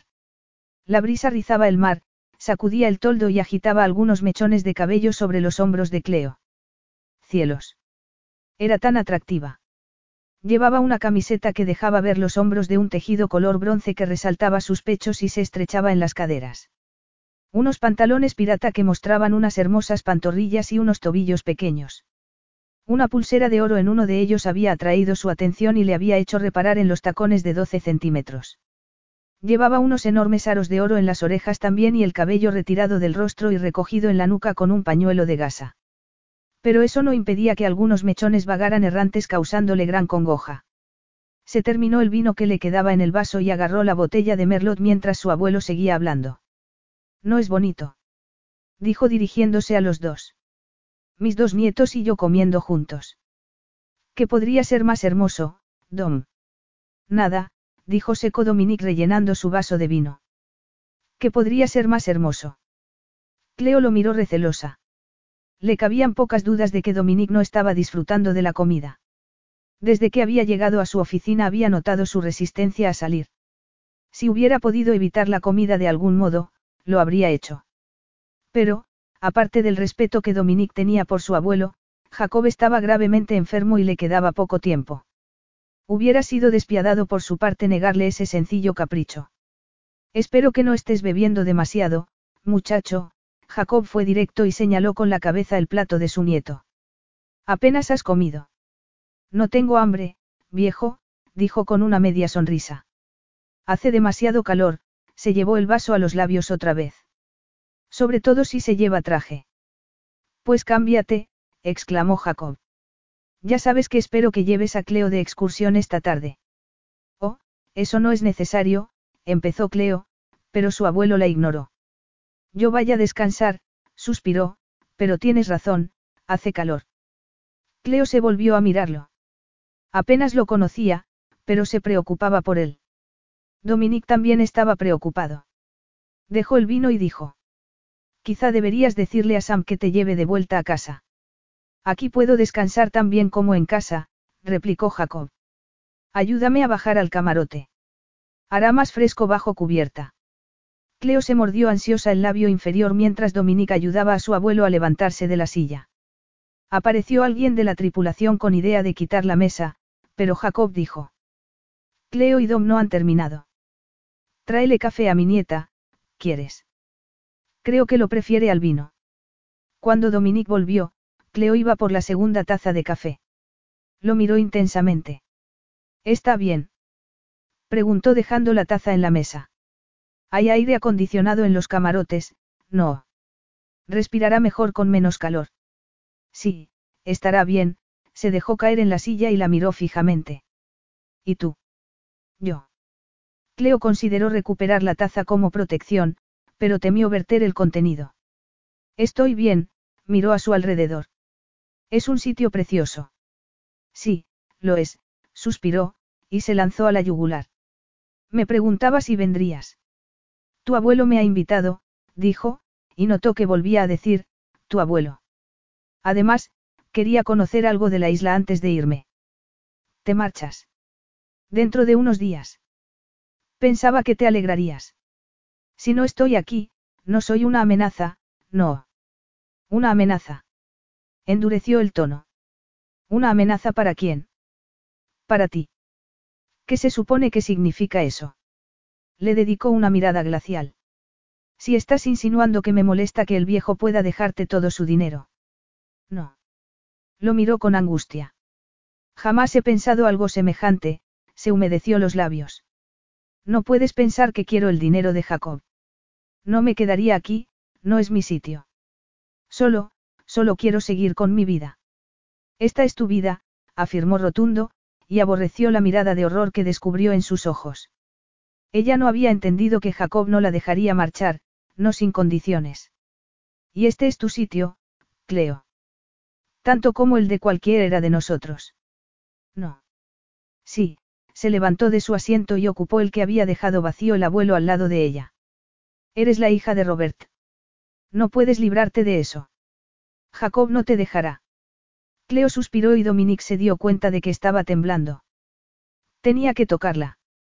Que reconfortarla. Pero en cuanto sus manos contactaron con sus delicados hombros, deseó mucho más. En consecuencia, su voz resultó más áspera de lo que quería. Resulta tan terrible la perspectiva de quedarse aquí.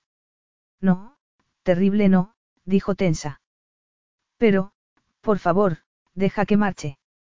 Esto no ayuda a nadie. A mí, pensó Dominique consciente de su pulsante excitación. Pero ella tenía razón, se estaba comportando como un idiota. ¿No te gusta que te toque? Preguntó con voz espesa demasiado consciente del calor de su pierna a través de los pantalones. Esa no es la impresión que me ha dado. Canalla. La palabra apenas resultó audible, pero el modo en que se levantó de la silla demostró lo enfadada que estaba. Caminó airada por la cubierta hasta la barandilla y por un momento Dominique pensó que saltaría. Pero lo que hizo fue agarrarse al pretil con las dos manos y mirar al agua. La tensión de sus músculos mostraba el resentimiento que experimentaba. Dominique se pasó las manos por el pelo consciente de que ese no era el modo en que había pretendido manejar la situación. Ella ya tenía una opinión bastante mala sobre él y la iba a empeorar diez veces más. Aún así algo de ella se había convertido en parte de su ser. Cuando estaba con ella no podía pensar en otra cosa, en nadie más. El sentido común le decía que se pusiera algo más fresco y la llevara a la ciudad. Le había prometido a su abuelo que se ocuparía de ella y eso no incluía tocada cada vez que tenía oportunidad. Se puso de pie y contempló esa espalda rígida y después, casi de un modo ajeno a su voluntad, caminó hacia ella. Se detuvo justo detrás, pero ella no se dio la vuelta. Tenía que haberle oído acercarse, pensó impaciente. Háblame, dijo moviendo con su aliento los mechones que escapaban al control del pañuelo. Cielo santo, Cleo. Yo no soy el único a quien afecta esto. Ayer tú también me deseabas. No puedes negarlo.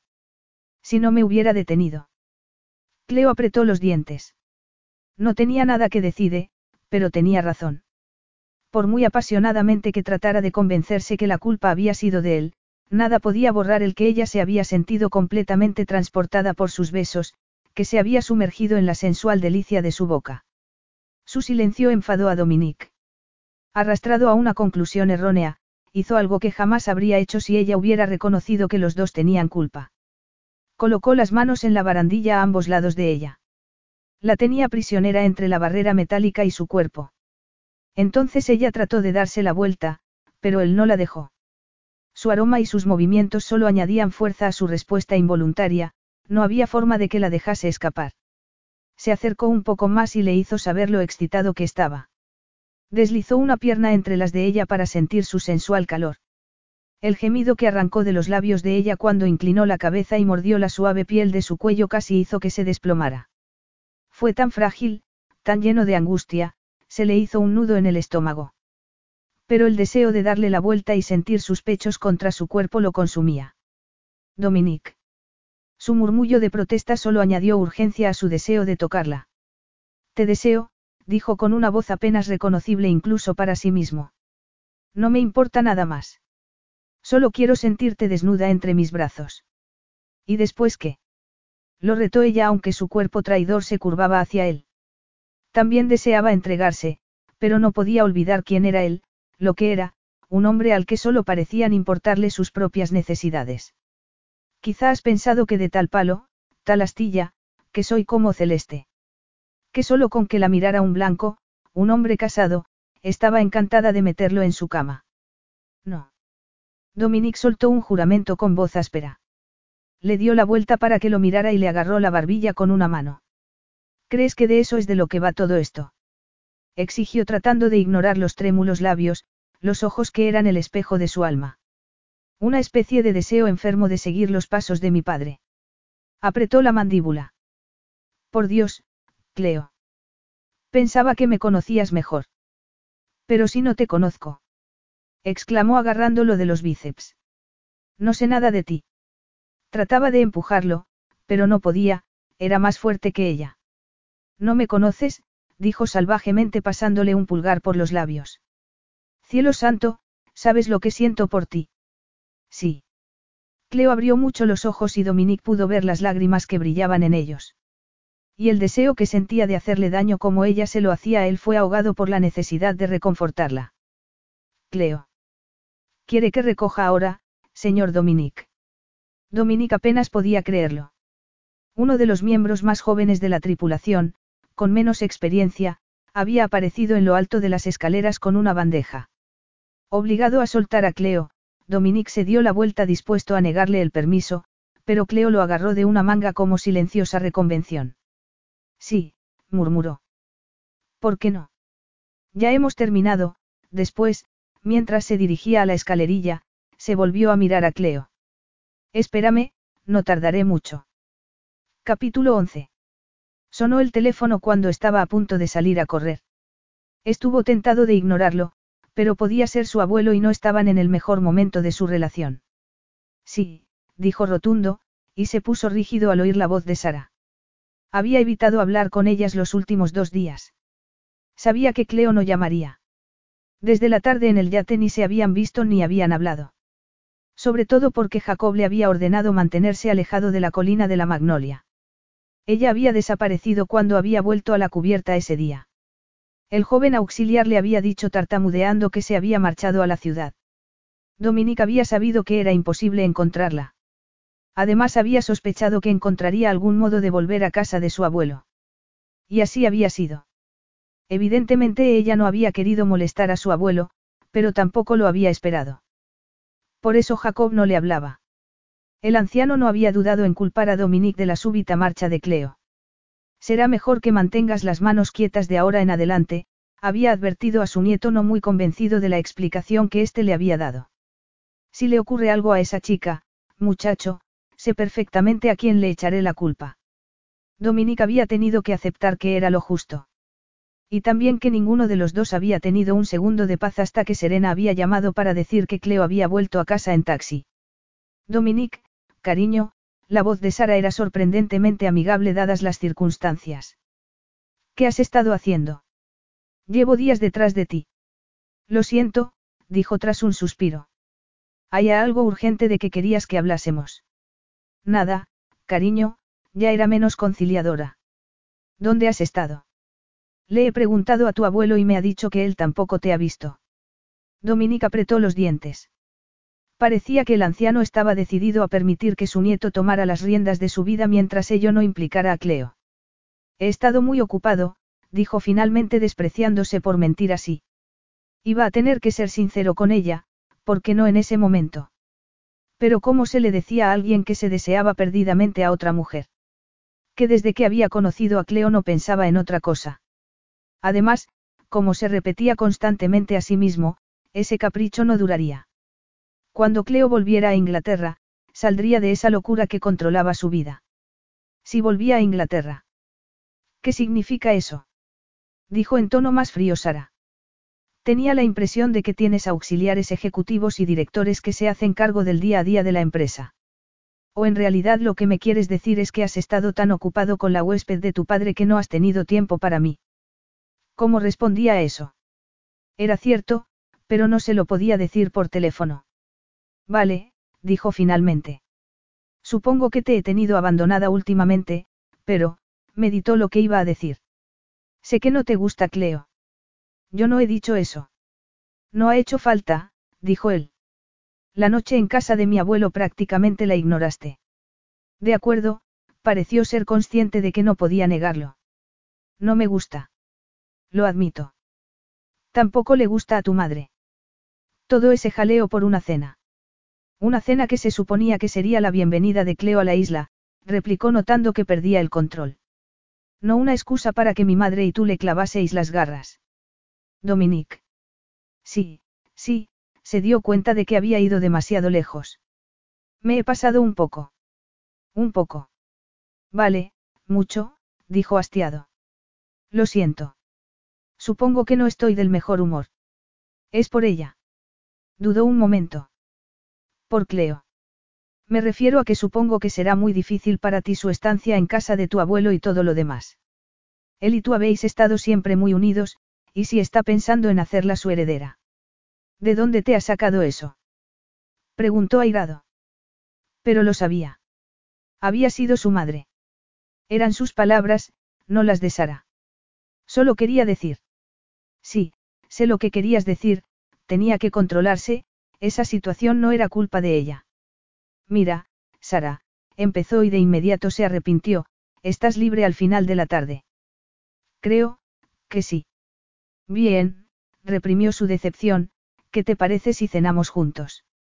He oído que han abierto un restaurante nuevo. Preferiría que cenásemos en tu casa, interrumpió ella. Hace siglos que no cenamos juntos. Solo los dos, ya sabes. Dominique reprimió una negativa instantánea. ¿Por qué no? Accedió después de un momento consciente de que sería mejor hablar sin público.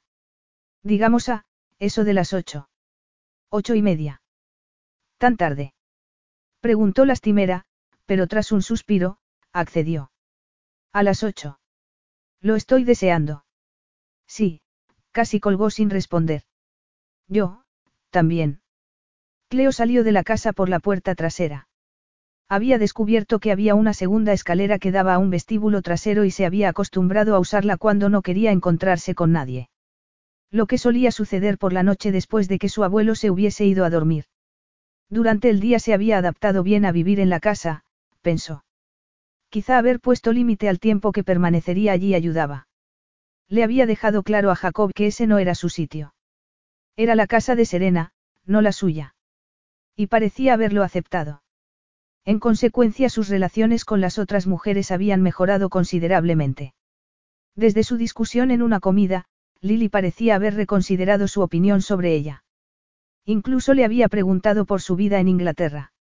Ya no pensaba que fuera una cazafortunas y Jacob estaba tan contento con que estuviera allí que nadie quería negarle esa última oportunidad de ser feliz.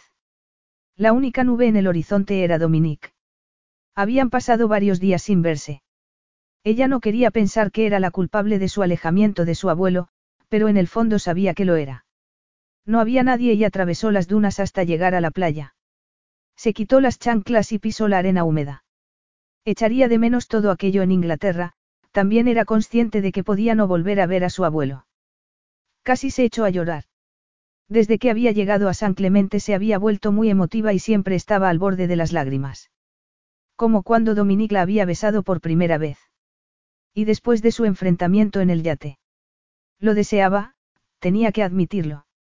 Exactamente como él había dicho, pero ella lo había negado. Aunque no con palabras, huyendo. Qué convincente era eso. Echó a andar a toda prisa y se dio cuenta de que se le acababa la playa. Una línea de rocas separaba esa cala de la siguiente. Se calzó y subió las rocas. La playa del otro lado era impresionante. La luna iluminaba la arena y la idea de seguir era tentadora. Nadie la echaría de menos. Lily había salido y Serena se había retirado a sus aposentos. Bajó por el otro lado y llegó a la playa y allí volvió a quitarse las sandalias. Caminó unos 200 metros y vio una casa. La sorpresa hizo que se detuviera en el acto. La casa tenía un solo piso, era de ladrillo viejo. Quizá no era tan grande como la de los Montera, pero aún así era impresionante. Así que había entrado en una propiedad privada. Esa playa pertenecía a la casa que tenía las luces encendidas. Las puertas que daban a una azotea estaban abiertas y por ellas salieron un hombre y una mujer. Al hombre lo conocía muy bien y a la mujer apenas, Sara. Supo que debía volver por donde había venido. Nadie la vería si se quedaba en la sombra. Era evidente que se trataba de la casa de Dominique. La casa de la que debía de haber salido cuando se habían encontrado en la playa aquella mañana. No se movió. Dominique y Sara estaban discutiendo. Más bien la que discutía era Sara, el silencio de Dominique era una señal de su estado de ánimo. Sara lo acusaba de algo y lo señalaba con el dedo. Después se acercó más a él y le dio una bofetada. El sonido fue audible y Cleo se cubrió la boca con una mano. ¿Qué estaba sucediendo? Dominique se quedó paralizado. No hizo nada. Y Sara empezó a llorar de un modo incontrolable. Tenía que marcharse, se dijo. Ya. No era más que una mirona, una espía. No tienes nada más que decir. Las palabras de Sara de pronto fueron audibles y Cleo en lugar de marcharse, se acercó más para ocultarse detrás de unos arbustos. Dominique miró en su dirección y pensó que la había descubierto, pero no hizo nada, así siguió allí sin moverse. Me marcho, dijo Sara secándose los ojos con un pañuelo de papel. No creo que tenga sentido que me quede más tiempo, no. Probablemente no, dijo Dominique en tono neutro. Eres un canalla, Dominique Montero, lo acusó amargamente. Te odio. Dominique siguió sin decir nada. No puedo hablar contigo cuando te pones así. Me marcho a casa. Entró a grandes zancadas en la casa y un momento después se oyó el motor de un coche. Entonces Cleo se dio cuenta de que había estado conteniendo la respiración. Expiró y se humedeció los labios. Ya puede salir. Su alivio había durado poco. Levantó la cabeza y vio a Dominique mirándola apoyado en la barandilla. La contemplaba con una mezcla de curiosidad y burla. Si la había visto antes. Capítulo 12. Quizá no quiera salir, dijo enrollándose nerviosa la coleta en un dedo. ¿Cómo sabías que estaba aquí? Oh, por favor, su suave voz hizo que se le disparara el pulso. Si quieres espiar por la noche, no te vistas con una camiseta blanca. Es color crema, no es blanca, se miró la ropa. Oh, perdón, dijo sarcástico. No te pongas una camiseta crema, entonces. En cualquier caso, no quería espiar, añadió a la defensiva. No sabía que esta era tu casa. No. No, hasta que te he visto, no, estaba indignada. Siempre vienes a la colina de la Magnolia en coche. Sí, aceptó esa afirmación. Diez kilómetros por carretera y poco más de uno por la arena. Creo que debería irme. ¿No quieres ver dónde vivo? Claro que quería, pero dijo. No especialmente, y añadió, Serena se estará preguntando dónde estoy. ¿Tú crees? Arqueó las cejas sabiendo que era mentira. Si conozco a mi querida tía, seguramente ya estará en la cama viendo un culebrón. ¿Le gustan mucho? Lo sabías. Cleo se encogió de hombros haciendo que uno de las tirantes de la camiseta se deslizara por su brazo. Lo volvió a colocar rápidamente. Se ha ido a su habitación, es todo lo que sé. Créete lo que digo, frunció el ceño impaciente consigo mismo por volver a enredarse con ella. Bueno, ¿quieres tomar algo? Sin alcohol, añadió. Después te llevo a casa. Puedo irme sola a casa, gracias, dijo firme. Sería una locura aceptar la invitación. No confiaba en él y después de ver cómo había tratado a Sara. No sé yo, dijo él en tono despreocupado. La marea está subiendo y esas rocas mojadas son peligrosas. ¿Por qué había dicho eso? se preguntó Dominique frustrado. ¿Por qué insistía sabiendo lo peligrosa que era ella para su paz mental? Cleo se dio la vuelta y miró ansiosa hacia el océano. Estaba claro que la distancia entre el agua y ella se había reducido. Dominique notó su indecisión. ¿Por qué? Porque debería confiar en ti, en que me llevarás a casa. Preguntó, pero él habría dicho que se estaba debilitando. Ha sido cruel con Sara, se ha ido llorando. No tengo intención de discutir mi relación con Sara contigo, dijo rotundo. Se separó de la barandilla. Haz lo que quieras. Cleo suspiró y miró a la playa. Las olas empezaban a romper contra las rocas. Dominique había entrado en su salón y se había servido otro whisky cuando oyó las pisadas en los escalones de fuera. Se miró en un espejo y pensó que invitarla a su casa era la mayor locura que había hecho en su vida. No quería que ella estuviese allí, no quería sentir su inconfundible fragancia en lugares que consideraba su territorio. A pesar de la química sexual que había entre ellos, algo que no podía negar, no había forma de que pudieran tener una aventura. Ella no había perdonado cómo su padre había tratado a su madre y, si la historia se repetía, él no quería tomar parte en ella. Pero la deseaba. Eso era un hecho. La deseaba con una urgencia que no había sentido antes. No había sido una noche muy agradable. Odiaba hacer de malo. Normalmente sus relaciones terminaban de mutuo acuerdo. ¿O no? Quizás solo se había engañado a sí mismo. Si tenía que creer a Sara, su reputación era espantosa. Pero entonces, ¿por qué había salido con él? Estaba empezando a pensar que habría sido mejor quedar en el restaurante. Con gente alrededor, Sara no le habría acusado de engañarla. Tenía la idea equivocada de que se había acostado con Cleo. Completamente equivocada. Aún así lo había amenazado con contarle a su abuelo que estaba decidido a tener una aventura con Cleo. Tenía que haberse puesto a llorar antes, pensó con cinismo. Pocos hombres eran inmunes a las lágrimas de una mujer. Cleo se detuvo en el umbral de la puerta y esperó. Él no se volvió. Inmediatamente no. Que sudé un poco, pensó Cruel. Entonces ella carraspeó y Dominique sintió un nudo en el estómago. No podía hacerle eso. Vamos, pasa, se volvió a mirarla, y cierra la puerta antes de que nos coman vivos. Cleo dudó un momento, después entró a las frías baldosas de mármol y cerró la puerta. Estaba en una enorme sala, muy bonita, con altos techos. La madera oscura destacaba sobre las paredes color claro. Había varias sillas y sofás por todo el espacio, algunas en cuero color miel, otras de terciopelo. Y una gruesa alfombra china en cremas y topacio. La gran chimenea de piedra estaba llena de flores exóticas. Su imagen se reflejaba en el espejo que había encima del hogar. Dominique estaba de pie al lado de la chimenea con un vaso en la mano que pensó sería de whisky. No llevaba corbata y la camisa estaba desabotonada hasta el pecho. La camisa era negra, como los pantalones. Estaba guapísimo, pensó Cleo, y sintió pesadez en los miembros y calor entre las piernas. Deseó sentarse con todas sus fuerzas. Aunque no fuera nada más que para ocultar el temblor de las rodillas. Mientras tanto Dominique se enfrentaba a sus propios miedos. Sabía mejor que nadie lo peligrosa que era la situación. Nunca le había pasado algo así antes, pero eso no alteraba el hecho de que en ello había cierta inevitabilidad. Notaba su propio deseo en la intensidad de su erección y se maravillaba de que solo unos minutos antes, cuando Sara había intentado excitarlo, no había reaccionado en absoluto. La sangre le latía intensamente en las venas.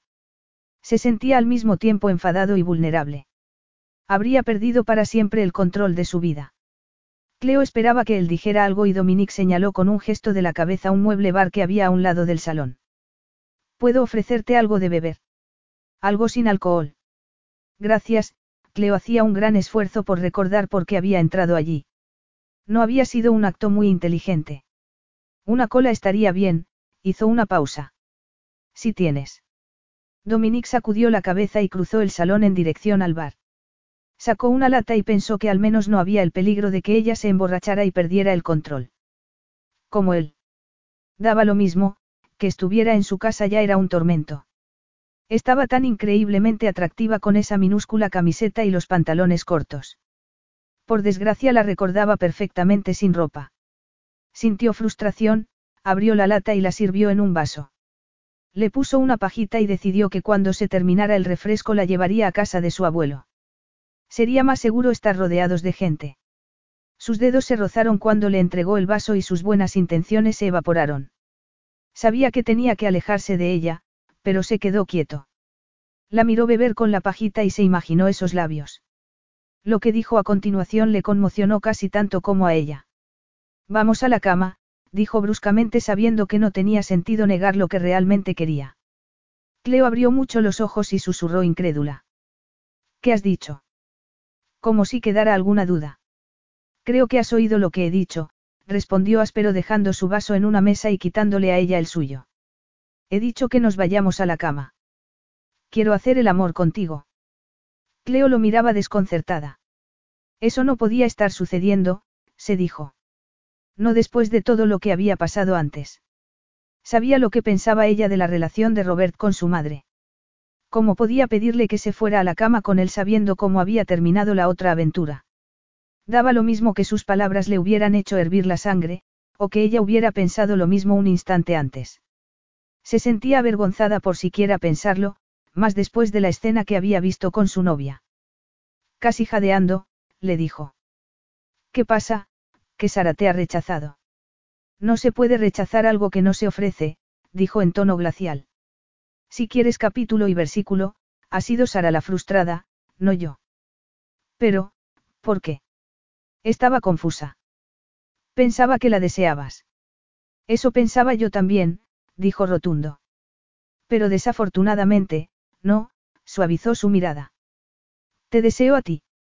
No, no lo dices en serio. Oh, vamos, estaba impaciente. No puedes negar que haya algo entre nosotros. Lo sentiste esa mañana en la playa y lo sabías cuando estuvimos en el yate. Por eso huiste. Yo no huí.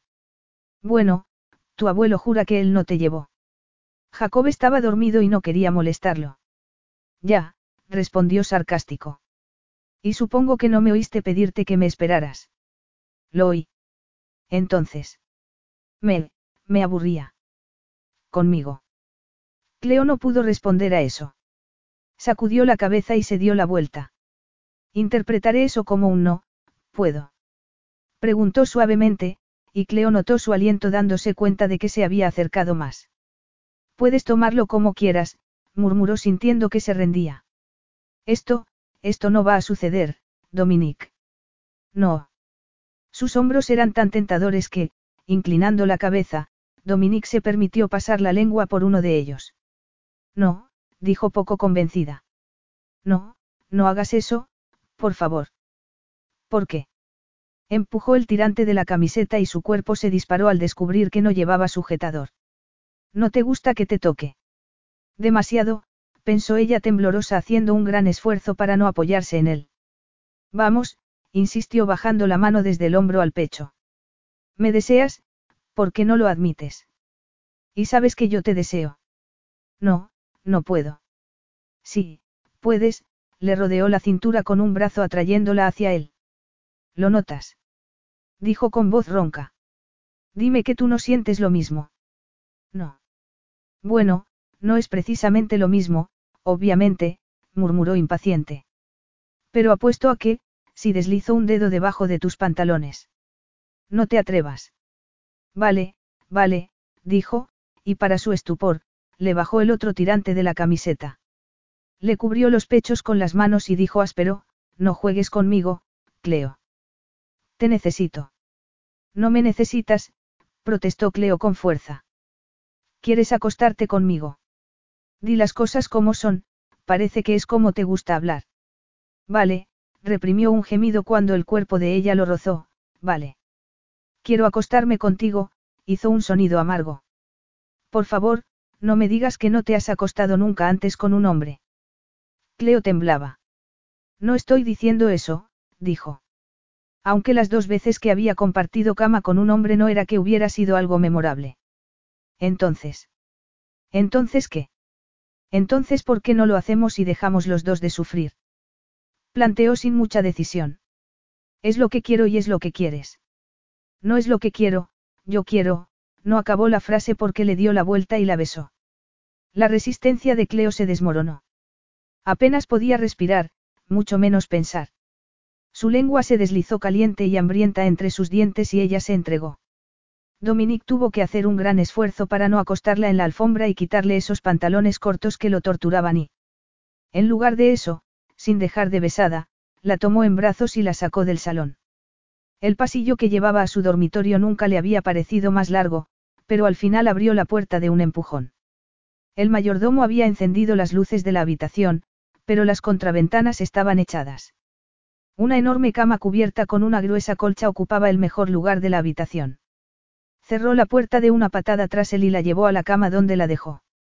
La colcha estaba fría y, cuando Dominique se irguió, pudo ver lo bonita que era la estancia.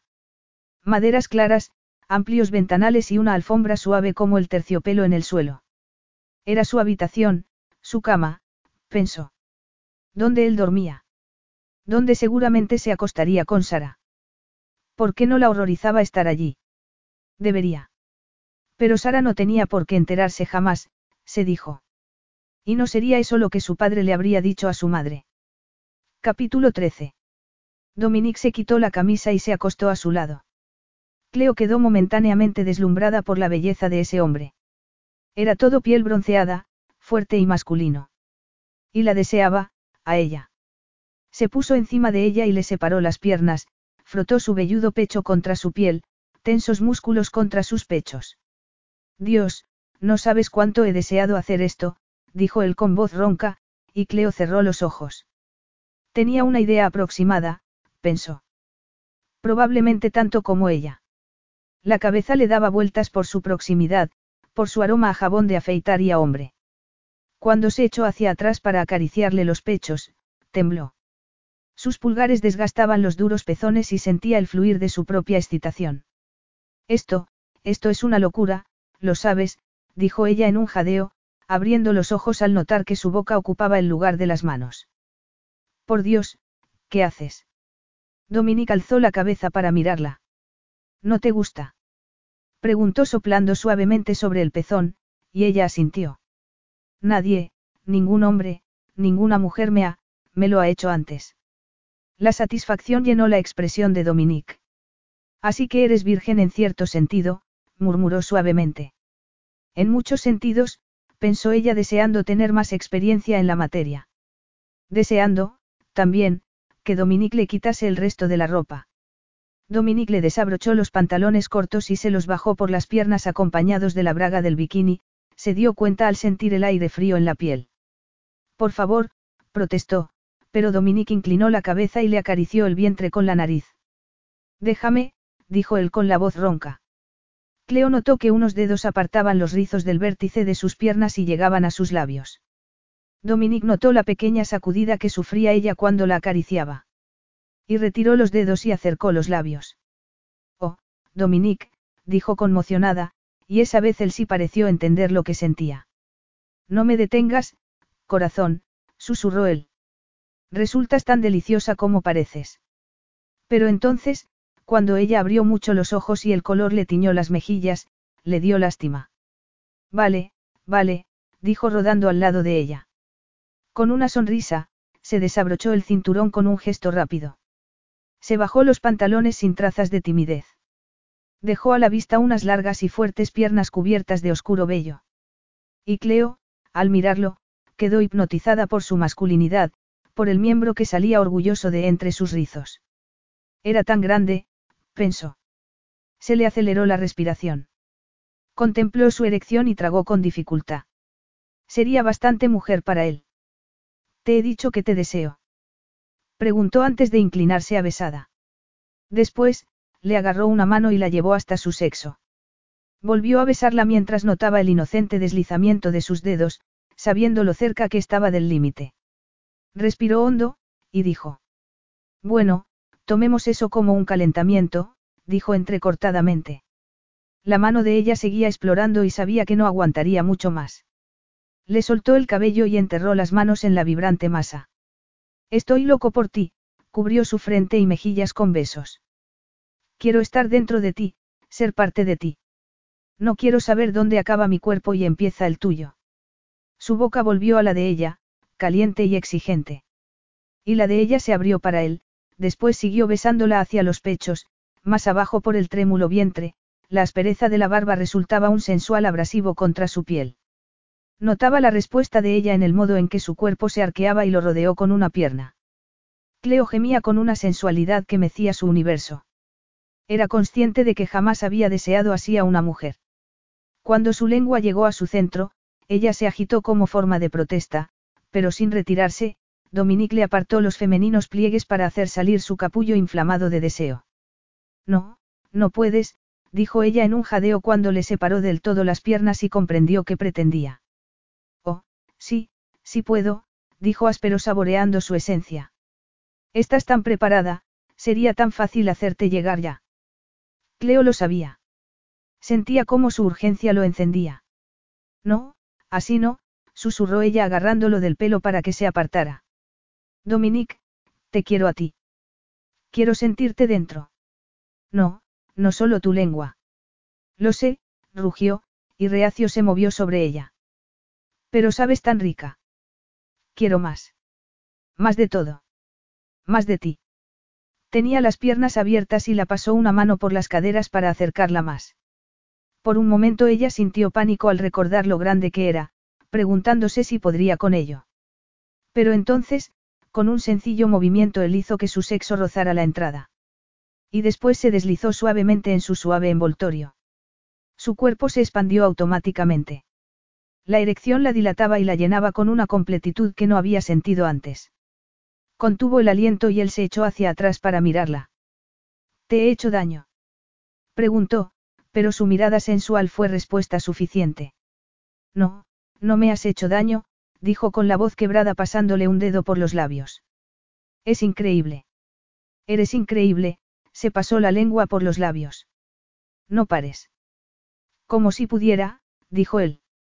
Se echó hacia atrás y después hacia adelante clavándola al colchón, haciendo que la fricción de sus cuerpos resultara una torturante provocación. Pero él no podía prolongar la experiencia. Por mucho que deseara que su primera consumación durase para siempre, no podía. Cleo estaba demasiado caliente, demasiado ansiosa, era demasiado deliciosa como para permitirle tomarse su tiempo. Era deliciosa, le encantaba, le enseñaba que había tanta satisfacción en dar como en recibir. Sentía que su cuerpo ardía. La sensación era tan intensa que pensó que los dos arderían. Sus movimientos se aceleraron al entregarse a la urgencia del momento. Cada vez que estaba con esa mujer aprendía cosas sobre sí mismo que no sabía. Notó el palpitante pulso del cuerpo de ella, el revelador estremecimiento que le decía que había llegado al clímax. Sus músculos que se cerraban sobre él, el gemido de placer, la sensual oleada de su liberación. Su propio orgasmo siguió al de ella casi de inmediato. Su cuerpo se sacudió mientras sus semillas salían de él, un cálido fluir que lo debilitó y lo dejó temblando de alivio. A Cleo le daba vueltas la cabeza. Había sido así desde que Dominique se había empezado a mover, desde que había notado el roce de su vello púbico contra su centro. La sensación que él había despertado ni siquiera sabía que existiera. El orgasmo que había experimentado no tenía nada que ver con lo que conocía hasta ese momento. Y se dio cuenta de que lo relativo al sexo no había formado parte de sus preocupaciones. Su cuerpo se sacudía, aún notaba las punzadas de placer como secuelas de lo que había sucedido. Ocasionalmente sentía una punzada en su interior, el suave calor del sexo de Dominica aún dentro de ella. Y entonces se dio cuenta con otra punzada de que no habían usado protección. Ella no lo había ni pensado y sospechó que Dominique era lo último que había tenido en la cabeza cuando había penetrado en ella, piel con piel. Se estremeció. No era el momento del mes en que era fértil, pensó. Podría haberlo sido y podría haberse encontrado exactamente en la misma posición que su madre. La idea le hizo pensar y con una ligera sacudida intentó separarse de él. Pero Dominique no estaba dormido. Notó el endurecimiento de su sexo al instante cuando fue consciente de lo que ella trataba de hacer. Eh, dijo áspero agarrándole el rostro con las dos manos y besándola. No te marches. Solo estaba disfrutando de la sensación de estar así, anticipando el siguiente momento, sonrió. ¿Qué crees que debería ser? Yo no, esto es, tengo que irme, dijo rompiendo la unión. Por favor, puedes moverte. Quiero levantarme. Y yo no quiero que te levantes, respondió con una sonrisa. Quiero volver a hacer el amor, le pasó el pulgar por los labios. Toda la noche, si puedo. No. ¿Qué quiere decir no? Parecía un poco frustrado, y Cleo deseó no tener que hacer lo que iba a hacer, pero las cosas habían ido demasiado lejos y tenía que poner fin a todo aquello.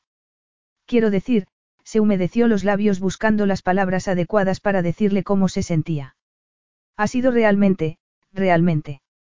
Bueno, mediocre, ¿qué? Se apoyó en los codos y la miró. Vamos, di las cosas como son. Oh, por favor, gimió. Vale, ha sido, maravilloso, admitió reacia, y de inmediato se arrepintió por haber sido tan sincera cuando él la besó en la boca con ansia. Sí, para mí también, murmuró él acariciándole el rostro con una mirada de deseo. Pero, notó que se endurecía dentro de ella.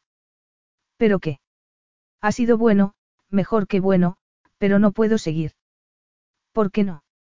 El cuerpo de él estaba perdiendo su respuesta instintiva, y Cleo deseó no tener que hacer aquello. ¿Sabes por qué? dijo firme. Por, hizo una pausa. Por favor, no me hagas decir su nombre. Sara. Dominique frunció el ceño. Claro, te refieres a Sara. ¿A quién si no? No puedes hacer como si no existiera. Señor. Dijo impaciente. Tenemos que hablar de Sara ahora. Resopló. ¿Sabes lo que creo? Que utilizas a Sara como excusa. Si estás tan desesperada por escapar de mí, sé mi huésped. Cleo lo miró un momento. Después, reuniendo todas sus fuerzas, salió de debajo de él. Evidentemente su retirada sorprendió a Dominique, que se puso boca arriba protegiéndose el sexo con la mano. Mientras tanto, Cleo rodó por la cama en un esfuerzo de poner distancia entre los dos. No te preocupes, dijo tenso. No pienso saltar sobre ti, Cleo.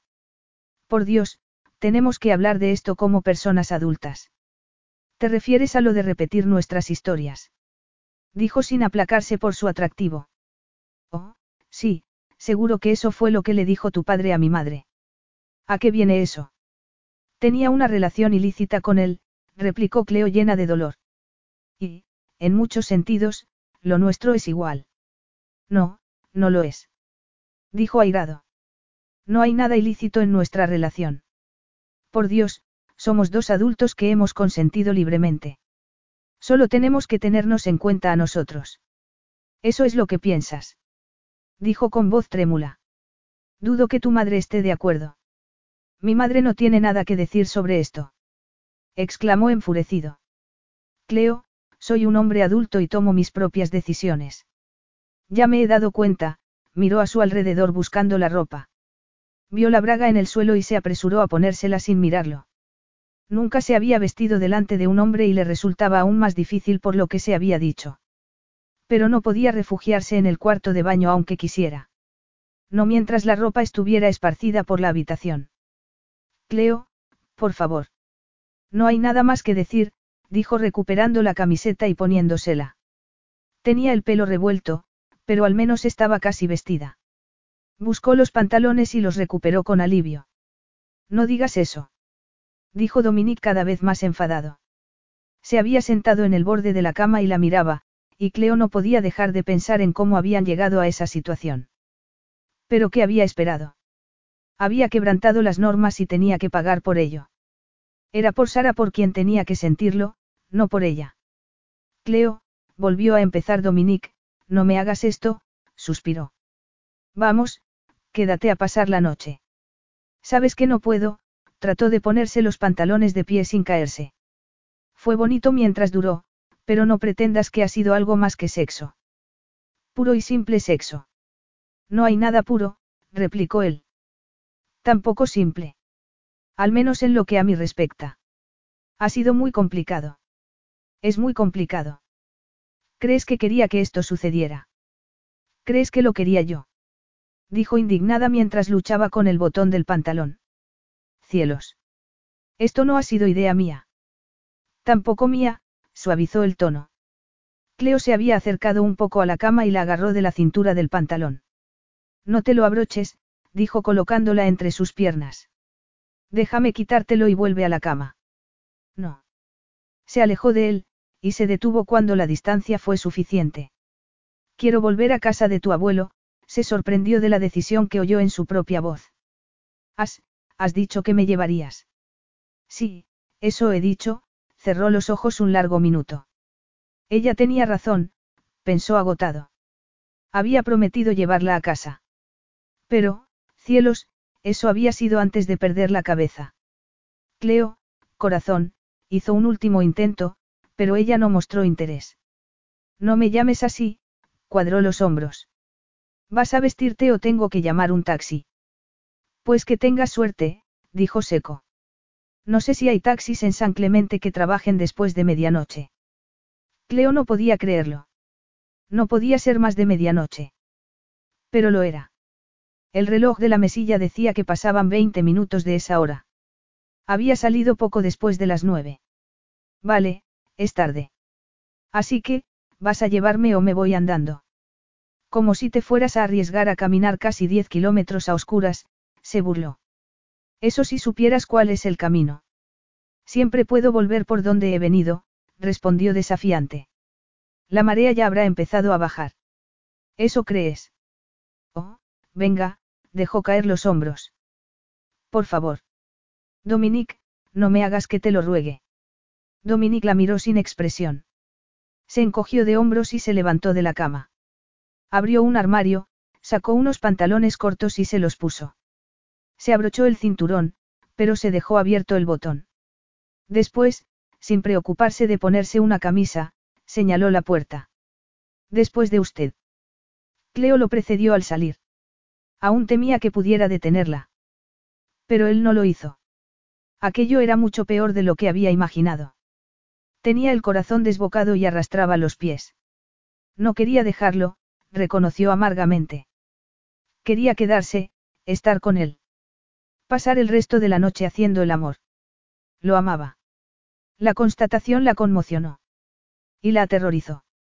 Después de todos sus esfuerzos para negarlo, para decirse a sí misma que jamás haría lo que había hecho su madre, se había enamorado de él. ¡Qué locura! Dominique no la amaba. La deseaba, eso sí se lo creía, pero desear no era lo mismo que necesitar y lo que acababa de suceder lo demostraba.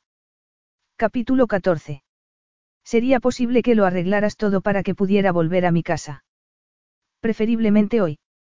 Era al día siguiente por la mañana y, tras algunas preguntas, había encontrado el camino a los aposentos de Serena. La mujer la había saludado al entrar en su habitación esperando que fuera alguien del servicio. Se había sorprendido considerablemente al ver a Cleo. A tu casa. Repitió aún con el camisón de seda mientras desayunaba en su balcón. ¿Sabe algo mi padre? No lo sabe nadie, dijo rotunda. Y quiero tenerlo todo arreglado antes de decírselo a Jacob, hizo una pausa. Sospecho que no querrá que me marche, pero... ¿Sospechas? Cleo, sabes que no estará de acuerdo. Quiere que te quedes aquí. Bueno, pues no puedo, estaba decidida. Lo siento. Voy a echarlo de menos, a todos, añadió arrepentida. Pero lo entiendes, ¿verdad? Tengo mi vida en Inglaterra. No sé qué decir. No tienes que decir nada, se humedeció los labios. Creo que sabes mejor que nadie que mi estancia aquí no funcionaría. Al principio, dudó un momento. Al principio eso era lo que pensaba, pero las cosas han cambiado. No, no han cambiado. Lo último que quería era que ella intentara convencerla de que se quedara. Se había dicho que estaba preparada para decepcionar a Jacob. Mucho más que eso sería difícil de manejar. Y después de lo ocurrido la noche anterior, era imposible que se quedara allí. No era su madre. Nunca se había confirmado con ser una segundona. Y había quedado claro que lo que Dominique quería era una aventura. No había dormido nada y no pensaba con mucha claridad, pero una cosa parecía completamente obvia, tenía que marcharse antes de perderse el respeto a sí misma. La noche anterior había sido machacante, especialmente el silencioso trayecto de vuelta a casa. Dominique no había dicho nada, salvo para que se pusiera el cinturón y, cuando había llegado, solo la cortesía le había impedido marcharse antes de que ella hubiera entrado. Por suerte la puerta trasera estaba abierta y se había despedido de él con un gesto de la mano desde el umbral. Entonces se había dado cuenta de lo vulnerable que era. Le habría gustado contemporizar con él y lo haría si se quedaba. Era solo cuestión de tiempo que se rindiera. Y eso no podía suceder. ¿Esto tiene algo que ver con Lily? Preguntó Serena, y Cleo se planteó usar a la madre de Dominique como excusa. Pero no, de hecho Lily se había convertido en la última de sus preocupaciones. Dudaba que alguna vez llegara a gustarle, pero se había ganado su respeto. Que se desvanecería si descubría lo que había pasado entre ella y Dominique, reconoció con amargura. Solo quiero volver a casa, dijo sencillamente, y Serena sacudió la cabeza. Sabes que mi padre considera que esta es tu casa, ¿verdad? Protestó. Nadie sabe el tiempo que le queda. Puedes dejar tu vida en suspenso unas semanas más. Sabes que solo me dieron permiso para 15 días. Pero estoy segura de que en estas circunstancias. No, odiaba rechazada, rechazar a Jacob, pero ¿qué podía hacer? Tengo que volver, insistió. Sabes que la gente no me acepta aquí. Están empezando, dijo persuasiva. Tienes que darles tiempo para que se acostumbren y te conozcan.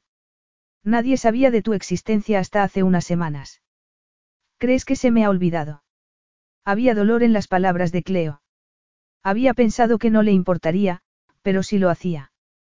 Entonces Serena hizo algo que Cleo jamás había pensado que haría, se acercó y la abrazó. Tienes que olvidar el pasado, cariño, dijo con ternura. Créeme, todos nos arrepentimos de cosas que hemos hecho, cosas que no hemos hecho. Yo más que la mayoría. Cleo había sucumbido al abrazo, pero un momento después se echó hacia atrás y la miró. ¿Qué quieres decir? Oh, hizo un gesto irónico. No te ha hablado mi padre de Michael Cordy. Cleo se ruborizó y asintió en silencio. Veo que sí, dijo. Te contó que me pidió que me casara con él. No una, sino varias veces, sonrió. Y yo, como una tonta, lo rechacé. Tenía la idea equivocada de que mi padre me necesitaba. Seguro que era así, Serena, jamás había imaginado que reconfortaría a su tía. Cuando tu madre murió, debió de quedar desolado. Supongo que sí, movió la cabeza hacia los lados en un gesto que expresaba duda. Pero yo no era mujer suficiente para él. Siempre me ha machacado. Aún lo hace si le dejo. Oh, Serena. Sintió mucha comprensión hacia ella. Te quiere. Sabes que es así. Quizá su enfermedad. ¿De verdad piensas que su enfermedad ha cambiado un ápice el modo en que me trata, lo que piensa de todos nosotros? Dijo desdeñosa. Sabes, quizá no debería tratar de convencerte de que te quedes. Si lo haces, hasta Dios sabe que tu vida dejará de ser tuya. Cleo suspiró y se separó reacia de los brazos de Serena. Tengo que irme, dijo con la esperanza de que no le preguntara por más razones. Harás lo que te he pedido. Y arriesgarme a recibir la ira de mi padre. Vaya a decirle lo que pienso hacer, dijo Cleo firme. No me marcharía sin despedirme. Bueno, pues buena suerte, dijo irónica. Creo que eso demuestra que realmente eres su nieta, sacudió la cabeza. Salvo Dominique, todos nos rendimos a él, de una u otra manera, hizo una pausa. Pero hablaré con Rick Moreno. Es el piloto que te trajo. Vuela a Nassau con una empresa de transporte. Quizá pueda conseguir que te lleve. ¿Cuándo? Oh, ¿cuándo? En un día o dos. Mañana. Cleo, suspiró. Por favor. Haré lo que pueda, pero no te prometo nada. Tu abuelo tendrá algo que decir sobre eso. Gracias, en un impulso, se acercó a ella y la besó en la mejilla. Te lo agradezco. Me gustaría que no lo hicieras, sacudió la cabeza. Estábamos empezando a conocernos. Cleo sonrió sincera. Salió de la habitación y, al cerrar la puerta, notó que le corrían las lágrimas. Dominique estaba sentado en su escritorio mirando al infinito cuando sonó su móvil. Lo abrió y parpadeó al ver quién llamaba. Abuelo. Dijo forzando un tono neutral. Menuda sorpresa, el anciano no dijo nada. ¿A qué debo este placer? Como si no lo supieras. El enfado en su voz era casi palpable, y Dominique se pasó una mano por el rostro. Vale, dijo, supongo que tiene que ver con Cleo. Eres muy agudo, eso tengo que reconocerlo, dijo sarcástico. No podías mantener las manos quietas, no. Después de haberme jurado que no querías arruinar su vida como su padre arruinó la de su madre. No lo he hecho. Pero el anciano no escuchaba. Solo dime una cosa, ¿te has acostado con ella? Con Cleo. No me tomes por tonto, muchacho. ¿Sabes de quién estoy hablando? Sí, me he acostado con ella. Cielos. No es lo que crees, abuelo. No. Ahora me vas a decir que le has pedido que se case contigo. Oh, no, claro que no, el matrimonio no está entre tus planes. Abuelo. Me pones enfermo, lo sabías. Si me dejas hablar. Para decir que. Que la amo, cielo santo, exclamó áspero. Eres implacable, ¿verdad? Hubo un largo y pesado silencio. Dominique había esperado que su abuelo diría algo, aunque solo fuera para llamarle mentiroso, pero Jacob no decía nada y eso era más perturbador que su ira. Dominique empezó a dar paseos por su despacho. Se acercó a la ventana. Bueno, dijo finalmente. No tienes nada que decir. Es demasiado tarde. Las palabras de Jacob se le clavaron como una espada en el pecho. ¿Qué quieres decir con que es demasiado tarde? Gruñó. Te he dicho que la amo. Y es así. Voy a verla hoy para decírselo. Pues deberías haberlo pensado mejor, dijo con desprecio. Claro, que supongo que todo esto es nuevo para ti. Normalmente no piensas en casarte con las mujeres que te acuestas. Esto es diferente, murmuró. Necesitaba tiempo para pensar. Seguro que sí, le espetó. De todos modos, olvídalo. Es demasiado tarde. Se ha ido. Cleo. Sintió frío en la boca del estómago. ¿De qué hablas? Debería haberme dado cuenta de que era obvio, dijo frío su abuelo. Se ha ido esta mañana. Estás de broma. Bromearía sobre algo así. Se ha ido, ya te lo he dicho. No ha escuchado nada. He tratado de convencerla de que se quedara hasta el final de sus dos semanas libres, pero ha dado igual. Jesús. Podrías considerar la posibilidad de llamarla para disculparte, muchacho, porque estoy seguro de que a mí me va a costar perdonarte. Iré a buscarla. No, dijo en tono autoritario. ¿No te parece que ya has hecho bastante daño? Me ha dicho que no quiere volver a verte, y la creo. Si quieres hacer algo útil, sugiero que te aclares tú.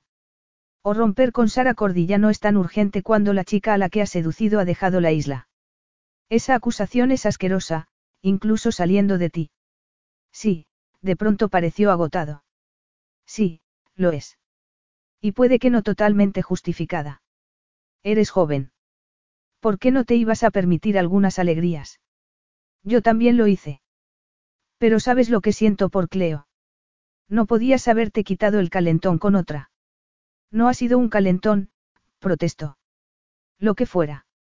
Ya da lo mismo. No da lo mismo, se pasó las manos por la cabeza. Voy a ir a buscarla. La traeré de vuelta. Si le digo cómo te sientes. ¿Te crees que no se lo he dicho yo ya? Por Dios, Dominique, he hecho todo lo que he podido para convencerla, pero estaba decidida y ahora me doy cuenta de que tenemos que dejar que lo haga. Al menos una temporada. Me ha prometido que volverá si la necesito.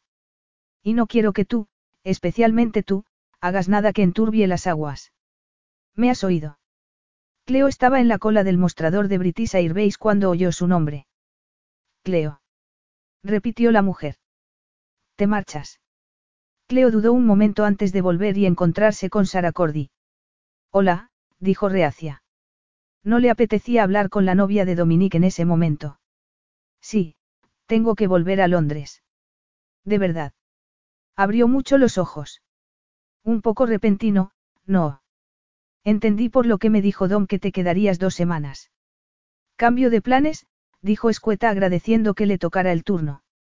¿Vas tú también a Londres? Espero que no, sería insoportable. Oh, pareció desconcertada un momento. No. He venido para reunirme con un socio de Dominique. Me ha pedido que viniera a buscarlo. Creo que me está preparando para, bueno, ya sabes. Sabía. Se refería a cuando estuviese casado. Se preguntó si el corazón podía romperse en dos. Bueno, creo que su vuelo acaba de aterrizar, continuó Sara. Será mejor que me vaya. Buen viaje. Cleo asintió, pero la partida de Sara apenas supuso un alivio. Mientras le entregaban la tarjeta de embarque, otra idea apareció en su cabeza. Si Sara había ido a buscar a un socio de Dominique, estaba en la zona equivocada del aeropuerto. Se encogió de hombros y olvidó la idea. ¿Qué sabía ella de aeropuertos? Estaría feliz cuando estuviera metida en el avión. Hacía dos días que había salido de San Clemente y era el primer billete que había podido conseguir. Capítulo 15. Nora se encontró con Cleo en el descansillo de la escalera. Era evidente que la estaba esperando, y Cleo se acordó del día en que Serena la había abordado en el supermercado. Habían pasado tres meses desde que había vuelto a Londres. Tres meses y ya había llegado la primavera. Había narcisos en el parque y patos en las charcas y el calor llenaba el aire. No la clase de calor que había conocido en San Clemente, reconoció Cleo, pero Inglaterra tenía otros atractivos. El primero la sensación de normalidad, la vuelta a los lugares familiares, las vistas y los sonidos que amaba. Por supuesto, también amaba a su abuelo. Esa constatación la había llegado en la oscuridad de su dormitorio y le había costado algunas noches sin dormir. Se preocupaba por él y esperaba poder compensarle por el modo en que había salido de la isla. Pero vivir en San Clemente no era una opción. Iría a verlo si tenía que hacerla, pero no podía quedarse allí y ver constantemente al hombre que amaba. Oh, sí. La sensación de que se había enamorado de él esa noche en su casa no había cambiado. Amaba a Dominique, pero no permitiría que la historia se repitiera. Por lo menos no estaba embarazada. Al ver a Nora en la escalera, la miró con preocupación. ¿Qué pasa? preguntó Cleo con un nudo en el estómago. Oh, Dios, no será mi abuelo, no. No sé por qué está aquí, dijo Nora. Ella no me lo ha dicho. Ella. Se le secó la boca. ¿Te refieres a Serena? Está aquí. No es la mujer que vino la otra vez, pero creo que también se llama Montero, abrió las manos. Bueno, solo quería advertirte. Después de la última vez. Cleo cerró los ojos mientras cruzaban el descansillo. Sintió un fuerte deseo de darse la vuelta y salir corriendo, pero no podía dejar sola a Nora. El problema era que solo había dos posibles Montera, o Sara, porque Dominique se hubiera casado, o Lily. Y estaba casi segura de que esta no sería. Pero lo era. Sorprendentemente, Lily estaba sentada en su destartalado sofá. A pesar del calor que hacía en el apartamento, llevaba puesto un abrigo de cachemir cerrado hasta el cuello. Nora se retiró a su dormitorio. He hecho un poco de té, dijo antes de desaparecer. Si necesitas algo más, Cleo. Gracias, Nora desapareció. Hola, señora Montero. Menuda sorpresa. Una conmoción, creo, por una vez pareció cercana y sonriente. Después, como si ella fuera la anfitriona, dijo, te sientas. Tengo que hablar contigo, respiró hondo. Estoy muy preocupada. Cleo no se movió. El abuelo, dijo temerosa y consciente de que lo había llamado así por primera vez. ¿Ha pasado algo? Está peor. Se le quebró la voz. Sea, sea, Jacob está bien, aseguró Lily rápidamente. Bueno, tan bien como se puede esperar. No es eso lo que se dice siempre. Dio una palmada en el sofá. Por favor, siéntate. Me pones nerviosa. Cleo se quitó la chaqueta y se sentó en el sofá. Vale, dijo. Me lo creo. ¿Por qué está preocupada? Pareces muy seca, querida. Aunque supongo que yo no te lo puedo reprochar. Nadie puede, no iba a discutir con la madre de Dominique sobre su hijo.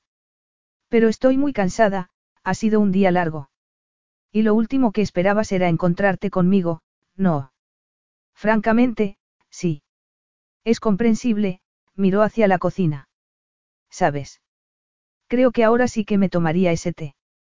Cleo dejó a un lado el resentimiento y se puso de pie. Fuera lo que fuera lo que pasaba, no se iba a enterar hasta que Lily estuviera lista y cómoda. ¿Qué podía ser?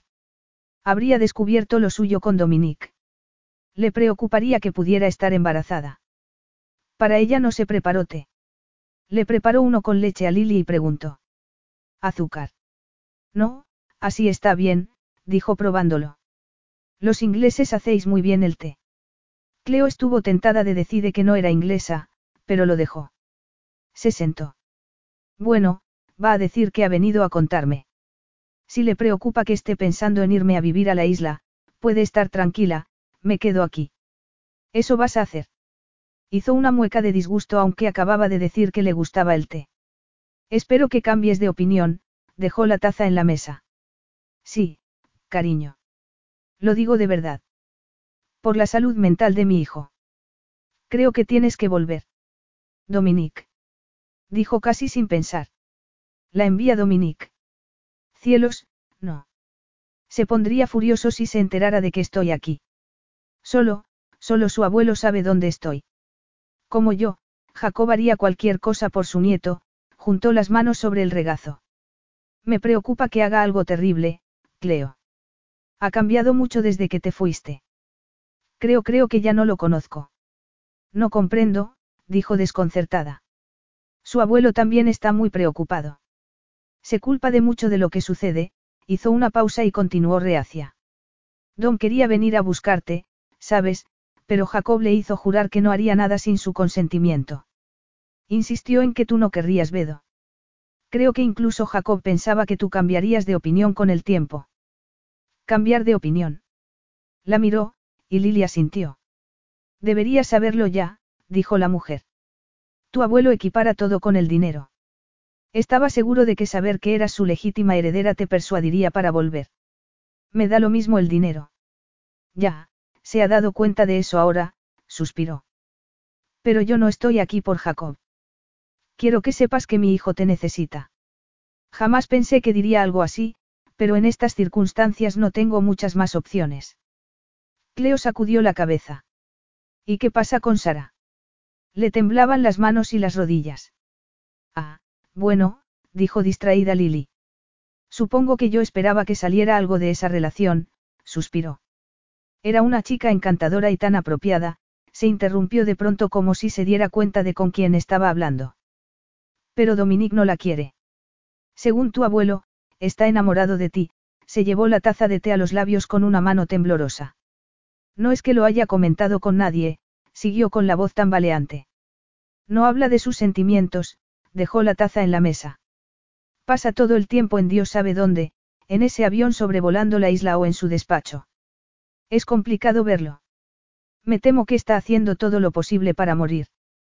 Cleo la miró. Otra exageración, supuso. Dominique tenía más sentido común que todo eso. ¿Cómo lo sabes? La miró con resentimiento. No eres su madre, yo sí. Sigo sin creer que Dominique haga una locura, dijo obstinado. Seguramente Sara. Sara se ha marchado, dijo Lily. Los Cordy tienen familia en Miami y he oído que se ha ido allí con ellos, dudó un momento. De hecho llegó a dejar la isla, pero apareció al día siguiente dispuesta a perdonar a Dominique. Creo que alguien debió de decir que habías vuelto a Inglaterra y habrá pensado que tenía otra oportunidad. Cleo se quedó boquiabierta. Recordó el encuentro en el aeropuerto. Ahí se había enterado y había vuelto a San Clemente. Lo siento, dijo, pero Lily no se mostró muy comprensiva con la otra chica. Los Corby siempre han deseado la colina de la Magnolia, dijo sin darle importancia. Como Michael no tuvo éxito con Serena, pondrían su vista en su sobrino. Dudo que hubiera una pizca de amor en todo eso, cariño. Por los dos lados. Aunque la madre de Sara y yo convenciéramos a la gente de que sí. En cuanto os vi a Dominique y a ti, supe que eras tú la elegida. No me lo puedo creer. ¿Por qué no? Entornó los ojos. ¿Te sientes atraída por mi hijo? No. No es solo una de las partes, no. No, agachó la cabeza. Pero yo no le gusto, ¿verdad? El silencio que siguió a la pregunta fue formidable. Cleo sabía que había ido demasiado lejos. Entonces, con un suspiro, Lily dijo. Estaba, resentida contigo, Cleo. Tengo que admitido. Me recordabas tanto a Celeste. Quería a tu madre, ya lo sabes, y me traicionó. No tenía ni idea hasta que Jacob nos dijo lo que Robert había hecho. Lo siento, dijo temblorosa. Sí, Lily alzó los hombros. Estaba deshecha cuando Celeste murió y su madre se llevó al bebé. Robert después me dijo que había muerto también y no tuve ninguna razón para no creerlo. No sabía nada de lo que habían acordado con los Novak. La primera vez que oí hablar de ti fue cuando Jacob soltó la bomba.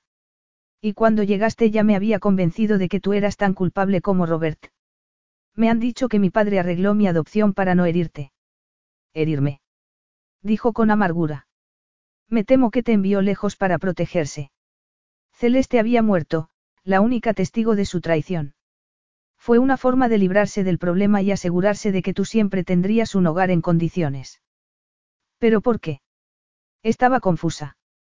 Si nadie sabía quién era mi padre.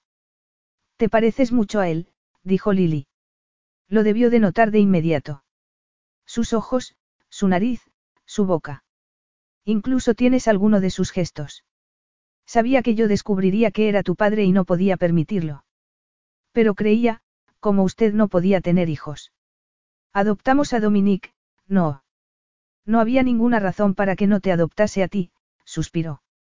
Mi querida niña, por eso me dijo que habías muerto.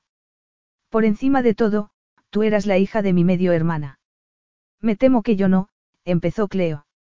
Robert, sonrió, no era el primer miembro de mi familia que engañaba a su esposa, Cleo. Cleopatra Dubois, tu abuela, la persona por la que te pusieron tu nombre, fue la amante de mi padre años antes. Se suponía que era un secreto. Se suponía que los hijos no lo sabíamos, pero todo el mundo lo sabía. En una isla como San Clemente es complicado mantener un secreto. Mi padre sabía eso, claro, dijo sin dejar de mirarla sorprendida. Claro, dijo resignada. Sabía quién era años antes de que Celeste viniera a vivir con nosotros. Pero después de que adoptamos a Dominique, necesitaba ayuda en casa, alguien que se ocupara de él cuando yo no estaba. Celeste se ofreció y yo acepté. Éramos amigas además de hermanas, por extraño que parezca. Cleo empezaba a entender. Muchas cosas encajaban. Pero Lily no había terminado. Roberto ocultó su aventura con Celeste tanto porque no quería hacerme daño, como porque se sentía culpable. Tu padre era arrogante en muchos sentidos, Cleo, pero lo quería. Prefiero no pensar qué habría pasado si Celeste y tú hubierais sobrevivido. Capítulo 16. Resultaba extraño volver a San Clemente. Se bajó del pequeño avión que su abuelo había enviado a buscarla a Nassau y miró a su alrededor con una extraña sensación de volver a casa. Era ridículo, San Clemente jamás había sido su hogar. Su padre se había encargado de eso. Y fuera lo que decía el abuelo, que Robert amaba a las dos y no quería hacer daño a Lily, o lo que decía esta, que era un egoísta que había tratado de ocultar su culpa, jamás sabría por qué lo había hecho. El hecho era que empezaba a ver que ella era la víctima inocente del deseo de su madre y la lujuria de su padre. Vio una alta silueta a la sombra de los edificios del aeropuerto. Dios mío, jadeó en un tono apenas audible. Era Dominique. Su abuelo había dicho que iría a buscarla en persona. ¿Qué hacía Dominique allí? ¿Está usted bien, señorita Novak? Preguntó Rick Moreno, el piloto. Sí, sí, estoy bien, tartamudeó consiguiendo poner un pie delante de otro para avanzar. Gracias, señor Moreno. Debe de haber sido el sol. Muy bien. Rick llevaba la maleta y, cuando vio a Dominique, lo saludó con la mano, sonriente. Eh, señor Montero, dijo. Me alegro de verlo, señaló la maleta. Tiene un coche para que guarde esto. Él, el señor Montero a lo mejor no ha venido a buscarme, dijo Cleo a toda prisa. ¿No ha venido Jacob? No. La respuesta de Dominique no había sido muy efusiva, pero al verlo entendió por qué había ido Lily a buscarla tragándose su orgullo. Su aspecto daba muchas respuestas. Parecía demacrado. Había perdido peso y la ropa le quedaba floja. El coche está allí, dijo, y Rica sintió y se marchó. Dominique no dijo nada, y ella, sintiéndose obligada a romper el silencio, dijo. Pensaba que vendría a buscarme tu abuelo. Eso pensaba yo. De nuevo otra respuesta que daba miedo. Pero ella insistió. Bueno, gracias por venir de todos modos, murmuró. No deberíamos seguirle. Señaló a Ricky. ¿Qué estás haciendo aquí, Cleo? Preguntó finalmente en tono glacial. Entendí que le dijiste al viejo que no querías volverme a ver. Oh, se mordió el labio inferior. ¿Cómo se suponía que se respondía a eso? Había dicho eso y más, pero las circunstancias eran distintas. La gente cambia, se encogió de hombros. Sí. No parecía muy convencido. ¿O es que hay otras personas que hacen que cambie? Sobre todo si alguien les hace sentirse culpables. Sentirse culpables. No, Cleo le agarró de una manga, pero él se soltó. No entiendes. No, no entiendo nada, reconoció áspero. Pero quiero que sepas que sea lo que sea lo te ha dicho mi madre, no es más que hablar por hablar. No te quiero aquí, Cleo. No te necesito. Y si soy yo la razón por la que te has tragado ese estúpido orgullo tuyo, entonces olvídalo. En lo que a mí respecta, puedes volver por donde has venido. Cleo hizo un gesto de dolor. Había elegido bien las palabras para hacerle daño, lo había conseguido. Pero algo le decía que Lily no había mentido. Lo que vio en los ojos de Dominique le hizo decir. Mi origen está aquí, Dominique, no lo recuerdas. Fuiste tú quien me lo dijo. ¿Crees que me importa lo que te dije para que te quedaras? Apretó la mandíbula. Mi abuelo se estaba muriendo, se está muriendo, y habría dicho cualquier cosa para que no te subieras a un avión. Pero esto, hizo un gesto de impaciencia. Esto es distinto. Si estás aquí ahora, no es por algo que yo haya dicho. Cleo apretó los labios. Iba a ser más duro de lo previsto. Si no lo hubiera conocido, habría dicho que la odiaba. Quizá la odiaba, después de todo, el odio estaba cerca del amor, a veces. Con un supremo esfuerzo forzó una sonrisa. Bueno, vamos a tener que vemos, no. Dijo con el tono que habría usado con un niño. Nos vamos. No seas condescendiente, Cleo. Ni soñaría con serlo, dijo encantada antes de volverse hacia el piloto. Gracias, señor Moreno. Es usted un cielo. Rick sonrió, pero al ver la expresión de Dominique, se puso serio. Gracias, señorita Novak, dijo asintiendo a Dominique. Vuelvo a volar esta noche, señor Montero. Va a necesitarme mañana. Ya se lo haré saber, dijo brusco, y de inmediato se despreció por hablarle así. Las últimas semanas habían volado juntos, y Rick siempre había sido agradable y educado. Sí, señor, dijo Rick, y desapareció dentro de la terminal.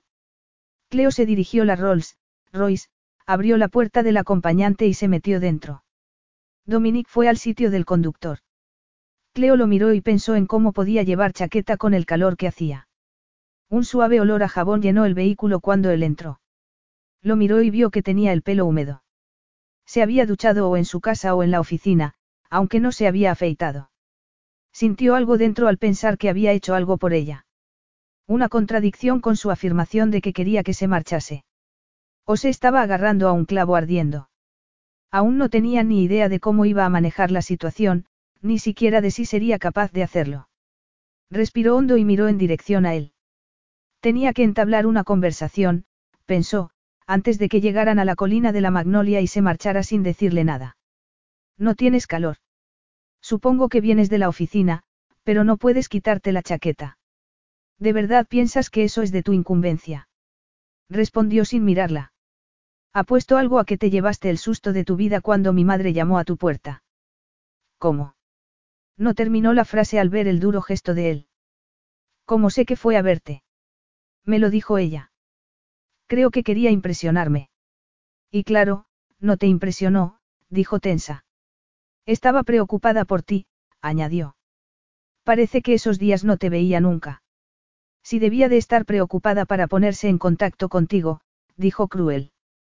Vaya, gracias, dijo intentando no parecer afectada. Supongo que era el último recurso. Dominique frunció el ceño. A pesar de lo dolido que estaba con ella, no quería hacerle daño.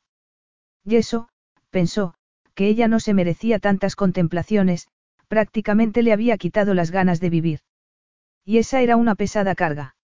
Mira, dijo airado, no hagamos como si realmente quisieras venir aquí. Y no te creas ni por un momento que sabía lo que iba a hacer mi madre. No lo sabía. Y si lo hubiera sabido, la hubiera detenido. ¿Por qué no puede dejarme vivir tranquilo? Dirás morir. exclamó apasionada, y él la miró incrédulo. ¿Qué estás haciendo contigo mismo? Se le quebró la voz en un gemido. ¿Qué te he hecho yo? El coche se detuvo en seco y la pequeña camioneta que lo seguía casi se cayó por el acantilado al intentar evitar la colisión. El conductor alzó un puño amenazante y siguió su camino, pero Dominique no le prestó ninguna atención. Su mirada estaba clavada en Cleo. Madre mía, sí que debió de montarte el número, exclamó él. ¿Qué te ha dicho? Ha debido de ser algo muy fuerte para que hayas vuelto a San Clemente. Cleo buscó un pañuelo en los bolsillos, pero se los había dejado en el equipaje. Dejó de buscar y se pasó el dorso de la mano por la nariz. Quería volver. He querido volver todos los días desde que me fui. Sí, vale, dijo sarcástico sacando unos pañuelos de la guantera. Se los dio. Eres muy buena, Cleo, eso te lo reconozco, dijo con una fría sonrisa. ¿A quién se le ha ocurrido esa explicación? No me lo digas, a mi madre. No ha sido a tu madre, respondió Dura. No es una farsa. Si escucharas lo que tengo que decirte, oh, sí. Y se supone que tendré que creerme que solo esperabas una invitación para volver. No, una invitación no, suspiró. Puedes intentar mirar las cosas desde mi lado. ¿Por qué tendría que hacerla? Has tenido el valor de presentarte aquí con la esperanza de hacerme sentir lástima de ti. No te he pedido que volvieras. Y te has creído lo que te ha dicho mi madre de que yo estaría deseando verte. Oh, Dominique. Lo miró entre las lágrimas. Nunca habría creído que pudiera ser tan cruel, y pensar que Lily podía haberse equivocado hizo que se sintiera mareada. Tienes, tienes que entender cómo me sentía cuando me marché de aquí, intentó expresarse. Vale, nos acostamos juntos y eso fue, fue asombroso. Dominique la miró incrédulo, pero después volvió a mirar al mar con una sonrisa. No podía ser cierto, sería otra táctica de su madre. Pero no podía ser tu amante. Te pedí yo que fueras mi amante. Preguntó lleno de ira. Será mejor que hagas memoria, yo no recuerdo haberte dicho nada semejante. No, rugió Cleo. En realidad no dijiste algo así. Gracias por reconocerlo. Dijo sarcástico. Pero, pero estaba segura de que eso era lo que querías. De verdad. La miró con ojos oscuros. Y pretendía saber lo que yo pensaba lo mismo que sabías mejor que yo lo que quería aquella noche en mi casa, no. Eso ya te lo he explicado. Sí.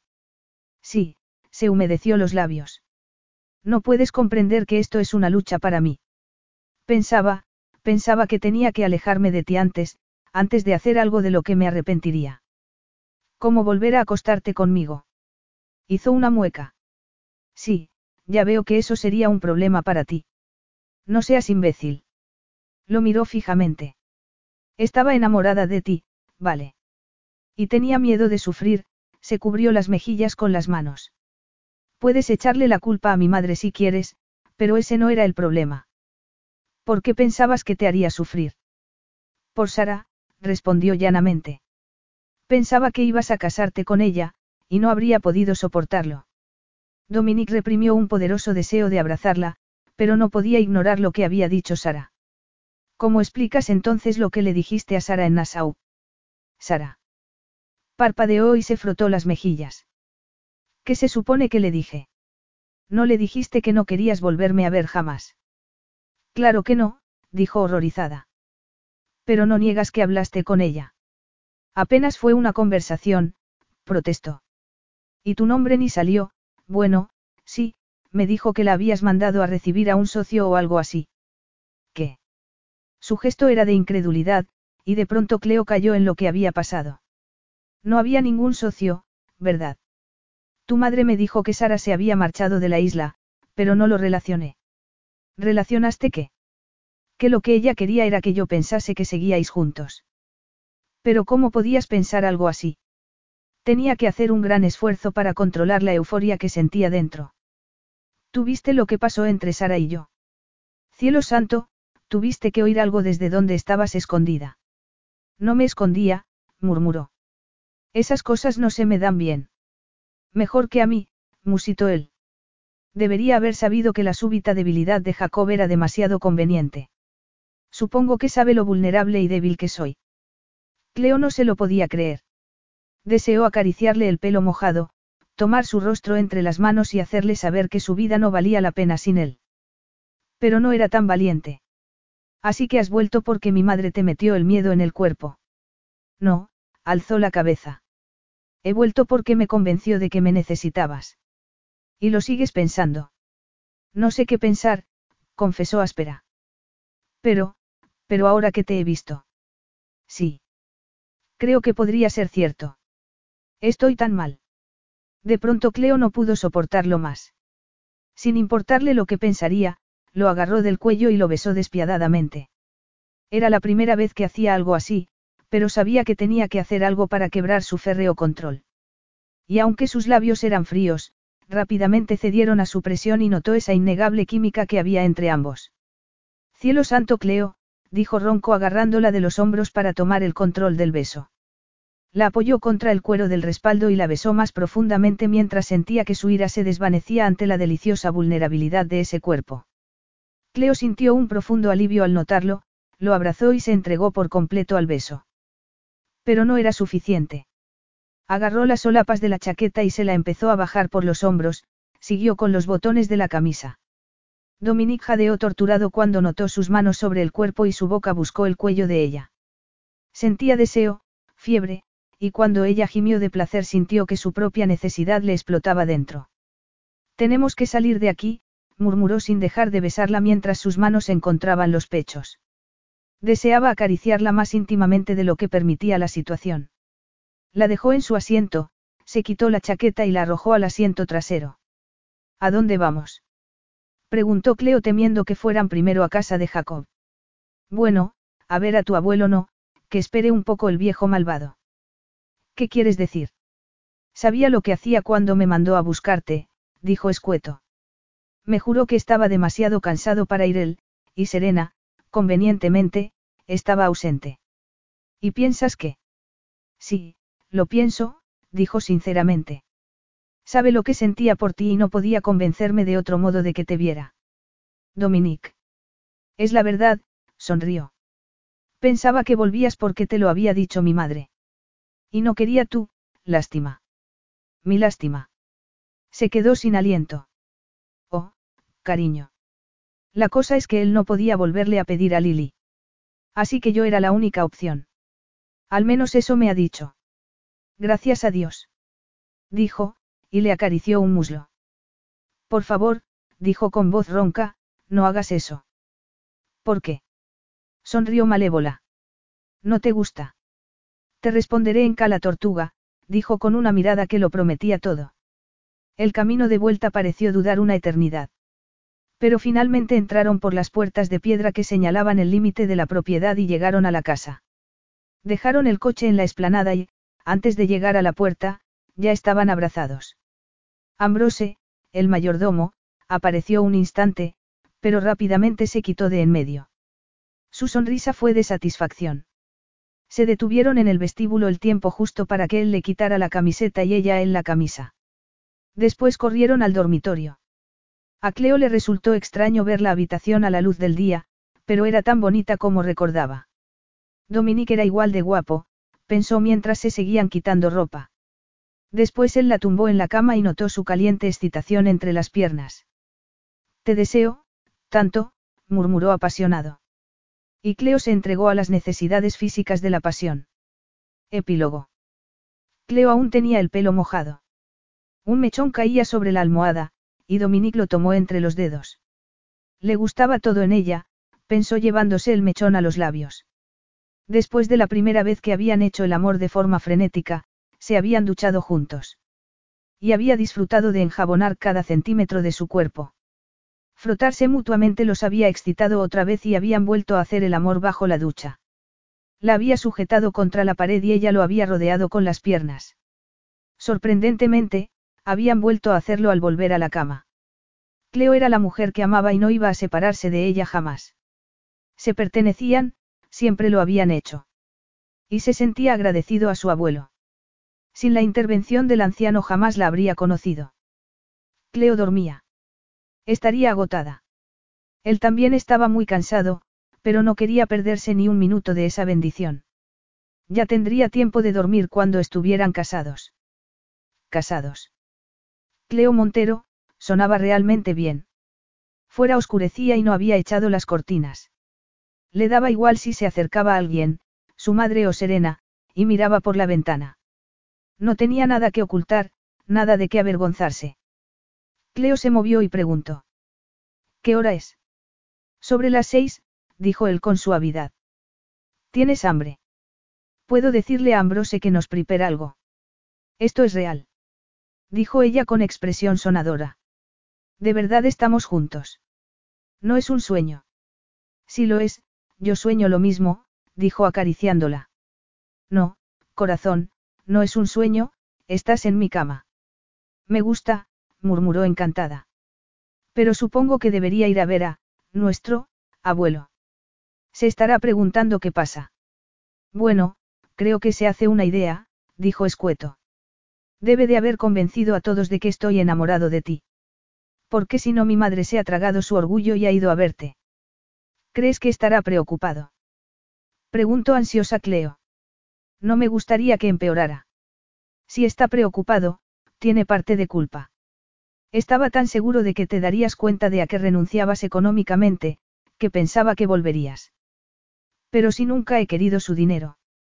Bueno, ahora lo sabe y creo que le ha venido bien enterarse. Pero está bien, no. Está bien, pero nadie sabe cómo va a evolucionar. Bueno, me alegro.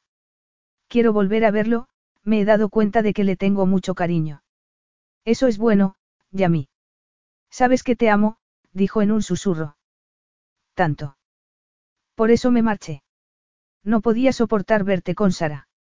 Era imposible que me casara con ella con lo que sentía por ti, dijo solemne. Ya, pero hay tantas similitudes entre nuestra relación y la de mis padres. Temía que volviera a suceder. Que estuvieras embarazada. No lo estás, ¿verdad? Preguntó, y ella soltó una risita. Aún no, concedió, y él hizo una mueca. Bueno, mejor, te quiero solo para mí una temporada. No te merezco, le acarició una mejilla. No, sonrió, pero te lo perdonaré. Hubo un silencio y después Cleo dijo. Lily me dijo que Celeste era medio hermana suya, ¿lo sabías? Cielos, no. Mira tú, mi abuelo materno no era tan estricto como se pensaba. Tu madre me contó que mi padre no era el primer hombre que quedaba prendado de una Dubois. Ni el último, le recordó él. No te olvides de que también eres una Dubois. Lo había olvidado. Pero hay una diferencia, dijo Dominique. ¿Qué diferencia? Bueno, yo voy a tener el honor de casarme con una Dubois, si ella quiere, le acarició los labios con el pulgar. ¿Me aceptas, Cleo? Completarás el círculo y serás mi esposa. Y, por supuesto, Cleo dijo sí. Fin.